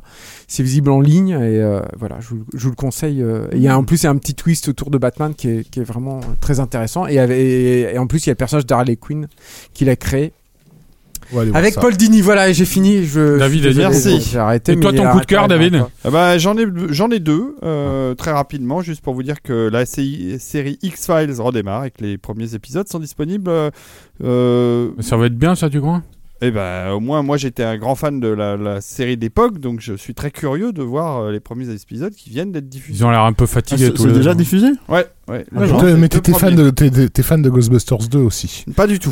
Et, euh, et euh, autre coup de cœur, mais en fait en rapport avec vos, avec, euh, vos dossiers, euh, euh, achetez-vous, faites-vous plaisir, offrez-vous les Blu-ray des courts-métrages de Pixar qui existent sous la forme de deux Blu-ray aux alentours de 20 euros sur Amazon. Sur le premier, il y a des super, un super bonus, un Voilà, super très, très, documentaire là-dessus. hein. C'est très très bien. euh, voilà, Mm. c'est de, deux magnifiques Blu-ray et on vous a fait encore dépenser plein d'argent. Voilà, c'est tout pour euh, les coups de cœur et passons euh, directement à Moi, la musique gratuit, de hein. film, euh, monsieur. Bon, David, Rafik, on va vous laisser. Voilà, c'est ça. Je crois que ce soir. euh, Ils sont en Ah, train. écoute, moi, tu veux juste dire un truc, j'ai jamais vu Rafik faire un, un, un, un statut euh, RIP sur, sur Facebook. Ouais. Oh. Et là, il en a fait 5 d'un coup. L'autre jour sur, sur James Horner. J'en ai fait des statues. Oh non, Oh, non, non, t'es- pas un sentimental, T'as un Rafik, sans c'est cœur, tout. toi. T'as pas de cœur. J'avais fait Terry Pratchett. euh, j'ai fait- je sais Ouais. plus, J'en ai Oh, fait. tu croyais pas. Même on s'entend, alors que là, on, on voyait tes larmes. Ah ouais, Eh, on voyait avons l'arme à travers larmes. Alors Facebook. que ça y est, les, hein, les critiques négatives Mais non, de, mais de justement. James Horner, hein, dis donc Non, la le photo le copieuse et tout Le ça. paradoxe, c'est qu'effectivement, oui, on a passé des années à, à, à, à dire du mal de James Horner Ah, pas par moi. rapport, par rapport à, à, à ses emprunts quand même assez évidents et assez lourds à, À la musique à- à la classique. musique classique Et à lui-même. et à lui-même. Et Mais c'est parce qu'on n'avait pas compris. Non, non, S'auto-pomper. Oui, mais, mais c'est. Alors, voilà. mais, mais c'est vrai qu'on a rarement eu l'occasion. Bah, Allons-y alors. Et euh, du coup, on a rarement eu l'occasion de dire aussi qu'on le kiffait. Ouais. Bon, on l'a dit au début de l'émission en mettant commando.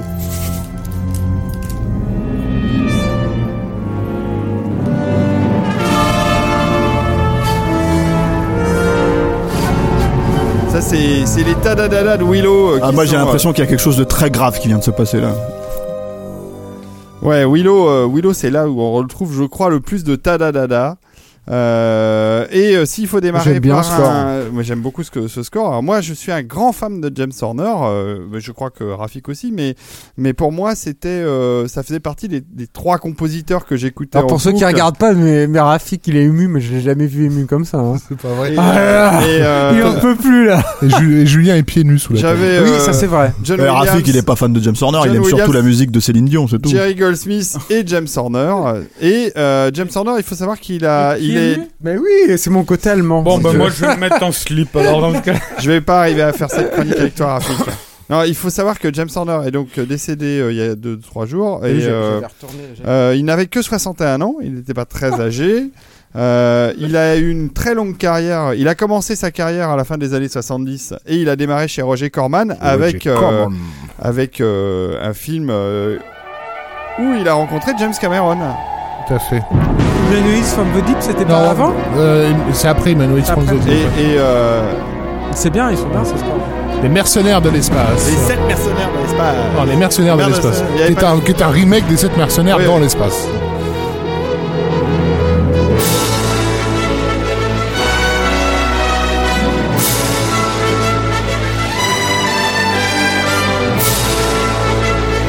Euh, James Cameron, euh, James Cameron a, fait un hommage, donc enfin a enfin publié son hommage à, à James Horner en constatant assez, qu'assez curieusement, euh, donc euh, voilà, il avait des, Horner avait débuté sa carrière sur un film où James Horner euh, débutait lui-même et il aura terminé d'une certaine façon sa, sa, sa carrière ces derniers jours avec euh, enfin les derniers films qui étaient annoncés sur sa filmo c'était les Avatar 2 et 3 euh, bien sûr qu'il devait faire pour pour pour James Cameron. Donc il y a eu une espèce de boucle comme enfin qui s'est fermée euh, puisque tout- euh, Cameron a remarqué que, que tous les 10 ans ils se sont euh, recroisés. Ils se sont recroisés sur Aliens c'est-à-dire lorsque les carrières des deux étaient enfin lancées ils se sont recroisés sur Titanic qui a, voilà qui, a- qui a Bah, été un, son un- gros. euh, probablement gros leur, col- leur collaboration la plus euh, successful. C'est Euh, le Star voilà. Wars de James Horner, Titanic, Voilà. puisque Star Wars c'est ce qui a rendu riche John Williams. Euh, Titanic c'est ce qui a rendu très riche James vraiment le, le score de, de Titanic? Je suis pas du tout un fan de l'histoire de, de Titanic. Alors, Alors, il est bon de noter que, comme- tout comme le film, le, le score de Titanic choses. a été sous, sous, sous, sous vendu. Moi, je l'avais raconté sur, sur Facebook cette anecdote, donc je vais pas la re-raconter là euh, en détail. Mais, euh, mais j'ai dû, euh, j'ai dû me battre, vraiment me battre avec le représentant euh, de, de Sony Classical pour obtenir plus de 25 disques de la musique de Titanic, parce que comme c'était un, un titre qui n'avait absolument aucun intérêt pour eux, ils voulaient pas en livrer plus d'une boîte. Euh, et moi, j'étais convaincu que tu faisais. euh, tu je, je bossais à la Fnac, voilà, et je, je, je, je- je voulais commander 500 pièces et le mec voulait pas monter au-dessus de 50. Euh, et, et, et 50 pour lui c'était énorme fou, parce ça. que parce qu'ils se disaient qu'ils allaient, avoir du retour, quoi. Ils avaient rien misé de, de- dessus. Et ce qui s'est passé, c'est que dans la semaine de la sortie du film en France, il y a eu une rupture. Euh, donc on Bah a oui. eu 3-4 jours de. Alors là, de- on a le, le morceau euh, euh. Take Her to the Sea, le morceau où le, le- le- le bateau se met en branle euh, et les machines euh, s'activent. Et ça, c'est une des grandes forces d'Horner, c'est que quand il y avait de la mécanique, il savait rendre euh, de manière musicale ces mécaniques qui se mettent en branle. Quoi. Bah ça oui, en plus les, films sur lesquels il bossait aidaient à ça, hein, des films comme Apollo 13 notamment, voilà. Il y a beaucoup de séquences comme ça de mise en place qui vont mener à une, à une, explosion euh, de l'orchestre Donc c'était un peu son, son, plaisir. Et, cette structure-là, il la, il la doit euh, à Bartok, euh, dont il a très violemment pompé une intro euh, célèbre qui est celle du Prince de Bois euh, sur l'ouverture de- du Petit Dinosaure et la Vallée des Merveilles. Euh, Grand- grand en fait, score. voilà, je pense que la, la raison pour laquelle on m'a sou- on m'a peu entendu dire du bien de James Horner, c'est que à chaque fois que j'entendais un score de James Horner, j'étais fasciné par ce que j'entendais. Et deux ans après, je découvrais la pièce musicale originelle. Original. Et, et à chaque fois, il y a une espèce de déception de t'être fait flouer. Mais, mais bon, Ouais. s'il faut, il faut quand même lui rendre justice, c'est que euh, bon, déjà, il avait une culture musicale extraordinaire Ouais. parce qu'il fallait voir le nombre de trucs qu'il m'a fait découvrir. Euh, euh, mais aussi, il, il y a amené quel- quelque chose. C'est-à-dire que l'ouverture d'Aliens, par exemple, est un pompage total de, de Ganaillé, de, de, d'Aram Oh, je pense que je pense que c'était volontaire. mais Enfin, je veux dire. ah, euh, non mais laisse-moi finir quand même. oui, oui, vas-y. À la différence que je préfère la version de James Horner à celle de Oui, moi Khachaturian. aussi.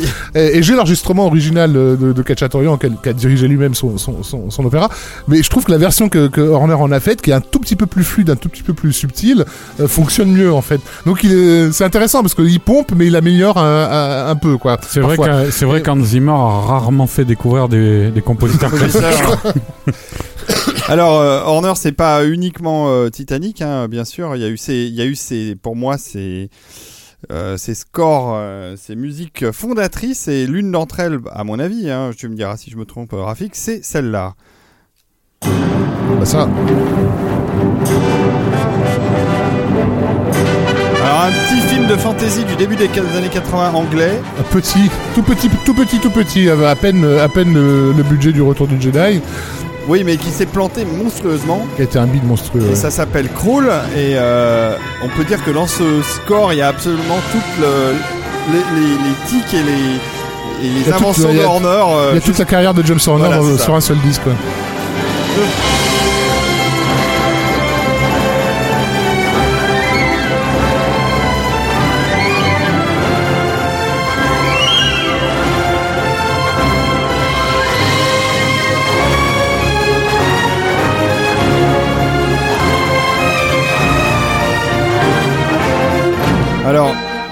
Tu voulais dire quelque chose, Julien Non, non, il y a, euh, dans mon souvenir, quand ils avaient ressorti le score, il y avait deux CD. Oui, il y a un Oui, double CD l'intégrale, l'intégrale, c'est sur deux CD, ouais. Alors, je le recommande hein, si vous voulez découvrir un grand Ouais, ça me disque un, un euh, tout petit peu. Enfin, j'adore euh, le score de Krull, mais je trouve qu'à la longue, c'est un peu. Ah bah ça. C'est, faut aimer le swashbuckler, hein, c'est vraiment du, Ouais, c'est vraiment le, du film, c'est du cinéma, c'est du film de pirate. Moi, ce que, bon, en gros, enfin, comme le film était un gros projet à l'époque, euh, qui avait euh, vocation à concurrencer euh, Star Wars, Hmm. ça fait rigoler aujourd'hui, mais Ouais, c'était quand même le, le but.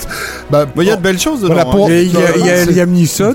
c'était, c'était l'époque, où, c'était l'époque où, euh, voilà, Warner débutait vraiment euh, chez les On grands. a, on a perdu Arnaud et Stéphane. hein, Ils sont tous les deux Non. sur leur iPhone. On se parle entre nous. En fait, il, euh, il venait d'enchaîner en très peu de temps euh, trois films euh, importants entre guillemets, euh, qui étaient euh, euh, Brainstorm, le film de Douglas Trumbull euh, avec Christopher Walken, Grand Star, score voilà, aussi, hein. Star Trek 2 et Dans euh, Star Trek 2, et- je voulais et- vous en mettre voilà. quand même un petit bout parce que C'est la bien. bataille de, de, de Nebula, euh, le, Oui, non, mais Nebula tout, tout le, Mutara tout le est- score est, est- est est super chouette extraordinaire. Et hein. Pas Goldsmith, quoi, mais c'est bien. Et, et très très swashbuckler aussi. Ouais. Ça, c'est le début de la bataille. Qui a un très long morceau, euh, incroyable.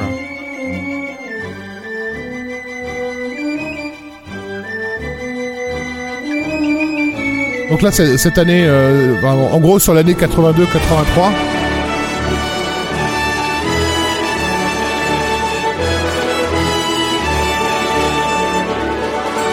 On le voit bien l'Enterprise là. Et, et voilà le tadadada.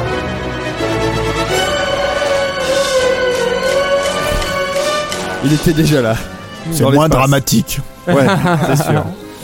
En gros, sur, voilà, sur l'année 82-83, c'est vraiment l'année où il, bah, où il cherche à, à, à mettre sa marque euh, à Hollywood, où il a les premiers films importants. Euh, donc voilà, on, on pourrait prendre pratiquement n'importe quel score qu'il a fait sur cette période-là jusqu'à, on va dire, ouais, 82, 83, 84. C'est, et, et tout le reste de sa carrière, il va, il va avoir tendance à revenir régulièrement piocher des idées musicales dans, dans, dans ces titres-là. Et, et puis en 86, il y a ça, euh, Rafik.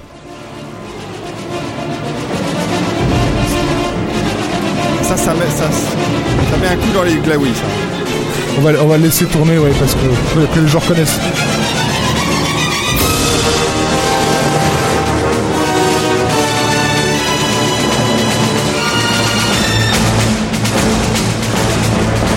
Oh, je vois la culture.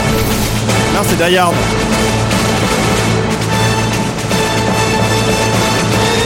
Utilisé dans innombrables bandes annonces. C'est ouais, c'est Et dans proba- Die Hard. C'est probablement le morceau qui a été le plus utilisé dans les bandes annonces. Le morceau est dans Die Hard Oui, il années- est à la fin d'ailleurs quand. euh, C'est ce morceau-là C'est oui, pas oui. autre chose Non, non, Ah, quand, John voilà. McClane. C'est tue, euh, euh, c'est le, le compte à rebours final de, de- d'Aliens. Et euh, effectivement, ce morceau a, a- a fait toutes les bandes annonces de la fin des années 80 et des années 90. Et effectivement, servait de temps en temps à des, à des scènes particulières. Et donc, dans Die Hard, ils avaient réutilisé ce morceau pour une, un reshoot euh, qui était le, le, le, le meurtre d'Alexander euh, Godunov. euh. Ouais. quand, quand euh, Powell sort son flingue, mais moi il me semblait justement que c'était autre chose. Ouais. Non, non, c'était Mais, mais, mais ce qui est, ce qui est marrant, c'est que Aliens, mais pas le, ça. le score d'Aliens a été conçu dans une urgence euh, folle. Enfin, tu peux il a été enregistré, petit ouais, peu, il a été enregistré en un jour et demi. Voilà. Euh, composé en je sais pas trop combien de temps, mais Trois- trois semaines, euh, il me semble, Ouais, c'est monstrueux, c'est l'horreur, ouais. Et, je, et du coup, euh, James Horner en a voulu à mort à Cameron. Enfin, Et en même temps, ce qui est intéressant, c'est que, bon, comme d'habitude, il a encore été pompé plein, plein de monde pour ce, ce score-là. Le plus pompé ce- sur Aliens, c'est Shostakovich, Mm. et notamment toutes ces symphonies que Shostakovich a composées pendant la guerre pour soutenir euh, la population euh, de, de, de Stalingrad dans, dans la résistance aux, aux Allemands. Et, et Shostakovich composait aussi dans l'urgence. Enfin, il avait, il devait diffuser à la radio tel jour. Il avait, voilà, il avait un jour et demi pour faire sa, sa pièce, et, et c'était des morceaux qui étaient censés donner envie aux gens d'aller bouffer du nazi, euh, etc. Et, et je trouve que c'est quelque part. euh, mais c'est génial. voilà, il a réussi à, faire, à refaire, à, à- à reproduire les Ah, conditions sur Aliens, parce que quand t'entends ce score-là, t'as envie d'aller buter du. Me- du alors, alien, il me semble que Cameron avait été critique avec le score d'Aliens à l'époque. Hein. Ça, j'en ai pas. euh, Ah, ça, je crois pas, non, non, il, est, il, Ah ouais il en est arrivé, mais c'est, c'est, c'est James Horner qui pouvait plus encadrer euh, James, James Cameron. Ouais, dur, Après, ils, ils- sont, ils, ils sont très très mal entendus euh, Sur le... Oui, à sur ce ouais. truc-là, quoi. Mm. Mais ils ont quand même rebossé ensemble. C'est surtout que Cameron, bah, pour forcer les mecs, bah, il leur gueulait dessus, quoi, tu vois, sur le truc. Mais c'est- c'était ça sur tous les départements. et Horner était un peu un hypersensible, très très très doux. Warner, il a, ouais, il a un côté un petit peu, un, Ah, un, peu, un un- peu English, un peu pas. Voilà. Bah, il c'était un gay. Oui, oui, pas plus ou moins. Il était pas déclaré, mais bon, euh, voilà quoi. Ah bah, quand on Ouais, le voit, on Bah, dit que c'était il pas est déclaré, de quoi vous vous mêlez là Non, c'est vrai. Hein non, non, il faut pas euh, entacher cette. Disons qu'il prenait des photos avec son chien. Voilà. Voilà. Ouais, enfin, ça, ça, ça, ça entache rien du tout qu'il soit homo, mais bon. Non, euh, bien sûr. Mais Non, non, personne je dis n'a pas dit ça le pour toi. contraire, Si, si, ça, Stéphane. c'est lui qui dit Non, ça. mais c'est là-bas, vrai là, qu'il je avait, le vois. qu'il a- il y avait une façon. Je Mais pense, enfin je pense qu'il c'était quelqu'un de délicat qui aimait pas trop qu'on lui gueule dessus. Ce que tu veux voilà. dire, Bah, ce que tu- tu veux dire là-dedans, c'est que James Cameron n'est pas un homo. C'est ça que tu veux dire. Je veux dire que j'en- Ah, j'en- sais rien et je m'en C'est fous. que James Horner, euh, James Horner J'aime pas en dehors de faire des femmes. musiques d'action, parce que là pour l'instant on a mis que des trucs qui faisaient poète poète, euh, était capable d'une grande sensibilité. Bah, dans ça, ce- c'est- Commando, là, enfin, je veux dire, le, le- le- le moment où Alissa Milano arrive dans le, dans le truc, quoi, c'est évident quand même. Par exemple, euh, dans euh, ce score que j'aime beaucoup, qui est le score de Project X avec avec euh, Matthew Broderick. Et donc euh, là, il y a un petit thème où on retrouve toute la sensibilité euh, de Horner que je trouve assez formidable.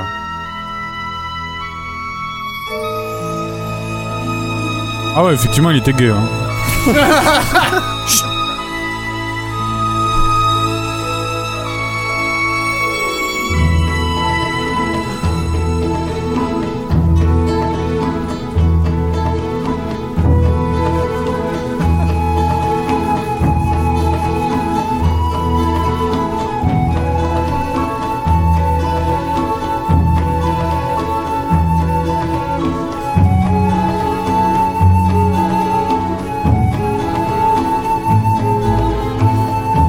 qu'on a perdu Julien.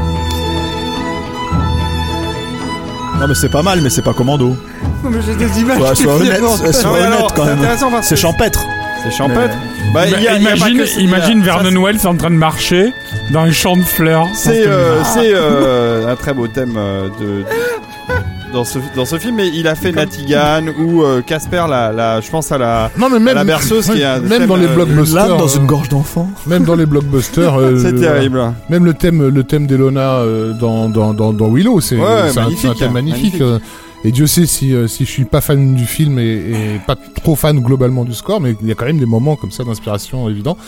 Euh, donc oui, bon, en termes de dé- délicatesse, euh, je pense que, enfin, deux, deux des films sur lesquels il a le plus brillé musicalement à cette époque-là, c'est euh, c'est les deux Don Bluth euh, produits par Spielberg, donc Tail. voilà Fievel et le Nouveau Monde, qui est vraiment un, un score. Et où- Land Before Time. et, voilà, mais Land. Before Time, il est, c'est un film qui, est- c'est un score qui est sur une seule tonalité, on va dire. Euh, C'est-à-dire qu'en gros, on est euh, entre Bartok et Debussy euh, sur tout le long, alors que sur euh, Fievel et le Nouveau Monde, il, a, vraiment, choses, il a ouais. vraiment essayé de tout. Il y a des, il y a des trucs euh, de, de la musique euh, post-cosaque ou à Kachaturian, on a des les scènes de, de comédie musicale parce que c'est euh, il y a quand même euh, Les chansons. les chansons qui sont qui sont très orchestrées Le film se Euh, prête à ça. Hein. voilà, on a, on a, on a un requiem incroyable quand il arrive euh, à New Mm. York la première fois. Enfin, il y a, il y a vraiment de tout. Et un très beau, euh, un très beau love theme aussi.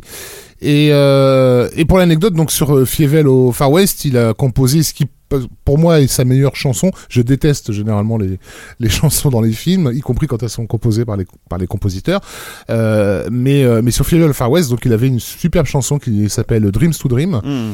et qu'à l'origine, d'après ce que j'ai compris, devait être confié à Céline Dion, qui, euh, qui débutait sa carrière à l'époque, hein, qui était vraiment euh, euh, pas encore passé sur le billard, je crois, et, qui- qui a été refusé par la prod en fait. Donc du coup, quand il a imposé Céline Dion sur Titanic, c'était un peu une, espèce de revanche.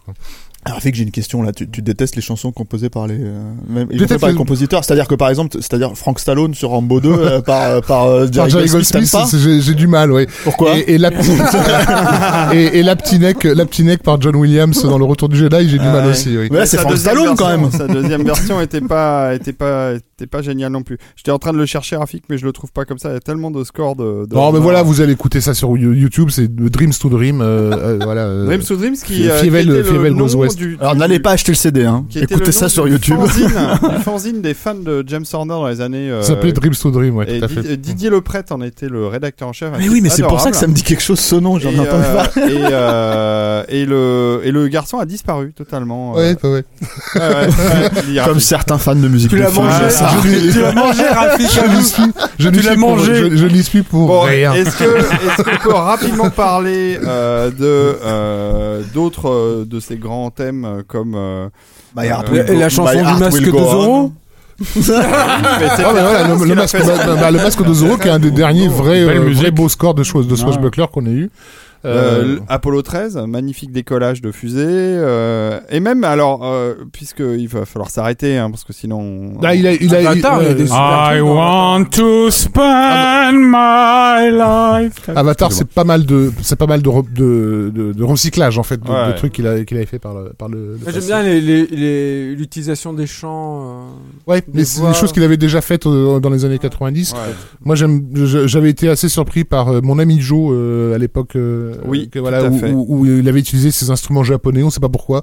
Euh, en gros, pour l'ambiance des îles, quoi. mais Quand est-ce que tu arrêteras bien. de parler de ce film Et, euh, et notamment, c'est vraiment le, c'est, enfin, il, il a popularisé certains instruments, euh, notamment le sakwachi, qui est vachement Mhm. utilisé aujourd'hui en musique de film, et euh, le, le tin whistle, euh, cette espèce de flûte irlandaise. Euh, voilà, Euh, évidemment, dans les scores importants pour lui, hein, pour James. Horner, il y a Braveheart, qui était un, un score sur lequel il a mis beaucoup, et il était. Ouais, ouais, euh, ouais, moi, je trouve que c'est un joli non, score hein, par rapport il l'a à. pas, il l'a pas eu, Il et était c'était, et c'était une des grandes colères de- Ouais. de, de, de sa carrière. Il l'aurait était- mérité. il était convaincu d'avoir le, le- l'Oscar avec Braveheart. ouais. Il a eu euh, euh, l'Oscar. euh, Pour Titanic, ouais. Titanic, ouais. Titanic, Mais c'est Titanic, c'est un peu, c'est un peu euh, Braveheart en. en C'est, moins- c'est, c'est en Bra- moins- Braveheart en beauf. Ouais, voilà, en moins, en, en moins noble.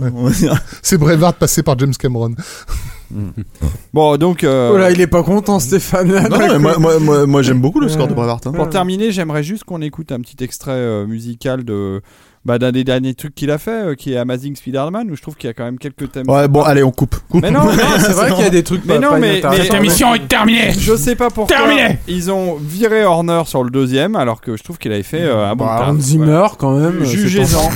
Ouais, ouais, ouais, il est un peu là partout, quoi.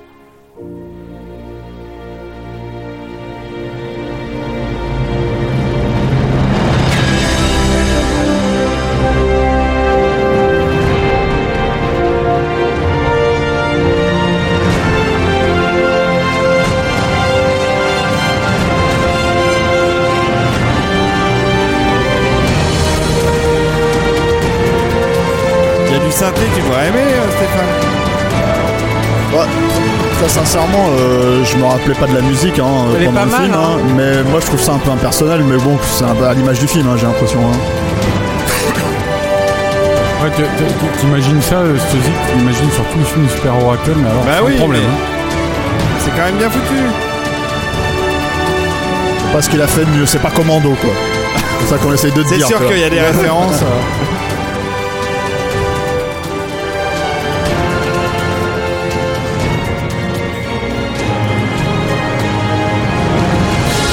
Mais on retrouve quand même son, son style. hein.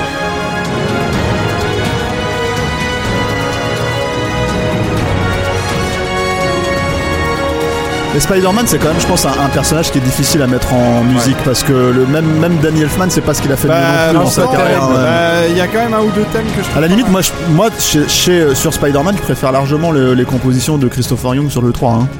Ouais, c'était très bien. Le, le thème du Black Suit et tout, il était super beau quoi. Ah ouais, mais. Christopher Young, ça, le côté un peu horrifique du film, euh, dans certains aspects, Non, lui non, non, très moi, bien aussi. hein. Justement, moi je, Mais je la- pensais le score la- de Spider-Man le- 3, c'est le meilleur de, c'est le meilleur bah, de aussi hein. problématique soit-il, mais le truc parce qu'ils ont eu beaucoup de, choses de, de choses à régler Encore aussi. mais Christopher le, Young qui est encore un, un mec le thème, pas, pas assez. euh, Ah ouais, non, mais bah, le, thème du Black. Suit dans Spider-Man 3, c'est pas de l'horrifique, hein, c'est au contraire, c'est du c'est jazzy et tout ça, etc., etc. Et je trouve que c'est super bien euh, adapté Non, à Spider-Man. Hein. Ça n'empêche pas que le mec arrive à créer des, con- euh, des contrepoints, tu vois, à l'intérieur de, de- de séquences qui, qui, lui, qui lui vont bien, quoi. Bon, le, Bref. sco- le score du premier il était bien quand même, il y avait un joli Ah ouais. thème et tout, je me rappelle, il y avait, il y avait quelques beaux. Là, j'aimerais même, bien- mais même Ouais. le générique du 2 était très beau. No- hein. Notez donc un, un- un des trucs pour lesquels il était quand même très bon euh, et pour lequel pour hélas pour le pire il a un peu pavé la voie justement à tous les Hans Zimmer et autres c'était dans une utilisation de la world music Ouais, tout à Euh, fait. voilà il a quelque chose qu'il a commencé à faire euh, Et James Newton Howard avait commencé pas à, mal f- pompé à faire sur un thriller complètement oublié aujourd'hui qui s'appelait Gorky Park Ouais, ouais. euh, sur lequel il utilisait très très bien les chants russes ce qui lui a valu donc pour faire plaisir à Stéphane quelques années après euh, d'être euh, de faire la musique de Red Heat donc euh, le, Ah, le chef-d'œuvre du, du- le chef-d'œuvre de Walter Hill. Je suis du- même, du- attends, voilà. c'est tellement un chef-d'œuvre que je suis sur le Blu-ray en train de parler d'Arnold Schwarzenegger dessus. Je te signale, hein, le Blu-ray français quoi. Euh, Euh, Anecdote véridique. Et il a quand même autre chose que le bagarreur, ça Reddit. Hein. Avec James Belushi quand même. Il avait fait aussi sur le nom de la rose un, un boulot. euh, alors bon, on peut trouver ça inécoutable, mais un, un- un travail euh, d'exégèse musicale euh, assez dingue euh, entre de, de- de musique médiévale et de tout ce qu'on pouvait ressortir des origines du baroque dans la musique médiévale. Ouais, c'est Euh, étonnant ce score, hein. je l'ai réécouté l'autre jour quand, il est mort, là, justement, c'est vraiment Mais c'est par période parce que quand il a fait Where Bah, the Raven Runs Black, qui était à peu près la même époque, il y a les mêmes instruments, les mêmes. Ouais, après, après, mélanges. après, il a utilisé bien sûr ses, ses expérimentations sur des films plus classiques, mais quand vraiment le projet s'y prêtait, il est, euh, et que les réalisateurs le laissaient faire, il pouvait aller très loin Mm. dans, dans, dans l'expérimentation.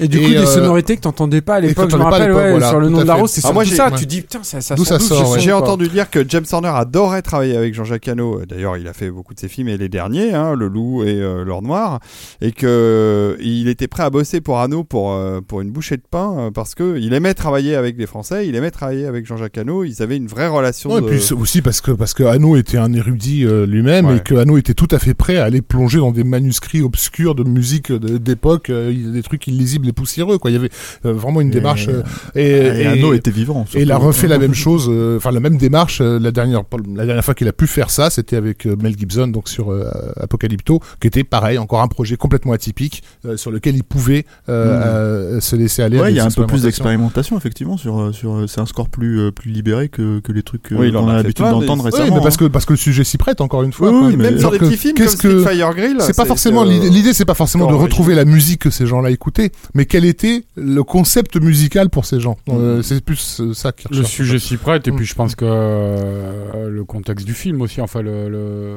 Apocalypto, enfin, c'est une production Voilà. indépendante. et le euh, caractère aventurier de son réalisateur le mec euh, qui est capable de dire oui allons-y faisons ça quoi soyons fous donc voilà il, il a il a quand même fait ça et hélas c'est pour ça que en gros ce que moi j'appelle les pleureuses siciliennes de de, de, de Hans Zimmer quoi en gros toutes ces espèces de voix ar- arabisantes euh, qu'on entend euh, depuis 15 ans de- Ah, ah, comme ça dès, dès qu'il s'agit de Ah, ouais, Dès, qu'il s'agit hein. de mettre un soupçon d'émotion dans un film, en fait, ce sont des trucs qui ont été euh, expérimentés par. Ouais, je, je sens qu'il va y avoir un point Ridley Scott.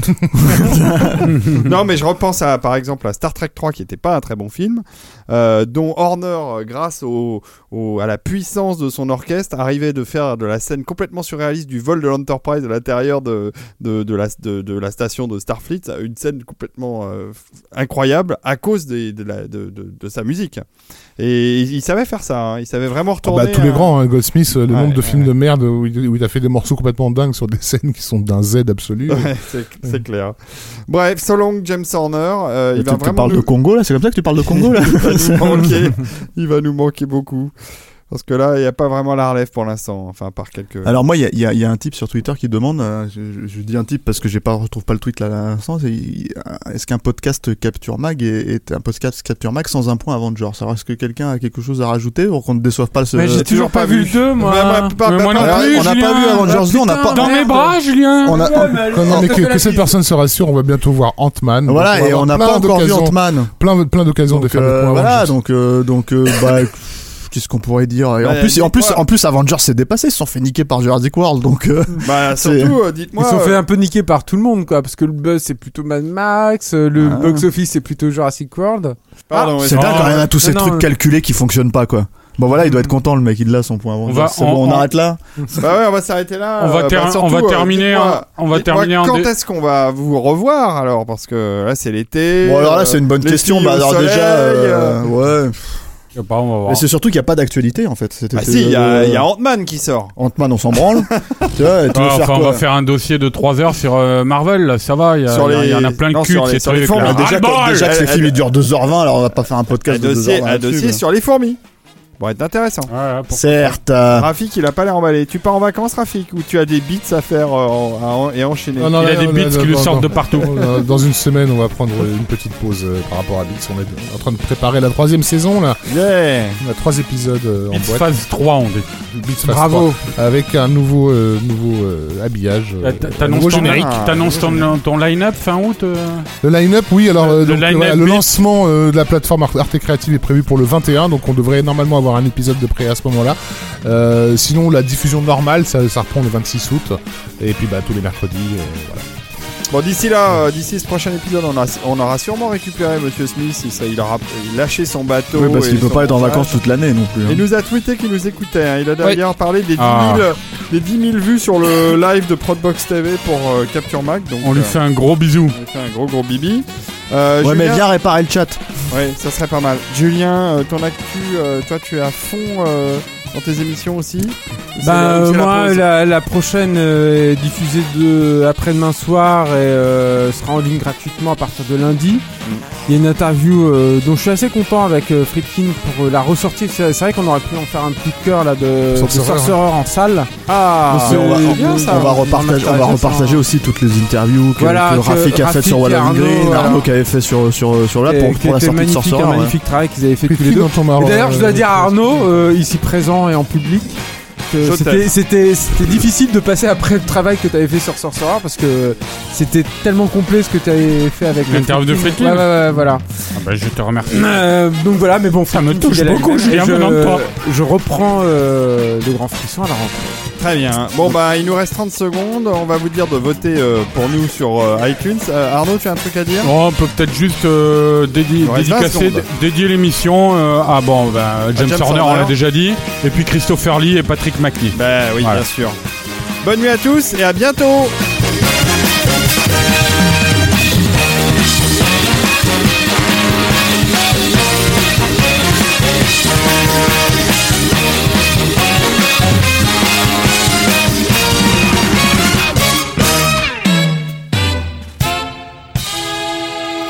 Bonne nuit.